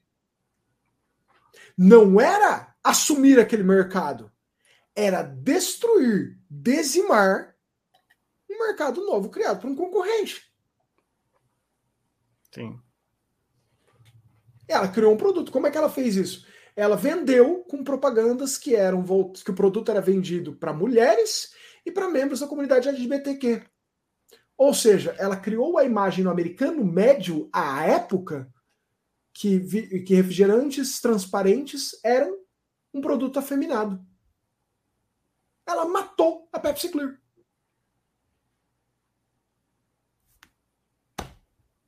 Se existe isso no mercado, você imagina as outras táticas que as empresas usam. Sabe? É terrível, não dá, não, não é perfeito, não tem como. Não tem como. Não se autorregula. É, a autorregulação é impossível, é, não tem como. Só pela compra e venda não, não tem como. Não Por isso que quando existe uma coisa falam, que se chama basta não comprar, isso não funciona, cara. Não isso baixa, não cara. Não baixa. Basta não comprar, não Você vai ter alguém. É, e outra, você nunca sabe hoje em dia também se, se o mercado não está sendo artificialmente alimentado. Exatamente. A gente pegou o caso do Wata, mas a gente sabe que aconteceu no Brasil também. A gente sabe que teve um colecionador aqui no Brasil, a gente não vai citar nomes aqui, mas o cara entrou comprando uma quantidade gigantesca de determinados determinados jogos. A mesma coisa que a Wata fez na gringa. Na mesma é. coisa. Ele Ela queria fez, fazer ele fez certos jogos no Brasil. E... Né? É, e então aí? Tem... Os anúncios estão lá, mas vendem? Galera, é, então, na teoria é muito bonito, mas existe um negócio chamado ser humano. Aí o maluco chega e fala: Não, Assujo, você é um socialista. Falaram isso pra mim. Socialismo é a mesma coisa, joga poder centralizado numa figura só. Você acha que esse cara não vai ser ganancioso? Vai dar merda. É a mesma coisa com, com o livre mercado, entendeu? O ser humano é ganancioso. E nas duas pontas vão dar merda, você pode ter certeza. Entendeu? Então, é isso. Pelo menos minha opinião em relação a essa parada do, eu tô, eu tô prestando atenção no chat, eu tô lendo basicamente todas as mensagens. Agora chegou o Trunks do Futuro, que ele mesmo falou que ele chegou agora, de paraquedas. Nós estamos 3 horas e 45 de live, ele falou que eu estou calado na live toda. Por favor, fale, Julião. Fale, Peço perdão Julião. por estar calado a live, né? Desculpa, Souja. Eu vim aqui na sua live e não falei nada. Foi, foi mal, cara. Fale, mal. Julião. Eu sou um cara tímido, né? Quer falar do, do, do, livre mercado? Sua, sua opinião? Aí. Não, não. É, essa, essas questões de mercado, assim, eu até tenho minha, minhas visões. Eu, eu pesquiso, vejo muito, mas assim, normalmente o meu oráculo Marcel Bonatelli resolve todos os problemas. Ficou muito bem. Daria para pinar, eu gostaria de pinar essa, essa sua fala, essa explicação no meu canal. Se desse, aí todo mundo que fosse abrir o vídeo ia aparecer a explicação no de mercado. Mas provavelmente o cara que falou isso, ele não vai entender, né? Então, então não adianta nada ver, né? porque o cara não vai entender. Mas é um assunto deveras é. complicado, né? Não é fácil. É. Isso aí é como, como é. dizem, né? Conversa para mais de uma caixa de cerveja. Eu dei o um exemplo do, da saúde dos Estados Unidos, né? Aí eu mandei artigo da Harvard, de vários lugares pro cara. Eu lembro disso. Aí o cara falou: não, mas é, explica para mim, dá os seus argumentos, mas meu argumento tá no artigo, leia o artigo. Aí o cara falou: Ah, então você não sabe, você não sabe o que você tá falando. Eu falei, mano, então, então tá. Né? Se o cara não entendeu depois eu explicar que se você passa mal aqui na floresta, você paga 600 mil dólares, porque o helicóptero te pegou e te levou para o hospital e você fez uma cirurgia, isso acontece porque existe um livre mercado na saúde aqui dos Estados Unidos, não existe um controle, uma regulação de medicação, de um monte de coisa. Pô, não aí você não vai entender nada. Praticamente. Né? Pô, o cara para comprar uma insulina, o maluco morre porque não consegue comprar uma insulina nos Estados Unidos. É, é, é assim, isso daí é o que eu falei, isso é um, tipo... um assunto que é muito complicado, mas assim, basicamente, assim, para expor a minha visão disso, eu acho que tem certas coisas, como é o caso da saúde, né, que é um negócio que tem que ser meio que seguro por alguém, né? Pode se botar lá a figura do Estado, sei lá, e a gente é. conversa. Mas assim, não pode ser desse jeito, né? Porque é ruim, né? As pessoas não, não têm acesso como. à saúde, é um negócio péssimo, né? Vamos combinar Cara, pô. Sim. Imagina, você tá lá desacordado, sofreu um acidente, o carro, o ônibus te atropelou. Você não tem nem condição de falar, não, não me manda para aquele hospital, não, que eu não vou ter como pagar o negócio. Então, você acorda lá, velho, já com a fatura na tua cara. Entendeu? Já era, é bizarro, é. cara. Galera, é bizarro. regulação, mas não chega nem a 10% da regulação no Brasil. A regulação aqui de medicamentos é nula, praticamente. Nula. Eu falei pra vocês, a insulina aqui é uma das mais insulinas mais caras do mundo. Por quê? Porque não existe regulação e o diabético é obrigado a comprar senão ele morre. Então tem gente que morre aqui nos Estados Unidos porque não tem dinheiro para comprar insulina.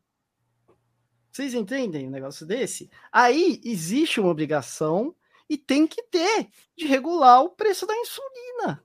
tem que ter, né? Não, então, mas o plano de saúde está agregado à medicação, Tommy, porque a, a, medicação você paga com o plano de saúde. Mas quem né? não tem plano de saúde? Entendeu? Então tá atrelado Isso. as coisas. Não tem como não atrelar é, plano de saúde com, com, com medicação aqui nos Estados Unidos. Não existe um controle da medicação, não existe um, um regulamento da medicação aqui nos então, eu, Uma coisa que eu fiquei de cara, um cara no meu grupo ontem, é, hoje ou ontem, sei lá, que meu grupo lá do, do WhatsApp tem.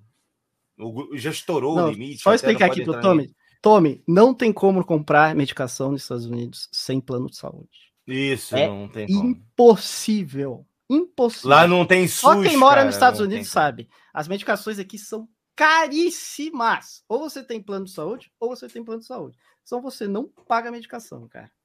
Não tem como, velho. Eu moro nos Estados Unidos, eu fui, já fui em hospital, já fui em emergência, eu tenho que tomar remédio de colesterol, tenho que tomar remédio de pressão, uma porrada de. Se eu não tivesse plano de saúde, não ia dar, velho. Não ia dar. Entendeu? A sorte minha é que a minha esposa tem um trampo bom com um plano de saúde bom.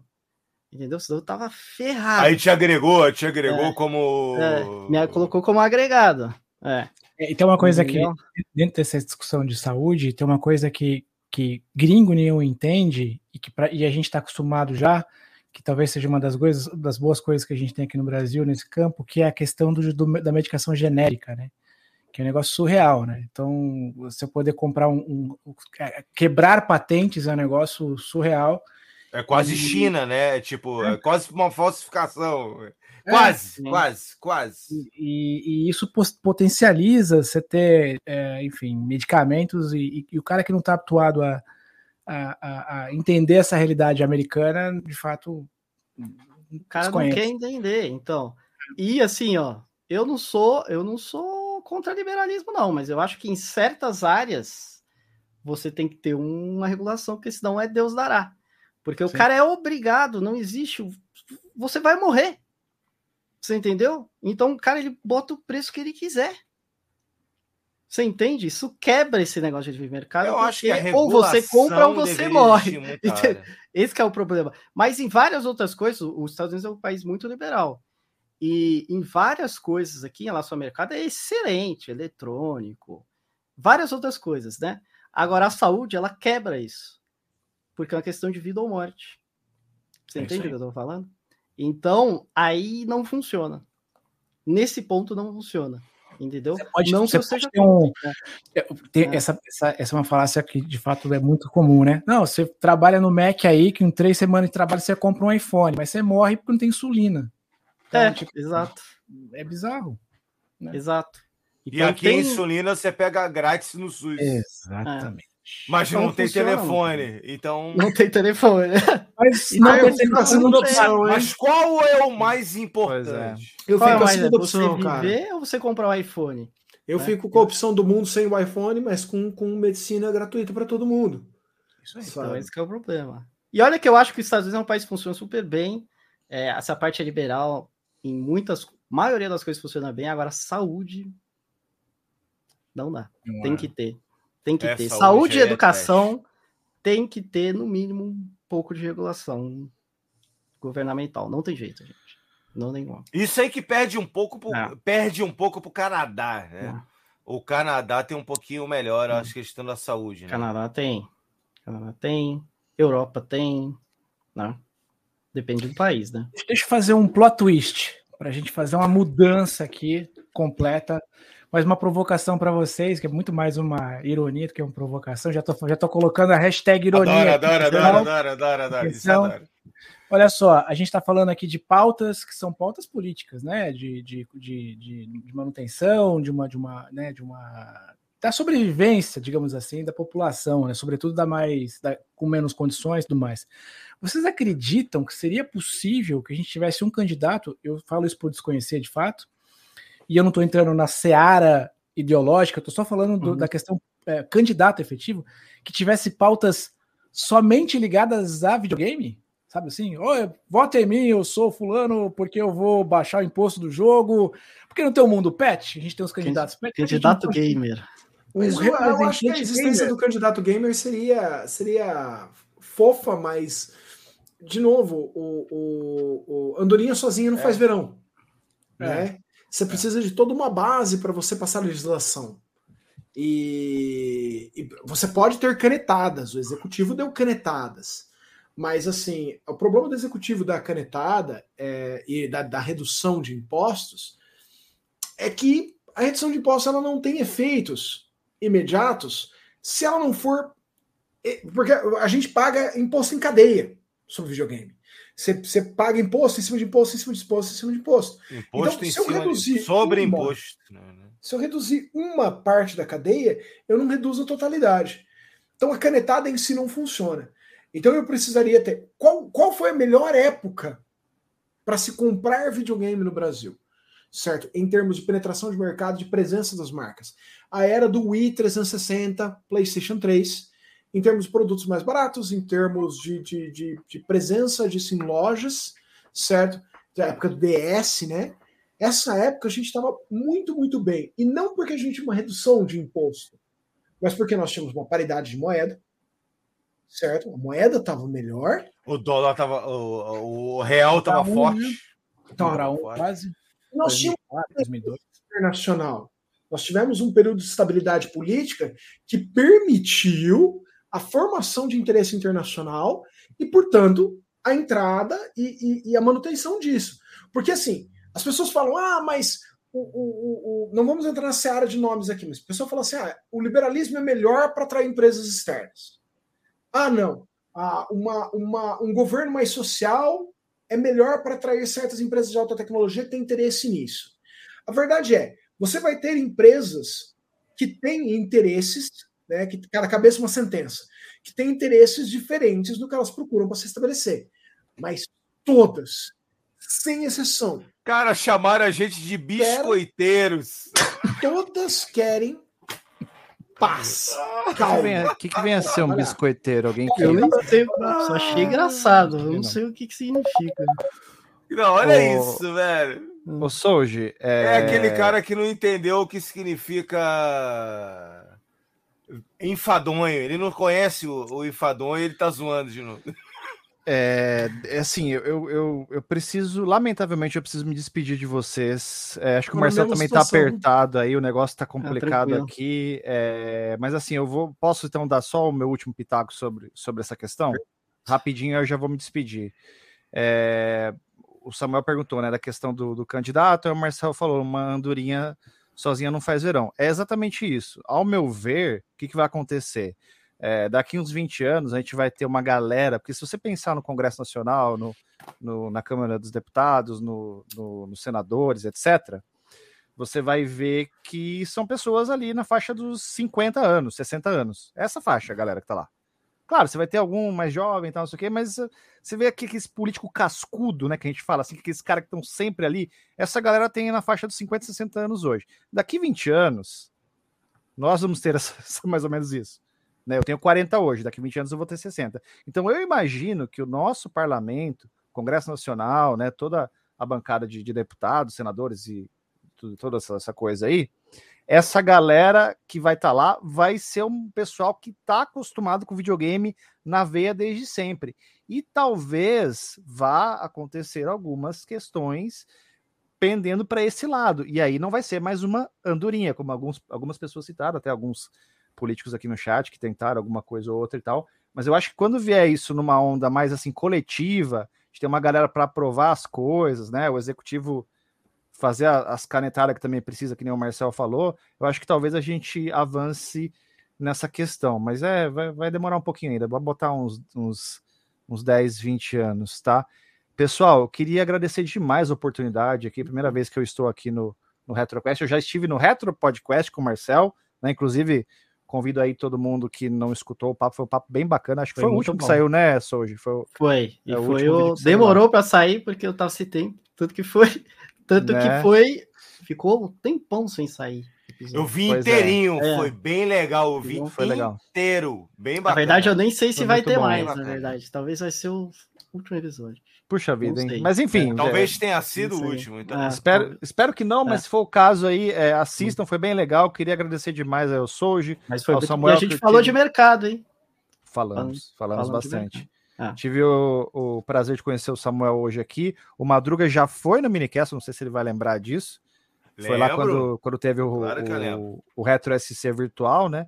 Lembro. Inclusive, eu e o Marcel estaremos no Retro SC agora em novembro. Uh! Estaremos. Sim. Vocês vão estar aqui em Floripa? Sim, a gente vai para Floripa. Ah, que legal! vou, dar um abraço, vou dar um abraço. E, galera, a gente já tá dando quatro horas. Então também vou finalizar, todo mundo se despede. Então, então é isso, pessoal. Obrigado, viu? Obrigado, Marcel. Obrigado, Samuel. Depois a gente vai conversar aí pra gente é, fazer um bem bolado aí, fazer, um, fazer um bate-papo. Obrigado, Madruga. Obrigado, Souza. Obrigado a todo mundo aí. Desculpa aí se falei alguma abobrinha aí, alguma coisa que desagradou que alguém, mas a gente vem aqui para para participar, para ter uma conversa bacana. E eu vou, vou nessa, pessoal. Muito obrigado. Querem falar um pouco do Minicast também, para galera? O Minicast, cara, o Minicast é um projeto despretensioso que era blog e acabou virando um canal de YouTube. É, basicamente, a gente fala sobre videogame com amor. É isso que eu tenho a dizer. Assim, a gente Muito cobre, amor. A gente cobre uma. um leque... indecentes de amor. Indecentes, né? É, é, sem, sem moderação. A gente cobre basicamente tudo envolvendo videogame, desde a da parte de história, a parte técnica, a parte de mercado, é, é, tudo assim, né? É, tem, tem gameplay, tem, cara, videogame, assim, tendo videogame envolvido, a gente tá, tá nessa. Então fica o convite aí para quem não conhece o Minicast, o Minicast.org no YouTube, tem na Twitch TV também, estamos no Twitter, estamos no Facebook, estamos no Instagram, estamos até no TikTok agora, se bem que não tem muita coisa lá ainda, mas estamos lá também. E é isso, gente. Muito obrigado, viu? Excelente final de semana para todo mundo. Foi um prazer participar aqui. Obrigado mesmo.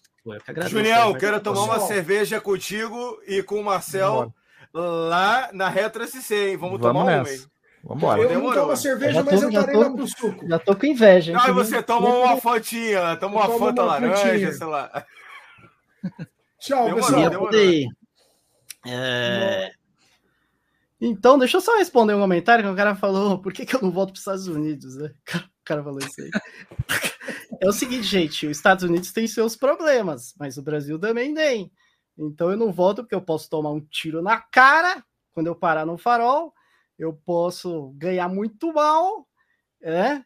Tem políticos corruptos pra caramba, então quer dizer, nenhum país é perfeito, né? Eu só dei um exemplo ruim dos Estados Unidos, mas aqui eu posso sair agora na rua tranquilo, segurando um iPhone e tô de boa, ninguém vai me roubar nem nada, né? Minha esposa ganha muito bem, eu, eu ganho bem, né? Então, né? O problema é a saúde, mas é a única coisa que eu vejo negativo realmente dos Estados Unidos, realmente é a saúde, assim. Não, não consigo ver nada além disso, né? E aí o pessoal pergunta, ah, mas por que que acontece isso? Eu não sei o que é, porque as empresas né, que fazem medicações fazem lobby com o governo. É o mesmo esquema que acontece no Brasil. Né? Eles dão dinheiro para a campanha dos caras. E é isso. Por isso que a medicação é cara. Então, até aqui. E outra, também tem os seus prós e os contras, né, é. cara? É, exato. Aqui... A única coisa que eu acho negativa é a saúde, mas no Brasil você ganha mal, você... segurança é. É mal aproveitado. É. Não, mas às vezes, cara. Então você tem que pôr na balança, né? Você tem que pôr na balança tava... quando você vai de um país para outro. Você, beleza, a saúde é ruim, mas a educação é boa. Mestres, eu peço com mas é- licença, é... eu tenho que sair, senão eu, eu vou perder a, a, a permissão com esse Também vou nessa, gente. Beleza, gente. Valeu. Tchau. Falou. Tchau, queridos. Então, então, é basicamente você coloca numa balança e beleza, a educação é boa, a escola é de graça, é, a, a segurança é boa, e aí você vai, aí o que, que é ruim? Saúde, aí você vê e você toma uma decisão, não é simples assim, né? Quando você muda de país, não é um negócio, uau, nossa, né? É uma parada que você tem que pensar bem, por exemplo, né? Mesmo quando você vai para os Estados Unidos, assim, você tem que parar. Você é um cara diabético? Se eu fosse diabético, eu não sei se eu teria vindo para os Estados Unidos. Você entendeu? Se eu fosse diabético, eu ia pensar duas vezes antes de vir para os Estados Unidos. Cara, mas né? tudo tem Não ia importar games, ia importar insulina. Ah. é, assim. entendeu? Ia ter que importar insulina. Ter, meu pai ia ter que chegar com uma caixa de insulina quando fosse me visitar. Né? Então, você tem que, né? Você tem que sempre ver. Quando você muda de país, você tem que né, pesar as coisas e ver aí, se vale cara, a pena. Cara, e tudo tem os ah. prós e os contras, né, cara? Ah. É, tem coisas aí, pode ser. Ah, eu sinto ali. É, é, eu acredito que tu sinta muita falta, talvez até de, de da comida brasileira, por exemplo. Você deve sentir falta de um monte de coisa que você achava legal e tal. E tem outras coisas que você acha, você acha legal aí, melhor ou pior do que o Brasil. E a gente vai ter muita coisa melhor ou pior do que. Sim. A comida Mas é bem melhor, hein? Né? A comida, comida do Brasil dá uma surra. Se fosse para eu falar duas coisas que eu gostaria mais, saúde e comida, velho. Que, que no Brasil é melhor. Porque a comida daqui é triste. É triste. Isso que eu, imagi que eu imaginei. Não, não é bom. Não é bom. É bom se você gosta de fast food, né? Você é o cara do Burger King, do McDonald's. Você ama um hambúrguer e tal, aí beleza. É, mas se você gosta da comidinha caseira. E, e aquele tal, feijãozinho com farofa. Farofa primeiro, que aí chamam de terra, né? Chamam de dirt, né? Dirt, sei lá. É, nem tem farofa aqui pra chamar. Nem existe farofa. farofa. É Quando eles, eles veem. A minha esposa compra atrás. Né? a minha sogra vem com, com um saco de yoke, velho. De farinha yoke. você tem ideia? Porque não tem, você não encontra, né? Não, a é claro que o pessoal é... é super educado. Aí não, aí não existe mandioca, né? Não tem. Não tem. Então, farinha de mandioca para você mandioca, fritar não. na frigideira não existe, né? Tem uns negócios que é difícil. Maracujá é muito difícil de encontrar. Maracujá acredito, tem uns negócios esquisitos, assim. Mas berry você é. encontra em todo lugar, né? É, raspberry, blueberry, esse tipo de Todas coisa. as berries. Tem de monte. Tem até a Huckleberry, que é uma berry que só tem montanha, assim. Nossa. E como eu moro numa região das montanhas, aí tem, é gostosa isso aí também. Você mora no é tipo uma cidade interior, vamos dizer assim. Interiorzão, sim. Interiorzão, eu moro na região assim. das montanhas, né? É como se fosse lá em São Paulo, tipo São Carlos, assim. É pior. Pior? É tipo, um, é tipo, tipo um... sei lá, Catanduva. sei lá. É, carinho pro pessoal de São Carlos. É, né? tipo um, sei lá, ó, pega um interiorzão de Goiás. É tipo isso. Nossa, é tipo. É. É tipo isso. Um interiorzão de Goiás, assim, seria. Nesse nível. Assim. Então é bem pequenininho. Só que a diferença daqui é que a cidade é pequena, não é que nem a do Brasil, que não tem nada. As, é, Aí é vai estar tá tudo uma, asfaltado. Uma cidade zona grande. Pensa numa micro São Paulo. É isso. A cidade pequena americana é isso. Tem tudo. Você vai encontrar todas as grandes redes. Absolutamente tudo. Você vai encontrar Entendi. na cidade. McDonald's, tudo, né? Na, na cidade pequena do Brasil não tem nada, tem, né? Na cidade pequena do Brasil tem um Banco do Brasil e uma praça. É, Banco do Brasil. E uma igreja, uma igreja. A igreja é matriz. A igreja é matriz. É por aí. Tem um, eu, o Map, o Map é uma GameStop e um Walmart. Aqui tem GameStop, Walmart, McDonald's, todas essas redes de comida, fast food, tem todas, né? Os principais bancos, tem tudo, velho. Cara, uma coisa que eu queria. Eu, tinha, eu tenho muita curiosidade. Tô perguntando de curiosidade, man. É, hum. Tipo assim, se você for fazer um churrasco agora, tipo, se for comprar. Churrasco não. É, por hum. exemplo, eu sei que os cortes aí são diferentes, as são carnes diferentes. são diferentes. O boi é diferente. É tudo diferente. O, o, o, boi o é boi é fatiado de maneira diferente. Os cortes. E o boi é diferente. A carne tem um gosto Sim. diferente. Porque Sim, o boi ele tem mais gordura, ele é mais, tem mais gordura interna. Ele é, é, por causa do é inverno. Então a carne é gordurosa, tem um gosto um, meio esquisito, assim. Entendeu? Não é tão Mas bom, aí eu, a, a, carne daí é mais saborosa daí ou é daqui? Do Brasil. Ou, ou mas, Do, mas de costume ou porque você. Ah, então é difícil porque eu nasci no Brasil, né? Mas eu acho a carne diferente mesmo, né? Mas, então, mas a diferença tá o quê? É, é no gosto, é por causa do, da gordura. Da gordura. É da gordura. Da gordura. É uma carne muito gordurosa, na minha opinião. Eu não. Ela tem. É, no meio da carne tem uns. Oi? Qual é o seu estado que você mora? Eu, moro, eu não posso falar, porque é um estado tão pequeno. Não, não precisa. Mas eu moro perto de Utah. Cês, tá.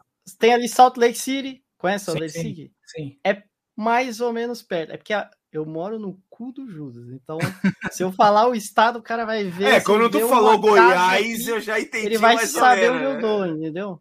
É. Então, mas eu tô ali perto de Salt Lake. Salt Lake tá pra ir de carro. Ok.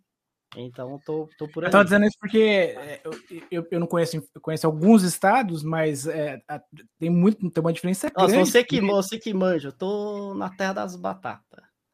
Tá. Você manja dos Estados Unidos, você vai ter uma noção. Tá. Tô ali nas batatinhas. Você é um batateiro. Eu sou um batateiro e tal. É. Se, se, se o seu Junião morasse nos Estados Unidos, ele moraria na terra dos biscoitos, porque ele é o biscoiteiro, né? A gente não sabe, não sabe o Tinha o cara falando biscoiteiro ali, velho. Cara, esse cara ali.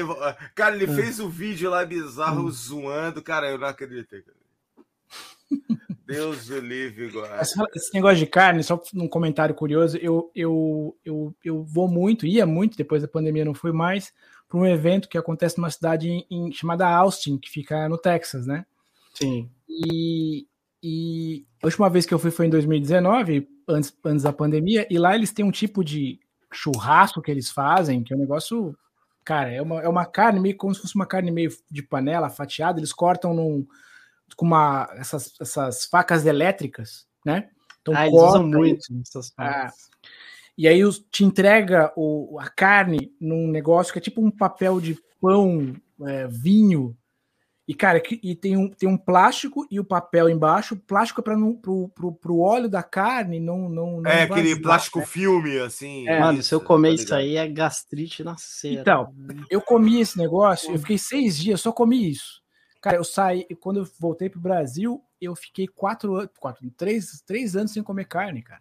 Porque eu, me deu um negócio tão. Passou malzão.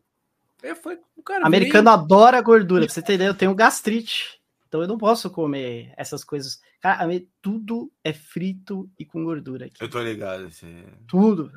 Tudo. Não, assim, é, é porque a gente. Aqui, é, eu tenho ideia, porque eu vejo em filme, em seriado, em. É, to, é aquele.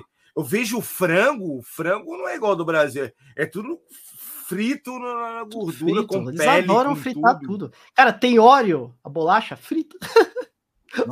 Você vai, você vai no evento aqui, ó, óleo frito, óleo frito, óleo já é gorduroso pra diabo, né?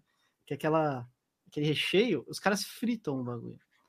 Mas tem uma coisa nos Estados Unidos que para mim é sensacional, que é a tal da pipoca doce salgada, que não vende outro lugar, né, cara? É, como Pô, é que esse eu não comi ainda. Nunca comeu? Putz, é maravilhoso. que é ela salgada. meio doce, meio salgada ao mesmo tempo. Puta, cara, é maravilhoso. É maravilhoso. Uma vez que eu fui, e, é, eu comprei saquinho de micro-ondas, o cara abriu para saber o que era aquela porra, né, mexeu na mala, mas eu trouxe um monte de saquinho de micro-ondas com essa pipoca doce salgada, que é um negócio incrível, maravilhoso. Recomendo. Eu nunca, saí, eu, nunca, eu nunca saí da América do Sul. Né? Conheço até alguns lugares aqui, mas eu nunca saí da América do Sul. É, aqueles negócios que tem, vocês dois, pelo visto, o, o, o vídeo do jogo, o jogo raro também já teve, o, o, o, o Souza já mora tal. É, aquelas pipoca que você vê em filme que parece o papel laminado em volta, isso é normal mesmo aí? Eu nunca fiz pipoca, mas eu sei aquele, que tem um negócio que você, que você no... coloca na frigideira, né? Isso, e ele e vai aí crescendo. O bagulho assim. infla, né? É. E aí faz. Eu sei Isso é tem, comum aí mesmo? Mas eu de, nunca usei. Ou é coisa de filme? Eu nunca usei, porque eu não fui muito atrás de pipoca aqui, na real. Então. Porque em filme aparece, né? Aquele negócio que você bota assim, e vai crescendo no é, fogo. É, a... o papel, tipo um papel laminado, assim, que ele vai crescendo e a pipoca dentro. Assim. Sim. Eu vejo Mas muito em filme. Cara, aqui não tem pão francês. Ah. Você não acha. Você não acha pão francês. É, é impossível. Como é que, como é que você compra você pão aí? Um tipo, pão francês. Então, como né? é que é o pão aí? É Aqui pão tem, tem pão de vários tipos, assim, né? Tem aqueles pão parecido com o italiano, tem as begas, que é tipo uma rosquinha, tem um negócio que é redondinho, assim, também, que eu não, não sei o nome. Você tem o pão de forma normal, panko, sei lá, você tem. É... e o resto é tudo esses pães mais europeus, assim, sabe? Só que sem ser o pão francês. Que é pão de né? queijo né? existe então... aí, não? Não. Na Flórida, né? Só na, na Flórida. Flórida. Deve ser brasileiro que fez. Você né? for numa loja brasileira, você encontra também, assim. Guaraná tem no mercado aqui perto porque tem, às vezes, alguns brasileiros vão lá. Então você encontra Guaraná, por exemplo. Tem muito brasileiro na tua cidade? Eu nunca vi um nem. Eu nunca, vi, eu nunca vi. O pessoal fala assim: ah, porque tem fulano é, é, do Brasil, já fui no Brasil, porque eu moro numa região, tem um monte de mormon, né? Então, é assim: ah, eu fui, fiz uma missão lá no Brasil e tal. Tem uns caras que arranham português sofrível, você não entende nada. E aí tem os caras, ah, mas eu conheci Melhor um cara falar inglês com cara lá, do que português. Ele fez uma missão lá e casou com uma brasileira. Umas histórias assim, mas eu nunca vi esses brasileiros, assim. Nunca encontrei. Aqui não é que nem que você vai nesses lugares que todo brasileiro vai morar, que é, sei lá, Califórnia, Flórida. que é. tem Miami. mais brasileiro que americano, né? Sei lá. É. Aqui, aqui é só americano mesmo, 100%. Assim, aqui é americano, americano mesmo. Vermelho, bochecha vermelha, esses caras que tem aqui. Então, é, é, basicamente isso. Então, aqui ou você fala inglês ou você fala inglês, né? E tem uns lugares que você se vira bem, né? Se for nesses lugares grandes, assim. Não. E tem muito gringo que eu digo assim, além de brasileiro. Tipo, não latino, mas eu digo russo, é, ah, alemão, ah, tem muita gente de aqui, fora. Aqui tem muito mexicano, né? Por questões, Filipino. né? Questões mais óbvias. É, muito mexicano. Às vezes a gente vê indiano, porque eles vêm muito por causa de TI trabalhar aqui. Isso. Indiano. É. Já vi alguns muçulmanos também, algumas vezes. Tem aquelas mulheres é. com burca na rua. Sim, já vi, mas é raro, é raro. Mexicano e indiano é bem mais comum. Às vezes você vê pessoas da Europa, porque minha esposa trabalha num laboratório gigante, então exporta muito cientista, né?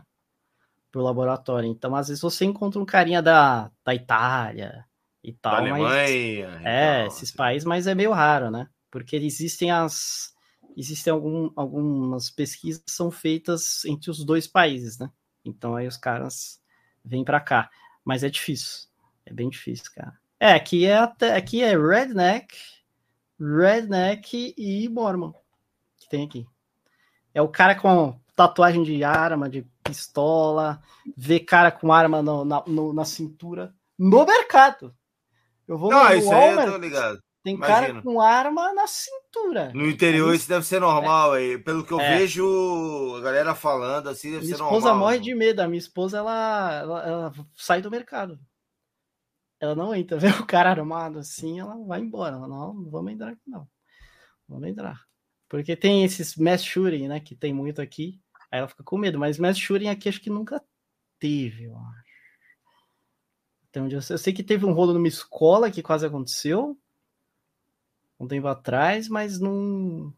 É que é bem raro, assim, esse tipo de coisa. E eu vi, eu vi um, eu vi um podcast, eh, acho que foi do. Hum. do como é que era? É um podcast desse grande aí, que os caras os cara estão nos Estados Unidos agora. Um uhum. podcast grande aqui brasileiro. Tá, eles ficaram uma semana fazendo, ou duas semanas fazendo nos Estados Unidos. E os caras estão falando que é, se você estiver na rua, se você puxar a arma, ou tu pode hum. ser preso 10 anos, dá uma merda. Você puxar a arma, mas se você a polícia tiver a arma na arma assim, você vai ser baleado, velho. A polícia Exatamente. Mas se você é. tiver. É, a tua tá arma tá no, tá aparecendo, é, mas se ela estiver guardada, ela não tem, tem tá problema nenhum. Mas se Sim. você andar com ela assim, fudeu. 10 Sim. anos de cana. É verdade não, mas... isso?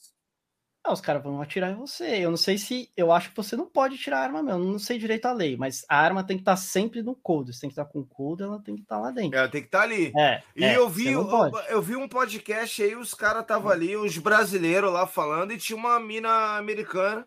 E os caras falaram: se você fizer isso, tá fudido nos Estados Unidos. Se a polícia te ver, ela, ela vai tirar você. Então, aí, aí não, não. É, na verdade, é disseram que não atira. Largue a arma, faz e se você largar aqui, é, 10 anos de cara, cana. último cara, ó, pra você ter ideia, aqui teve um cara que ele morreu. Foi história triste, né? Na real. O cara ele morreu porque tinha um, um cara que tinha roubado alguma loja e ele tava solto no, na vizinhança do cara. E aí saiu a notícia e ele saiu da casa dele, foi pro jardim dele, armado para defender a família, se aparecesse, sei lá, se aparecesse o cara, que era o bandido. Aí a polícia chegou lá, o cara batia com a descrição, óbvio, que aqui todo mundo é super parecido, né? E aí mataram o cara. O cara tava com a arma assim, mataram ele na hora. Viram o cara com a arma, pum, mataram. E não era ele o. Não era ele. Era só um pai de família defendendo. Então os caras atiram. Aqui não tem esse negócio. Aqui. E uma, uma, uma, coisa que eu tenho. Uma dúvida absurda. Todo mundo fala que ah, nos Estados Unidos o cara pulou no teu quintal. Se o cara pular no teu quintal pode e você bala. tiver armado, você pode dar um teco na bola do cara? No quintal da frente, não. Se ele entrar no quintal de trás da sua casa, sim. Aí você pode meter bala nele. Tipo, seria. Você, você tá convida dormindo. Cara, entendeu, Madruga? Você convida o cara. Fala, ó, você pode entrar aqui por gentileza? Aí você só tem, que, tem que pular o quintal de trás. Mas, tipo, né? você, você, se estiver dormindo. Porque aqui na casa tem a entrada da casa, aí tem um quintalzinho Sim. na frente. Antes de entrar, que tem a garagem e tal. Ali o cara pode pisar. Se não, dá, vamos, vamos, vamos mudar a situação. Ah. Vamos mudar a situação. Tu tá dormindo lá com a tua esposa, teus filhos estão no quarto dele. Aí você acordou, hum. vai no banheiro. Tem um Sim. cara dentro da sua casa e você puxa a arma e atira no cara. Posso. Você tá errado ou tá certo? Não, eu posso, tô certo. Aí você pode dar um teco na bola do maluco e dane-se. Posso. Que jeito de morrer, né? Posso atirar nele se eu quiser, tranquilo. Que aí, da ah. porta dentro da tua propriedade. Dentro da minha quintal. propriedade, tanto que aí falando, o, não tô falando o backyard, que é o jardim de trás, é minha propriedade. mesmo.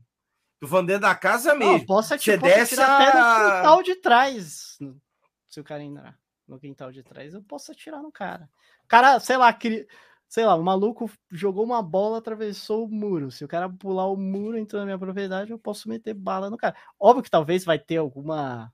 Né? Se, se provarem que na verdade o cara não queria roubar nada, talvez dê problema. Sei lá, se alguém queria pegar uma bola. Mas, tipo, tu, tu, tu Mas... desce do quarto pra ir no banheiro, sei lá, e encontra um cara na tua, na tua escada de casa, assim. Mas aí tu pode. Pode. E você não vai pode. sofrer nada. Não. Como ele tá dentro da sua casa, você não pode. Não. O cara pode meter bala no cara. Tranquilo. O pessoal até pergunta aqui se os Bormans são embaçados ou não. Eles são bem de boa. Eles só não se misturam, né? Mas eles são extremamente educados, assim. E tal. O pessoal pergunta se já sofri preconceito. Diretamente, não. Mas tem pessoa que, assim, vê que você é brasileiro, o negócio fica um pouco esquisito, mas é bem raro. Bem raro. Se o pessoal me confunde com o americano, algumas vezes já aconteceu. Mas normalmente eles acham que eu sou europeu. Ah, se eu não falar, se eu falar, eles já sabem na hora que eu não sou. Que eu sou já vem que tu é latino. Se eu abrir a boca, sotaque. mas eles, eles acham que eu sou russo, francês, essas paradas. Eles não, nenhum nunca achou que eu era latino, assim, né? A minha esposa, sim, a minha esposa acha que ela é latina ou mexicana. Às vezes os mexicanos vai falar com ela. É, a minha esposa não fala nada de, de espanhol, assim, sabe? E aí tem esses problemas aí, que o pessoal tem essas coisas. Mas aqui, arma, aqui dá pra comprar uma ponto .50, aqui onde eu moro. Se você derruba helicóptero, malandro. Eu já fui numa loja, tinha uma ponto .50. O bagulho é do chão ao teto, assim. Nossa, assim. Você compra. Porque aqui você. Aqui é um dos poucos estados que você pode comprar armas militares, né? Onde eu moro. Então você pode comprar caminhãozão de militar, ponto .50. Isso é legal, velho. Isso é uns bagulhos. Você pode fazer metralhadora aqui. Você vai na loja de peioura, aquelas metralhadoras gigantescas do Rambo, assim. Bazuca? É isso, tem... né? Você pode ter uma bazuca? Cara, talvez. Eu não tenho certeza. Pode ter uma ponto .50? Uma bazuca ia ser legal, mas. Talvez você pode ter, tipo cara. do, do comando para matar aqui. Que o cara coloca no ombro, assim, né? Que manda, mas aqui pode fazer. Aqui os caras é tipo assim, pô, aqui no final do trabalho vamos dar uns tiros. Aí é isso, assim. É hobby dos caras. Vai, vai tipo, no mato lá, no deserto, e fica tirando lá. E aí tem aquelas, aquelas paradas que a gente vê em filme, tipo de caça, época de caça, que vai caçar pato, caçar. É, que tem as caças aqui. Os caras que trabalham com a minha tá. esposa, tá. na época da caça, porque aqui tem as épocas que você pode caçar, né? Então, é isso que eu tava é, perguntando. É. E aí, eles, os caras somem, velho. Os caras ficam três semanas fora do trabalho que eles vão caçar. Eles entram no mato mesmo, assim.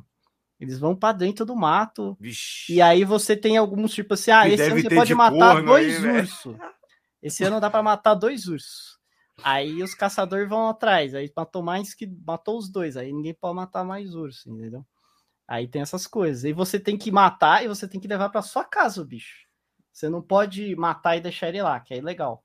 Você tem que matar. Ah, é? é e levar para casa para levar É tipo casa, subsistência, abrir... você tem que matar para comer.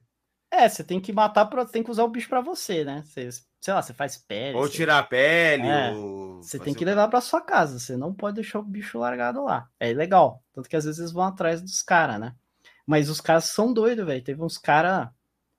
Um, foi ano passado, ano retrasado, teve uns caras que morreu pra urso, bicho. Os caras eles mataram um, vi, um viado, né? E aí era dois caras. Só que aí você tem que levar o bicho quando você mata. Porque se você não, não, não leva na hora, vai os bichos, né? No, no, no, no, bicho que você matou lá para comer. Só que aí eles não levaram, eles foram, voltaram pro truck deles, depois voltaram. Quando eles voltaram, tinha dois ursos lá no bicho. Aí um deles, os bichos foi para cima, matou um dos caras e o outro fugiu. E assim, urso, se você não tiver uma arma de alto calibre para valer, você tá morto. Véio. Se você tá com uma pistola, sei lá, não tem o que fazer. Não adianta. E aí é daquelas cidades ah, que o urso aparece no teu quintal, não? Aqui não, mas. Uma Cidades daqui, próximas também. Uma hora daqui sim. uma, uma, uma hora daqui, uns 40 minutos. Eu já vi no Fantástico, nos é. negócios assim. Ó, o urso foi o lá. O pessoal chama de, de bear, bear, Country. Quando uns lugares que tem urso, né? É, aí é quando você entra um pouco, eu tô mais um pouco pro deserto. Aí eles não vêm muito para cá. Aqui, mas 40 minutos aqui é Bear Country. Aí já tem urso. Assim. Minha, minha, minha esposa viu Mês passado, a minha esposa viu um urso assim, ó. Na frente, assim. Um, um, Black Bear. E o Black Bear é o mais safado, porque o Black Bear ele mata. Mas ele mata porque ele gosta de matar. O, o Grizzly, o Grizzly é o grandão. É o, é o marrom. O Grizzly é o grandão, o Ele é mais né? bonzinho. Né? Que, ele é mais, que é mais bobão. Oh. É, ele não vai para cima de você. Sim. Ele quer só saber da comida que você tem, pegar lixo e tal. Black Bear ele vai pra porrada, bicho. Black Bear vai pra cima. Aí a sorte, assim, ela, só, ela viu, só que ela viu no carro, né? Ela tava saindo do. Mas era assim: ela saiu do estacionamento e do estacionamento saiu o urso. Na hora que ela saiu. Assim, pá, aí ela viu passando na, passou na frente do carro dela. Assim, ó. ó, até minha esposa aqui tá falando: ó, a arma não funciona. Bear spray sim. Aí você tem que ter um sprayzão de pimenta que pega não sei quantos metros, assim. Aí você tem que jogar na cara do urso. Aí o problema é o sangue frio. Aparece o urso na sua frente, bicho, não sei quantos quilos. Você tem que tirar um spray de pimenta, tirar a trava, jogar na cara dele. É tenso. Jogar, jogar Rexona. É. é tenso, bicho. É tenso. Aí todo mundo leva bear spray sino. Você coloca sino na, na, na, na sua mochila, que é pra ficar fazendo barulho pro bicho saber que você tá perto. Que aí ele vai para longe, né? E esse tipo de coisa. Bate palma se você não tem, se você vai andando nas trilhas batendo palma, assim. Que aí o barulho espanta o é, cara. Barulho espanta. Essas coisas, doideira. Que é mato mesmo. Não vamos se eu tô no mato, tô no mato mesmo. Aqui passa dia você vê raposa, que coiote. Os bichos muito loucos. Lobo. Lobo também, hein? Já viu é. lobo mesmo? Já viu lobo aí? Que legal. Não, eu, eu, conheço casos de pessoas que viram. Né? Teve até uma pessoa que foi atacada aí um dia desses aí por lobo. Mas é, é isso. No, no, é doideira. Bom, então vamos finalizar aqui, que meu filho vai ter que dormir já daqui a Vamos pouco. finalizar bem para é. cima, né? Com, é, bem para cima. Urso matando gente. Curiosidades. Mas o urso é difícil ter caso de urso matando. Assim, eu só vi um em quatro anos e pouco que eu tô aqui. Então o urso não é de matar muito, não. Black é, né? O Grizzly é difícil. Né? O Grizzly Só se for lá mexer com o bicho é. lá e. Nesse caso, o caso dos caras que morreu é porque tinha comida envolvida, né? E aí eles vão para Porque eles mataram e não foram pegar. É, aí não foram. filhote não também. Meu amigo, se você vê pro... um urso com filhote, o negócio Foge. Fica, fica doido. O negócio, o negócio fica doido também. Aí você tem que tomar cuidado, que aí é na. Acho que é na primavera, né? Acho que eles estão com um filhotinho e tal. Então é embaçado também. É embaçado, tem essas coisas aqui. Aí aqui você Mas uma última com... pergunta que eu tinha, eu tinha. Eu tenho curiosidade. É curiosidade, é curiosidade. É... Você acha a vida aí melhor do que aqui para viver? Para viver. Cara, depende do setor, né, que você tá. Assim, por exemplo, assim, ó, educação top. É, meu filho vai ser fantástico, vou, ele vai ter uma educação boa e eu não vou pagar nada, né? Só quando ele chegar na faculdade, a faculdade é caro. segurança. Eu não tenho medo de nada quando eu saio. Eu até acho, eu até tenho medo que eu acho que eu vou ficar muito medroso quando eu for pro Brasil, sabe? Que eu acho que eu tô tão acostumado em, em ter segurança que eu acho que quando eu for voltar pro Brasil, acho que eu vou ficar meio medroso, né? Vou ficar com medo de sair, assim, sei lá. A educação é. Aqui é. As notícias é. Os caras não têm nem notícia para falar direito, assim. É, é umas paradas engraçadas. Até e quando tem gente roubando, é umas paradas tipo mais quando alguém é drogado, tem problema com droga. Roubaram a mangueira do vizinho. É. Ninguém rouba aqui porque o cara precisa roubar, sei lá, porque ele é pobre, entendeu? Normalmente é essas coisas, assim, bem, bem bobas, assim, que tem. Agora, se for falar em parte social, aí é difícil. Porque você não, não é uma língua que você domina 100%, não é a sua cultura, né? Então você não se sente tão confortável quando você está no meio social. Vocês entendem o que eu tô querendo dizer? Uhum, com certeza. Então, então, tem isso, assim, você se sente muito outsider, muito fora de tudo aquilo ali, sabe? É uma parada esquisita, assim, né? Então, tem esse... E a comida? O Samu, o Samu tá em qual, qual, qual estado que tu tá, cara? Eu sou de São Paulo, Campinas. Eu estava até, eu tava até pensando aqui agora, eu falei assim, Sojo, você tá me, você tá me falando essa coisa de não ter vínculos sociais por conta do povo ser muito fechado. Eu falei assim, só que é igual Campinas. Campinas, assim também. Então, então para você dá para mudar tranquilo.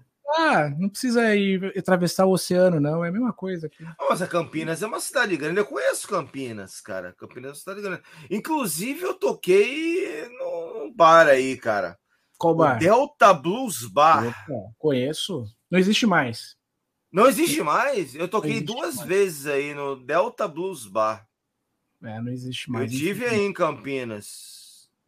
É. é. o, eu lembro que é, é, é, tipo no início da Washington Luiz ali. É, eu pegava Campinas e via Washington Luiz ali para ver. Isso. É isso tem uma Washington Luiz, né? Que é a Limeira ali, tem Limeira nos, pertinho, né? Limeira, né? Perto. Limeira é perto, aqui na região. Isso, eu lembro, eu conheci Campinas, cara. Campinas é uma cidade legal, cara. Numa ah, cidade pequena. É uma não, cidade não. bacana. Campinas tem mais de um milhão de habitantes, é uma cidade importante. É que, é que a gente é uma brincadeira, claro, né? Mas é para dizer que o, campineiro é muito fechado mesmo. Então é tipo o curitibano, enfim, é um povo mais fechado, assim. Mas assim, é que eu também não tenho um trabalho que eu encontro com americanos, né? Minha esposa tem, aí ela fez algumas amizades, assim, tal. Mas aqui o negócio é assim, sei lá, você vai sair com alguém, aí vocês vão no jantar. É tipo assim, vocês terminaram a comida? Tchau. tipo, não, não, existe aquela que o pessoal fica conversando depois que come, antes que come é. e tal. É isso, você vai lá, você comeu, você vai embora. Soji, você, você fez amizade aí, cara? Cara, eu fiz com um cara só que trabalhava na GameStop, né? Aí eu fui na casa dele, comi lá, a gente trocou uma ideia e tudo mais, mas assim, foi pouco tempo, porque o cara também, muito filho, muito trampo, só que é muito ocupado, sabe? Você tem famílias grandes, assim, eles não tem tempo para ficar. Pelo menos aqui, né? Se for uma cidade é, maior, assim, talvez seria mais fácil, porque aqui o pessoal tem três, quatro, cinco filhos, entendeu? aqui onde eu moro. O pessoal tem muito filho aqui. A diversão é fazer é. filho. É, o pessoal não tem tempo nem para respirar. Caçar urso. É, caçar urso, só fazer filho. Mas assim, é que eu também não fui muito atrás. Teve pessoas que chegaram a conversar comigo, passou telefone, esse tipo de coisa, só que eu também. Não, então, mas eu é, não tipo, sou o cara mais sociável cara, também na Vaga Terra. Bem, você pode ser o cara mais fechado é, do mundo. É, mas eu vou te dar um exemplo. É. Mas é tipo como se fosse no, no, no Brasil. Tipo, Tu tá lá no mercado, aí tu tá olhando o negócio, chega um cara, ah, não, isso é bom fazendo. Ninguém ah, fala contigo, já aconteceu isso é inexistente. Comigo, Não, aconteceu algumas vezes. Acontece principalmente. Aconteceu uma vez que eu tava com camisa de videogame, aí o cara foi conversar de videogame, aí passou o número dele, Facebook e tal. Aconteceu com outro cara lá, mas o cara tava procurando gente para trabalhar, que o pessoal tá desesperado, né? Aí o cara começou a trocar ideia comigo falou, pô, você tá precisando de um emprego? tipo, tá, aqui tá assim, porque aqui tá com falta de trabalhador. Imagina, você tá conversando com um cara num parquinho, o cara pergunta se você quer emprego. Aqui tá nesse nível, entendeu? Porque um tá faltando um monte de obra aí, então. Tá, tá faltando. Nesse nível, assim. Mas eu também sou, não fui tanto atrás de trocar ideia, assim, também. Mas já aconteceu pessoa tem, a pessoa também tem muita curiosidade porque eu sou estrangeiro, né? Então a pessoa quer trocar uma ideia. Pô, agora eu fiquei chateado. O Delta Blues Bar não existe mais, cara. Aquele bar era irado, velho. Eu tomei um porre fudido naquele bar, velho. Eu adoro. Era bom, mano.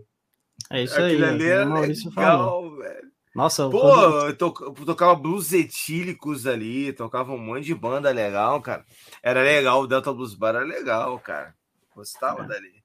Os caras do eu restaurante. Conheço, eu conheço Campinas, hein, rapaz? Conheço, conheço. Aqui os restaurantes também só falta te expulsar mesmo, depois que você come. Existe Ah, é? É porque os caras. Não existe esse bagulho de socializar, e aí o cara quer girar a mesa, e o cara toma conta aqui, tipo, mano, vai embora. Os caras colocam a conta assim. Quero outra frente. mesa. tipo, vai embora. É isso. Então, bem. vamos nos despedir aí. A gente já passou quatro, quatro horas e meia da aqui. Caraca, 4 horas e 30 é. de live. Recorde, hein? Recorde, hein? Não sei se foi recorde. Teve, não teve uma que a gente ficou umas 4h50, né? Sei Aquela lá, da disputa velho. das lives, lembra? É. que a gente ficou que teve a guerra das lives. Essa aí. Então é isso, galera. É, espero que vocês tenham gostado aí da live. Foi muito bom. A gente falou sobre temas normalmente a gente não aborda. Tudo, né? É, a gente falou de política. Normalmente, olha, é raro abordar isso. Não foi bem política, né? Foi mais economia relacionada à política, né? Gente falou muito de economia. É, que ninguém né? discutiu aqui é. Lula, Bolsonaro. É, ninguém discutiu político, né? A gente discutiu é. coisas da, do Brasil, né? Da saúde, educação, esse tipo de coisa, né? A gente não falou exatamente de políticos e tal, nem de ideologia, né? Até porque não tem como falar disso aí, dá uma treta Sim. danada, danada. Né? É muita treta. Então eu prefiro nem falar, o pessoal nem sabe para quem que eu, que eu vou, na verdade eu votaria para ninguém. Pronto. Eu, eu, eu até, o pior que eu tentei voltar aqui, eu não consegui, velho. Eu tentei, André, eu tentei justificar. Aí eu mandei meus documentos, aí o cara queria que eu mandasse uma passagem, tipo, de volta, sabe? Mas eu moro aqui. Eu, eu mandei um. Cara, ridículo, velho. Aí o cara queria que eu mandasse uma passagem de volta para justificar. Como assim? Eu moro nos Estados Unidos, você não consegue justificar. Então eu tô devendo para a Justiça Eleitoral Desculpe aí, governo, mas eles estão devendo para vocês. Você insultou. Cara, o máximo que você vai fazer é pagar 3 reais. Ah. Vai pagar 3 reais. O meu, meu, meu amigo Luiz, que é ah. co-host comigo lá no podcast, ele não veio porque ele, ele é da Justiça Eleitoral. Ele falou: não vou poder ir, porque senão eu vou ter que dar voz de prisão para o Souji. Vai ter que, vai ter que me prender. É. Vai ter que me prender, porque eu, ó, desde a, faz quatro anos e pouco que eu não não justifico nem nada. E se eu quisesse voltar aqui, eu teria que ir para Los Angeles para voltar. Tem que ir para Los Angeles. Não, melhor não votar. Você volta né? lá. Não vou voltar. Cara, assim. eu moro no Brasil, eu fiquei 10 anos sem hum. votar. Eu só, eu só votei na última eleição que obrigaram hum. a fazer negócio de, de, de, botar o dedinho lá e tal. Ah, Fizeram sim. negócio. Eu vou ficar assim. Vou ficar biométrico. Assim. Se não fosse a biometria, velho, e eu paguei uma multa absurda de 2,80, cara. Você ficou 10 anos? 10 anos sem votar? 10 então. anos sem votar. Eu paguei ah, então 2,80. Então, obrigado, obrigado. Você me deixou mais tranquilo agora. Já, Aí, que, que, era para que falar, oh, se você não fizer biometria, o teu CPF vai ser cancelado. Teu... Opa, vou fazer biometria. Aí cheguei lá, fretei uma fila. A fila foi até pequena, tinha umas 4, 5 pessoas. Aí chega lá, ah tá, Ih, tu vai ter que ir no Banco do Brasil pagar uma grana. Eu, Ih, fudeu. Aí deram. Quê? 2,80? Não pode pagar aqui, não. Mas eu tive que. O, o, problema foi ir no banco e voltar. Foi isso que foi o chato. Que não podia pagar na justiça eleitoral. Tá tudo vencido Aí... os documentos. Carteira de motorista. Todas essas coisas. Eu não sei Pode. nem se dá para você dirigir com a carteira americana no Brasil. Não sei. Aqui nos Estados Unidos não. dá. Dá, pode. Pode. O pode? do Brasil? Não sei. O, o americano pode. O do Brasil um nos Estados Unidos pode. Pode. O, a, o, a carteira americana no Brasil funciona. Funciona? Funciona. Funciona. Ah, então tá perfeito. Tem uns esquemas aí, tá tranquilo. tá ótimo. Tem uns esquemas. Não, é, tu tem que pagar. É, não, é quando você entra no Brasil, você paga um negócio Eu acho que é, é o Turing, Turing. Tem um negócio que você paga, aí ela torna-se validade. Ou seja, você, você paga aquela grana que eu acho que é, é barato, cara. Custa 50 reais, 40 reais, sei lá. Tu paga uma, uma taxa e você anda com aquele papel que você pagou junto com a tua carteira americana. Aí você. Acho que é, tem que ter, né? Porque assim. senão, como é, é que o turista vai assim. fazer também, né? É, é mais ou menos assim. Porque o, ah. o Brasil ele tem um tratado com os Estados Unidos de que a carteira de lá funciona aqui. É, mas tem que fazer um. Tem um trâmitezinho. Mas é bem idiota. Uma parada que funciona. É, deve ser Depois nos dois procura... países, né? Beleza, então. Depende do tratado de país. Então, Samuel, se quiser falar um pouco do seu canal aí, se despedir da galera. Legal. Bom, pessoal, mais uma vez foi muito legal. Obrigado, viu, Sojo? Valeu, Madruga, aí pela recepção também. Foi um prazer. E quem quiser conhecer um pouco mais do jogo raro, basta procurar por jogo raro em todas as plataformas. A gente está em todas as plataformas de podcast e estamos aqui no YouTube também. Então, bater jogo raro podcast, vai encontrar lá o nosso canal. Eu, eu conduzo o jogo raro já há dois anos com o meu amigo Luiz e a gente está sempre produzindo conteúdo sobre colecionismo, explica, ajudando quem está iniciando na coleção, para quem já coleciona há muito tempo. Então a gente já entrevistou gente que tem full sets de diversas plataformas. A gente tá, também está sempre falando de diversos temas lá, e então é muito, muito bacana. Já entrevistamos o Sojo lá algumas vezes. Vamos, te chamar, Madruga, para um papo em breve lá, para a gente estar tá juntos.